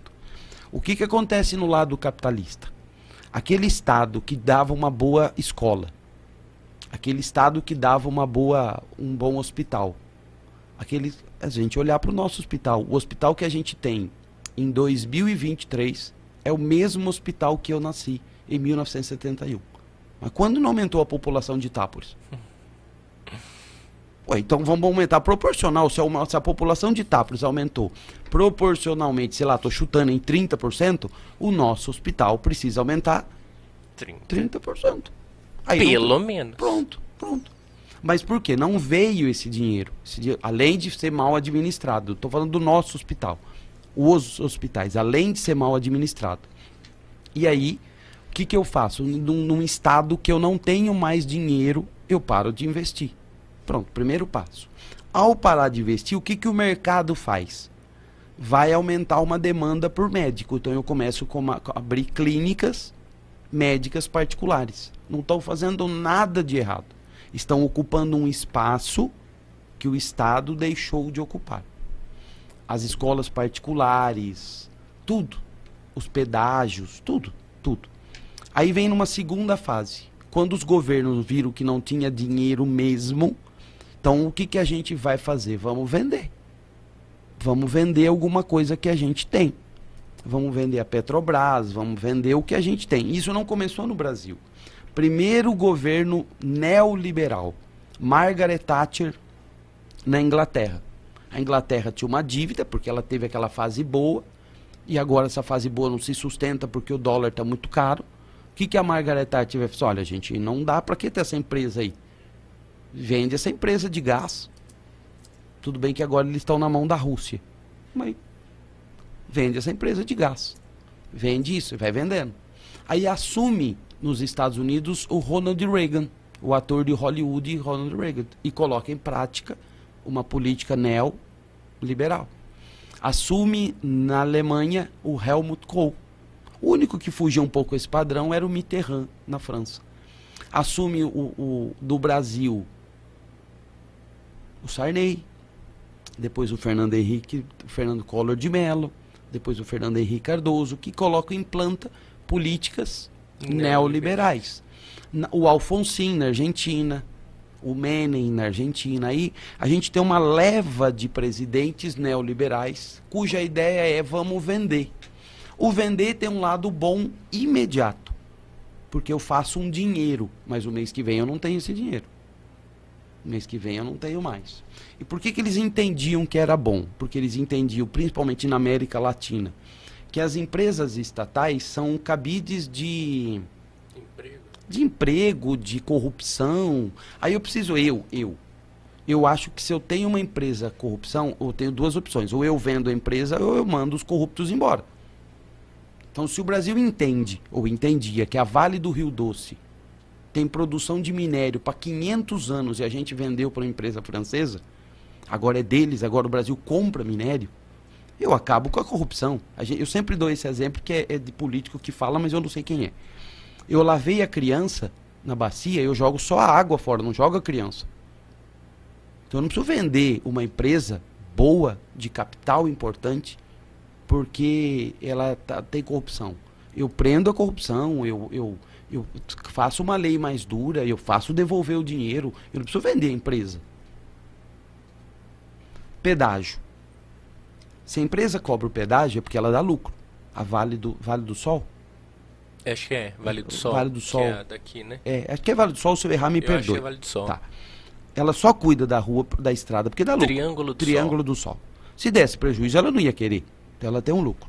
Se ela tem um lucro e não está nada de errado, ele vai usar esse lucro do jeito que ele quer, é dele. Ele vai para a França, ele compra uma fazenda, ele aumenta a empresa, é dele, faz o que ele quer, não está roubando. Por que, que esse lucro não pode ser do Estado? Por que, que o pedágio não pode ser criado por uma empresa estatal, sem roubo, sem corrupção, e o Estado vai ter dinheiro para cuidar de um hospital, de uma escola? Ah, mas tem corrupção. Bom, então eu não preciso vender uma coisa, eu preciso só acabar com a corrupção. Ou a gente vai ter que admitir que a corrupção é incabável. E aí fecha a humanidade porque não tem jeito. A, a, a- corrupção está intrínseca ao ser humano. Entendeu? Talvez Então, não no ser humano, mas você não acha que é intrínseca na política brasileira? não, corrupção é mundial. Não, sim, Só claro. que você tem local que pune a corrupção. Devolve dinheiro. Entendeu? Eu acho que. é- é- esse é um ponto que a gente vai voltar. Que eu adoraria conversar com, com o Barelli, que é um professor de história fabuloso. Nós temos um problema gravíssimo. Quando nasce a República, ela nasce na, na Roma antiga. Se existia uma coisa que era degradante, era alguém roubar a República Sim. degradante, porque era alguém que estava roubando todos. A República Moderna não criou essa ideia. A, a República Moderna, os nossos políticos, os políticos da França, os políticos da Bélgica, os políticos da Alemanha, os políticos da França, da Espanha, eles acham que o público não é de todos, no sentido é de todos, então eu posso pegar. A punição, de, na, a punição na Grécia, a punição na, Fran, na, na Roma, você vai embora daqui. Vai embora daqui. Você não serve mais para estar aqui. Nunca mais você é candidato a nada, nada, nada. Você não pode ser de síndico, nada, nada. Porque você mostrou desonestidade. Você não pode nunca mais voltar para nenhum cargo público. O nosso sistema republicano não é assim. Então, nós temos problema. O Trump, o Trump está respondendo por, por corrupção na, nos Estados Unidos. O Biden também. O, o, o rei da França, errei. O rei da Espanha renunciou por problemas de corrupção no governo dele. O rei é dele. Ele é o representante do povo espanhol. Então, quando gente desse mais alto gabarito rouba, é porque a ganância é, é muito maior nesse campo da alta política do que, no- no- do que entre nós pequenos réis mortais. Porque eles estão numa, numa quantidade de dinheiro absurda. Então a república, quando nasce na Grécia, na Grécia não, mas em Roma, a pior punição era aquela para quem roubava o todo. Porque ele roubava todos. A gente não consegue fazer isso de uma lei dura, porque quem está nesses cargos é quem vai be- beneficiar dessas leis. Entendeu? Então nós temos a corrupção, não é fruto desse partido, daquele partido, desse grado da esquerda da direita. Né? Então aí o neoliberalismo, para só voltar naquela, os presidentes começam a vender, porque eles entendem que vamos se desfazer desses bens que são corruptíveis. E aí nasce a ideia do, do, do- do neoliberalismo. Como diria Felipe Dávila, que tristeza, viu? Ai, professor. Política é o do Borogodó. Mas. É ruim com, e- com ela, mas pior sem é, ela. né? É isso. Nós precisamos é um é o mal necessário, né? É isso tem que a- as, as artimanhas, as leis vão sendo já foram melhoradas, entendeu? Precisa ser mais ainda, precisa ser mais ainda, mas já foram do que a gente tinha 20, 30 anos atrás, a gente melhorou muito.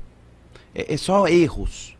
Falar assim, ah, mas na época dos militares não tinha corrupção, não tinha jornal para denunciar corrupção. É.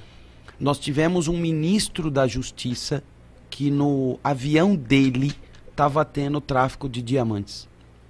Dele. Se eu não me engano é Paulo Brossar, mas se eu errar, acho que Paulo Brossar é um jurista e eu não quero cometer o engano aqui. No avião do ministro da Justiça. Né? Então, assim, tinha. E não é a gente falar, ah, os militares são culpados. Não, tinha. É que como eles controlavam o jornal, não deixava sair no jornal. Né? Então, não dá para saber. Né? Não dá para saber se não tinha ou não, porque não pode denunciar. Né? O, os jornais não podem falar. E aquele entra naquela, né? Ninguém viu, então não aconteceu. É, não é? Então, mas tinha, né? É complicado. Às vezes por conta desses fatos que eu não acredito no sistema como um todo. Às vezes nem no capitalismo, nem no socialismo. Sim, sim, sim. São, são sistemas que têm que ser aprimorados. A gente não tem, não tem absoluta certeza, e não tem certeza, lógico, né? Se, se é que o sistema vai acabar, se o sistema capitalista vai acabar, se virar o sistema. É que assim, ó, eu vou voltar num outro ponto que é bacana. Por que, que se criou a ideia do socialismo? Porque o Karl Marx ele é advogado. Sim. de profissão. Aí ele começa a entender, buscar por que, que algumas pessoas estão procurando ele para defender uma causa de que as pessoas que estavam pegando lenha estavam sendo condenados pela justiça alemã. E eles estavam pegando lenha do chão. Uhum. Então estão pegando a árvore que pertence a um sítio, estão pegando do chão, do chão não pertence a ninguém. Aí ele começa a estudar por que, que as leis sempre beneficiavam um grupo e punia um grupo. Por que, que ela privilegiava sempre o grupo de quem tinha e ferrava quem não tinha. Aí ele falou, vou ver na história. Aí ele foi lá na história antiga, a mesma coisa. Na história medieval, a mesma coisa. Na história moderna, a mesma coisa. Aí ele começa a estudar como que era o sistema na época antiga. Aí ele chega e dá até o termo escravismo. E um dia o escravismo acabou e veio o tal do feudalismo. Um dia o feudalismo acabou e nasceu o capitalismo. E aí na cabeça do Marx, quem é que nos garante que o capitalismo vai ser eterno? Esses dias eu fiz com os alunos do ângulo. O escravismo durou mais ou menos uns 3 mil anos. Caceta. 3 mil anos. O feudalismo durou mil. O capitalismo não tem 700. E ele já mostra sinais de problema, que a gente falou de produção, de consumo. Então o Marx acha que como o escravismo não foi eterno, o feudalismo não foi eterno. Por que o capitalismo seria? E ele acha que quando o sistema capitalista entrar em sua decadência, seria substituído pelo socialismo. Ele não fala quando. Ele vai falar quando as forças produtivas estiverem maduras. Ele não fala quando. Né? E isso acontece quando tem a Primeira Guerra Mundial isso é uma discussão muito grande dentro da academia, dentro dos professores de história, dentro dos economistas, que eles falam que nem naquele momento o sistema capitalista estava numa crise a ponto de quebrar. É que na Rússia eles aproveitaram esse momento e os socialistas tomaram o poder na Rússia. Então tem muita gente que discute se o capitalismo estava enfraquecido ou esse era um problema só estrutural da Rússia. É uma discussão das academias, dos professores de história, desses malucos que fica aí lendo trocentos livros de economia, de filosofia, de política, de sociedade, e, e aí fica aí com a cervejinha no bar discutindo isso. é, da própria da nossa né, profissão. Eu não sou ali da cervejinha. Eu pico no tereré. Entendeu? Mas se, se o sistema mesmo do sistema socialista capitalista estava numa crise. Entendeu? Estava numa crise gerada pela Primeira Guerra Mundial. Hoje os sistemas que a gente teria que poderia substituir, que, por exemplo, se a Rússia, uh, digamos, né, que a Rússia sim, oh, sim. É, é, se a Rússia era de fato um problema estrutural de lá, não do capitalismo hoje, se o capitalismo acaba daqui 100, 200 anos, o único sistema seria o socialismo? Até agora, sim. Por isso. Ou a gente retrocede para que para outros que Por já... isso que a gente que você fez lá uma hora numa pergunta e eu, eu entrei e pensei em falar, mas a gente entra em outro assunto.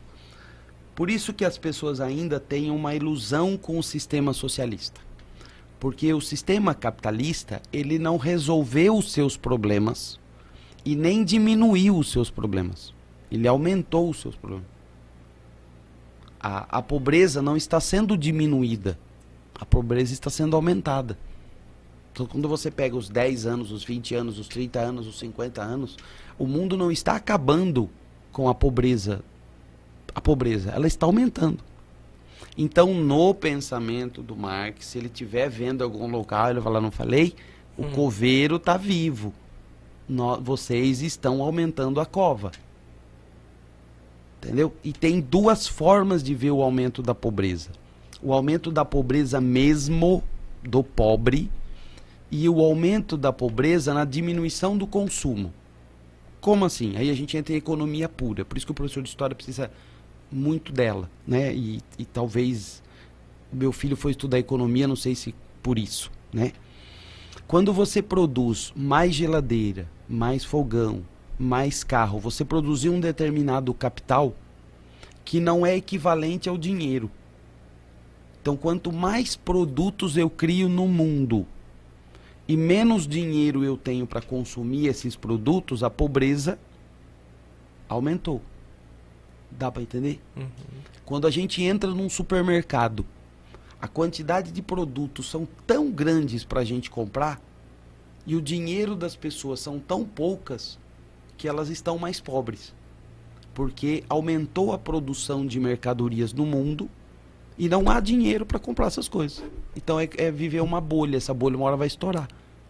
A gente entra num shopping, você se surpreende com a quantidade de coisas que tem lá dentro.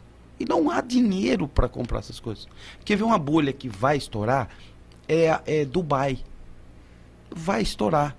Porque não tem como manter aquele luxo por muito tempo. Tem como. Só se você fizer o que você talvez lembra de criança quando surgiu aquele jogo de City, Sin City. Sim, City. Que você, você ia fazendo a cidade. O Pelota até hoje tem ah a sua metrópole. Não é? ia fazendo a cidade. E quase todo mundo fazia cidade sem pobreza. Eu lembro de uma época um aluno meu fazendo a cidade. Eu falei assim, mas eu falei, rapaz, cadê os, os pobres? Não, não tem, professor. A cidade é 10. Eu falei, quem trabalha nessa cidade aí? Você vai tomar o um cafezinho? Quem que tá lá às 5 horas da manhã fazendo cafezinho? Essa cidade aí não tem padeiro, não? Tem, não é que. Quem trabalha aí? Né? Quem vai o açougueiro que vai cortar carne para você? Porque esse lado vive desse. Essa, essa vida boa vive dessa. Ah, mas dá para acabar com isso? No pensamento do Marx, dá.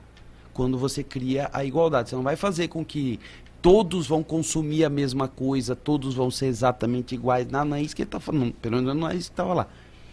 Porque você é uma pessoa que se dedicou mais. Você vai ter mais do que o outro que se dedicou menos. Mas o teu mais não é explorando o outro. É como se o teu mais fosse explorando você mesmo e não explorando o outro. Mas aí é por isso. Por isso que o, alguns jovens ainda acreditam. Porque o sistema capitalista não resolveu os seus problemas. E eu falo que depois, com o fim do comunismo, piorou. Porque enquanto você tem um inimigo, muita coisa do que você faz de errado você joga na culpa de quem? Do outro. Do outro. Agora não, agora ele vai ter que admitir, ai, e eu preciso investir em guerra, em arma, porque a União Soviética vai invadir. falei, para, para ter para invadir não. Na Idade Média, os sermãos dos padres passava mais tempo falando do diabo do que falando de Deus. Por quê? Porque enquanto você tem a criação de um medo de um lado, você fortalece a religião do outro. Se você diminuir, desprezar, não der. É, fingir que não fingir existe. que não existe, o medo faz com que eu não, eu não tenha força desse lado.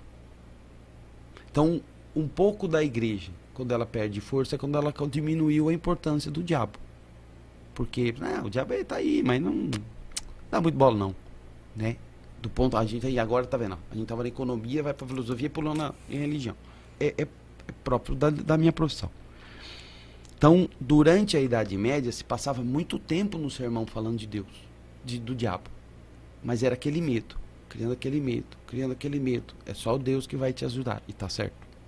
O que, que aconteceu na União durante o, a, Guerra Fria? o problema sempre vinha da onde? De lá. Então você assiste filme dos anos 50, 60 e 70. 50 e 60. Onde vem a invasão?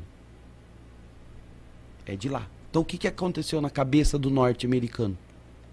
Comunista, comunista, comunista, comunista, comunista, comunista. Ah, rapaz. Do Brasil a mesma coisa. Quando que o Partido Comunista Brasileiro foi forte? Nunca.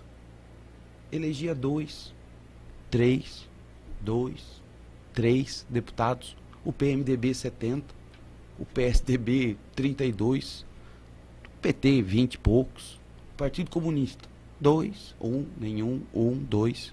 Significa que isso não é grande nem entre ninguém, nem entre os jovens. A Fegali, talvez, não, não é, não tem, não, nunca teve. Na época lá do Luiz Carlos Prestes, era ele. Ele era o um ou dois, entendeu? Mas é esse medo. Por isso que às vezes na aula, assim, ah, e o comunismo, eu falo, o que, que é isso aí? É esse medo, mas é isso. Passou-se muito tempo falando desse diabo, que não é, pra, não é que eu quero que ele seja Deus, que seja santo, mas é que criou-se um monstro, porque é entendível, né? Tem um, um tem um, um cineasta norte-americano que é 10. Eu acho que é Silvio Romero, mas se eu errar o nome, vocês me perdoem. Que ele tá os filmes, os filmes norte-americanos, o mal sempre vinha de fora. Então, os filmes eram os comunistas vão invadir os Estados Unidos, os vermelhos vão invadir os Estados Unidos.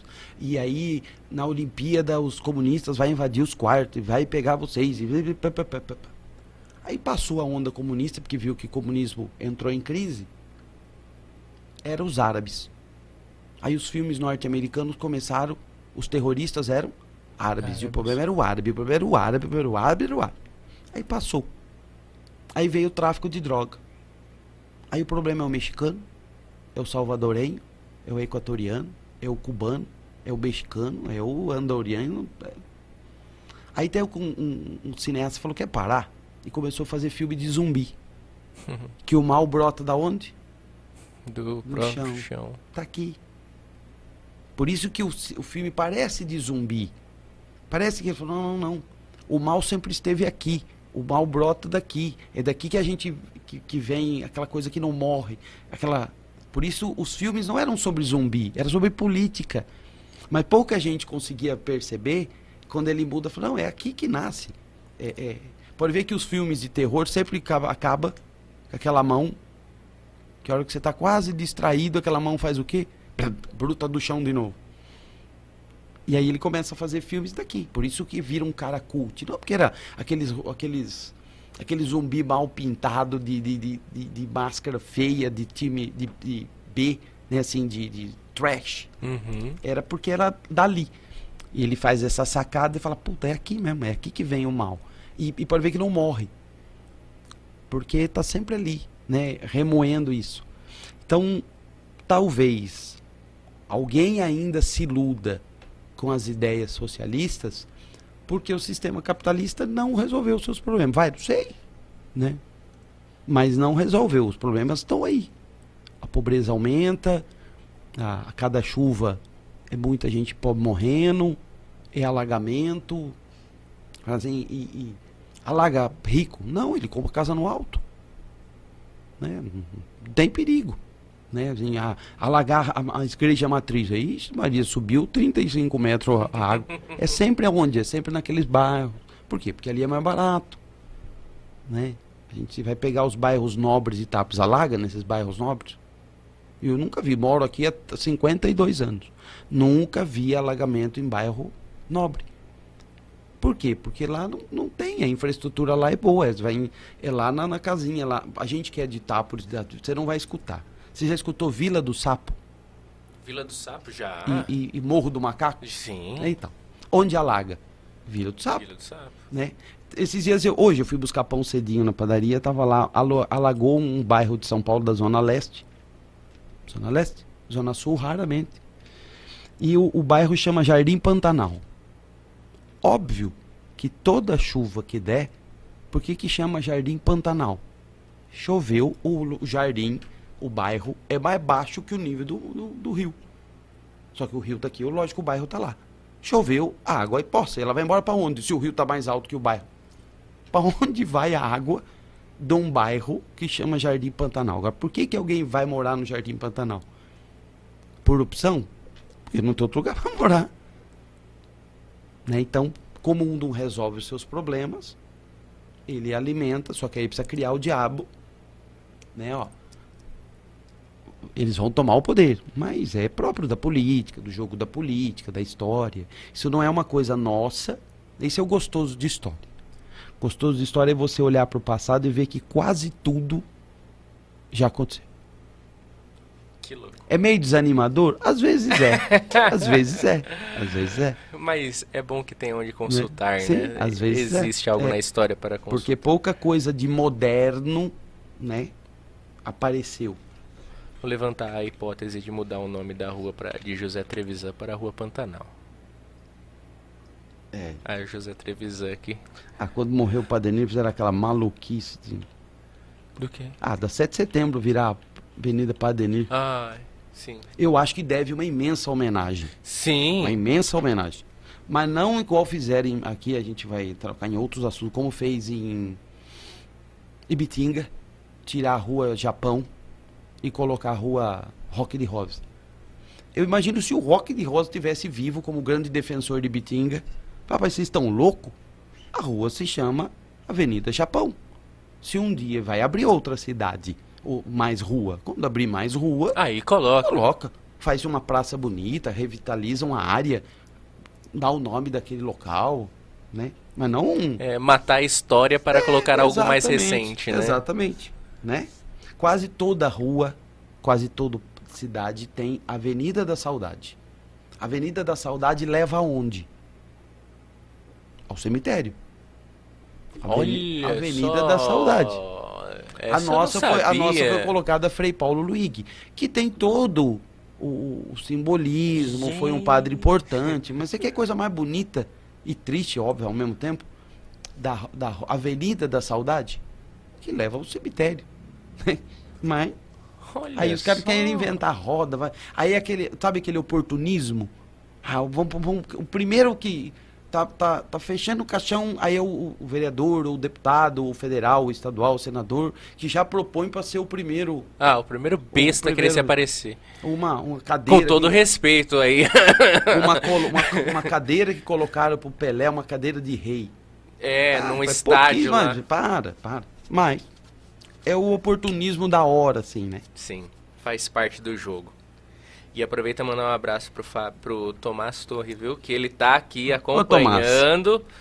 Manda um abraço pro professor Fábio e diz que te ama. Um beijo, meu filho. Obrigado, viu, pela sua pela sua insistência que tá aqui assistindo. Um beijo pra você, Tomás. Você tá chegando da faculdade agora também, 11h30. 11h57, Ah lá. professor.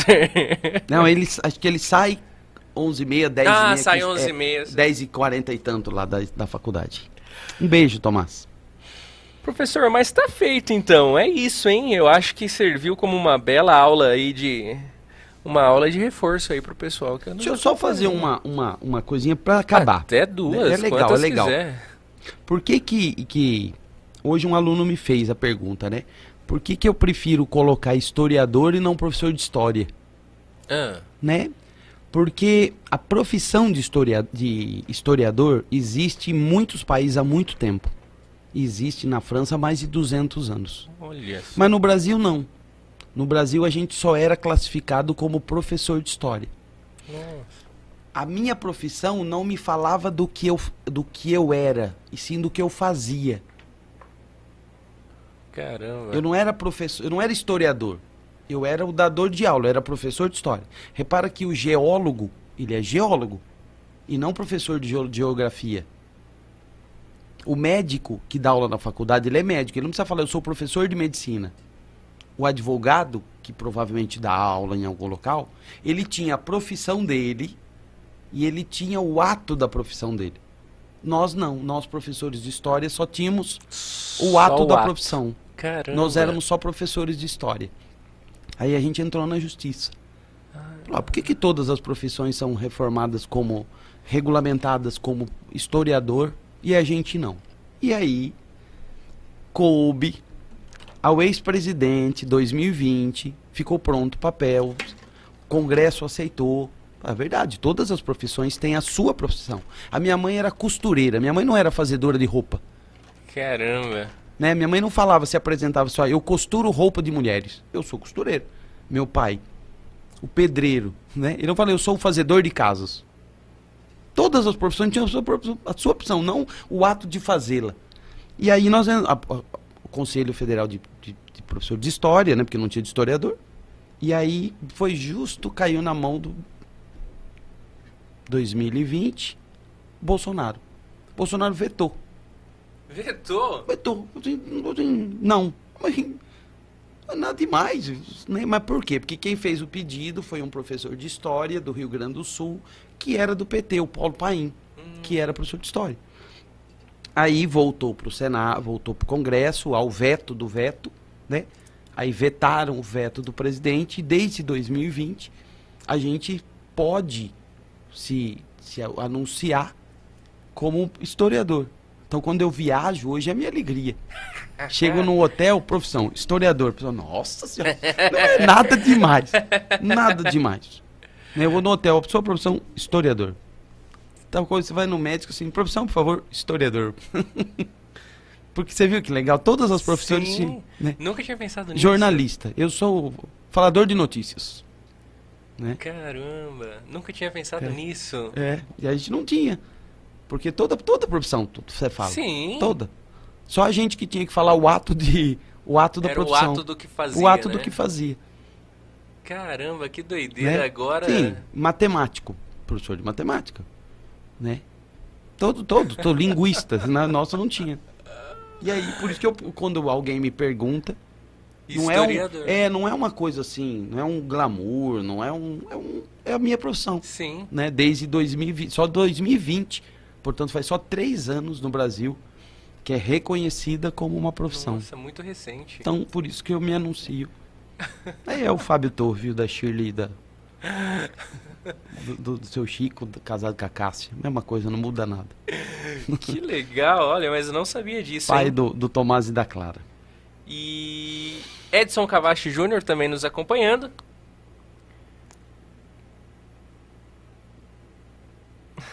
O William Claudino manda. Quando teremos a próxima aula monstra de história? Parabéns, professor Fábio. Só faltou, só faltou tocar um pouquinho de gaita. Ixi, rapaz, você sabe que de instrumento musical eu tentei de tudo, juro. Eu tentei violão, não, não tenho dom. Eu tentei violão, não deu. Te entendo. Aí eu tentei violino. Nossa. Aí a Cássia falou, Fábio, não para. Eu entendi que aquele para era para, pelo amor de Deus. Vendi o violino. Aí eu comprei um saxofone, Nossa. mais barulhento ainda, não deu. Aí eu comprei gaita, não vai. Achei. Eu toco sino.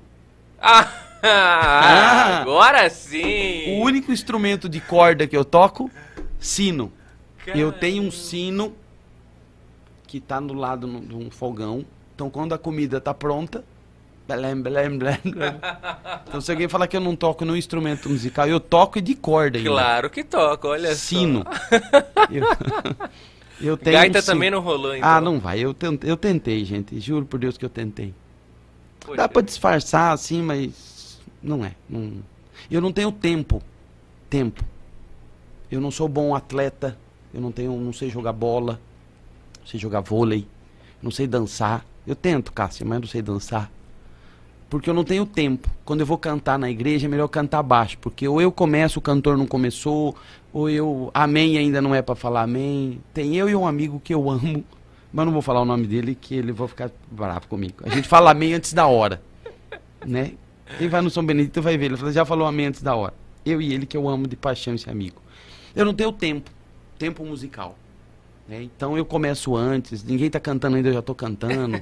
Então, o sino até que me dei bem. O negócio é historiador. É, o, o sino- o sino me dei bem. Instrumento de corda. É, e aí eu tenho um sino. Gente. Olha, apareceu um Eliseu Oliveira aqui. Ah lá, você achou que só tinha um, né? Eliseu com Z. Eu sou com S, mas muito prazer, Eliseu. Eliseu. Ah, mas anda de mula como ninguém. É assim, ó. Eu tinha um burro.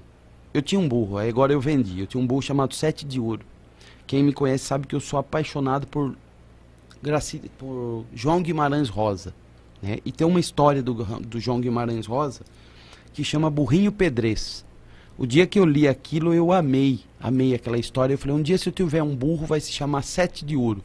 Aí um dia eu comprei um burro, o meu burro chamava Sete de Ouro. Aí fiquei com o tempão, o burro Sete de Ouro, eu vendi. Mas se um dia, hoje eu não tenho vontade, mas se um dia, tanto que eu deixo um beijão para os meus amigos muladeiros lá de Itápolis, daqui de Itápolis, né? E se um dia eu tiver uma mula, o nome vai ser Saudade. Olha. Olha que você fala assim, com quem você vai? Vou eu e a Saudade. Ó, eu vou sair para as estradas Bonito. hoje. Cássia, hoje eu tô saindo para andar. Com quem você vai? Vou eu e a Saudade. Olha que. Olha só. Mas hoje eu não tenho, ainda não tenho vontade de ter uma, um- uma mulona de nome Saudade. Fica pra próxima. Mas eu tinha mesmo um, um burro. Eu sempre brinco Sete que eu de tinha um, a Cássia tinha dois. Ela que saiu ganhando aí É, nessa é, aquisição. Se, ninguém, se nunca ninguém leu, pega esse livro chamado Sagarana, do João Guimarães Rosa. É a primeira história, chama Burrinho Pedrez. Pedrez é aquela cor branca que os animais vão ficando quando vão ficando velho. E toda a história é contada pelo burro. Olha, Não é contado pelas pessoas. Quem conta a história é o burro. O dia que eu li aquilo pela primeira vez, eu fiquei encantado com aquela história. Eu Falei, um dia eu vou ter um burro e vai se chamar Sete de Ouro. E aí, por uns 12, 13 anos, sei lá o quê, Nossa, bastante tempo. ficou um tempão. Aí vai sobrando pouco tempo, Sim. você fica explorando os amigos pra, de coração, eles ajudavam a cuidar. E escola ficou muito tarde. A gente saía da escola 5 e pouco da tarde. Hoje os alunos saem 6 e 20. Né? Então eu chegava lá para tratar do burro, tava escuro, Sim, né? E a escola começa às 7. cedinho. Então não dava para ir antes Nem depois. e nem depois. Falar, ah, não tem jeito, né? Eu ter o burro e, e- e as outras pessoas ter que ficar mantendo o meu gosto, mantendo no sentido de tratar, Sim, né? sim. Aí não falar, deixa. Uma hora com, mais tempo, quando se aposentar, sei lá, aí um dia eu volto a ter um, um burro, mas aí vai ser a mula saudade. que legal, professor. E olha, a gente só tem a te agradecer, viu? Achei, eu que agradeço a, a participação, o convite, a confiança. Poxa, a gente agradece principalmente o tempo e a disponibilidade, que como você disse, entra cedo, sai É, tarde, Amanhã, às sete da manhã, tamo lá. na luta já. Então, fica aí o nosso muito obrigado, viu, professor? De verdade. Agradeço de coração, obrigado a todos pela paciência, de estar ouvindo, de estar acompanhando. Tomás e Clara lá no Maringá, um beijo para vocês. Eu mandei pro meu irmão lá na Paraíba, não sei se ele, se ele pôde estar atendendo, às vezes ele está viajando. Um beijo a toda a família, para todos nós, que Deus acompanhe os nossos passos. A Clara gente também tá precisa- lá? Clara também está em Maringá. Olha. Clara está fazendo farmácia e o Tomás está acabando, acabando a economia. Acho que de tanto as nossas conversas disso aqui acabou influenciando um pouco na- no estudo de economia dele. Então, um beijo a todos, obrigado pela paciência, obrigado pela atenção, que a gente consiga melhorar o nosso sistema político, que a gente consiga ter um país melhor, um país mais justo, mais honesto. É isso. A gente tem que continuar lutando porque acho que é possível. Com certeza, professor. Então, eu também agradeço, além do professor, a vocês que estiveram conosco, nos acompanharam no ao vivo, através das ondas da Primeira FM, 99,9 FM. Fica aí o nosso muito obrigado para você que esteve conosco, para você que também nos acompanhou pelo YouTube e pelo Facebook ao vivaço e para você também que vai acompanhar logo mais, ah, não no ao vivo, mas dando play aí posteriormente, tanto nas nossas plataformas de rede social, quanto também no Spotify e no Deezer. Fica aí o nosso agradecimento a você também. Semana que vem tem mais. Semana que vem a gente ah, vai transmitir a entrevista com o Gerald Orozco, ele que é um, um rapaz que veio fazer o seu mestrado e doutorado aqui no Brasil, direto da Nicarágua.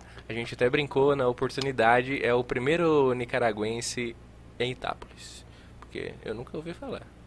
Não sei, eu lembro que teve um tempo que Não, tinha não um... estraga nosso barato. Não, não. Era um cara que ele passou de bicicleta. Bicicleta? É, acho que ele veio duas ou três vezes de bicicleta, mas eu acho que ele era mexicano. Ah, Acho que ele era mexicano. Menos mal, então continua aí o primeiro Nicarágua. É, se tiver outro, fica todo mundo quieto. Vai, fica, É, fica aí. ou então, ah, diga para que venha aqui também, né? É. Mas fica aí o nosso muito obrigado a você que nos acompanhou, a você que esteve conosco, a você que vai dar o play posteriormente, para todo mundo que esteve conosco. Ah, também, eh, semana que vem a gente tá, eu tô fazendo os últimos acertos na agenda, com as imagens e tudo mais. Mas durante essa semana aí a gente libera a agenda. Quarta-feira fica o convite para vocês acompanharem o especial ah, do, da temporada 2023 de Fórmula 1 lá no Itacast Esporte Clube. A gente vai fazer um bate-papo bem bacana com o pessoal, com os nossos amigos da Primeira FM, também nós daqui do grupo Itacast. Jonathan não vai dar, não vai tá, poder estar presente, mas a gente está contando com a presença dele hoje, que eu também quero agradecer. E fica aí o convite para todo mundo, principal, convite não, o pedido. Se inscrevam no nosso canal. Por favor, isso nos ajuda muito. E fica o convite para você empresário, para você que queira patrocinar o Itacast, o podcast da Cidade das Pedras. Acesse grupoitacast.com.br. Lá nós temos uma aba especial com todos os nossos serviços que nós prestamos, porque o Grupo Itacast também é uma empresa que presta diversos serviços, e também ah, temos a aba sobre patrocine, onde você vai poder conhecer nossos planos e ver nossas métricas, para saber se é interessante, interessante para você e estar aqui conosco anunciando. Então, fica o convite também para você acessar. Lembre-se sempre, sempre grupoitacast.com.br. Fechou? A gente aguarda aí o, o, o seu a, a, o seu a sua inscrição no nosso canal, o seu acesso no nosso site e também, mais importante do que tudo, a sua amizade aqui conosco, nos acompanhando semanalmente. Então, até semana que vem, não é mesmo? Tchau, tchau.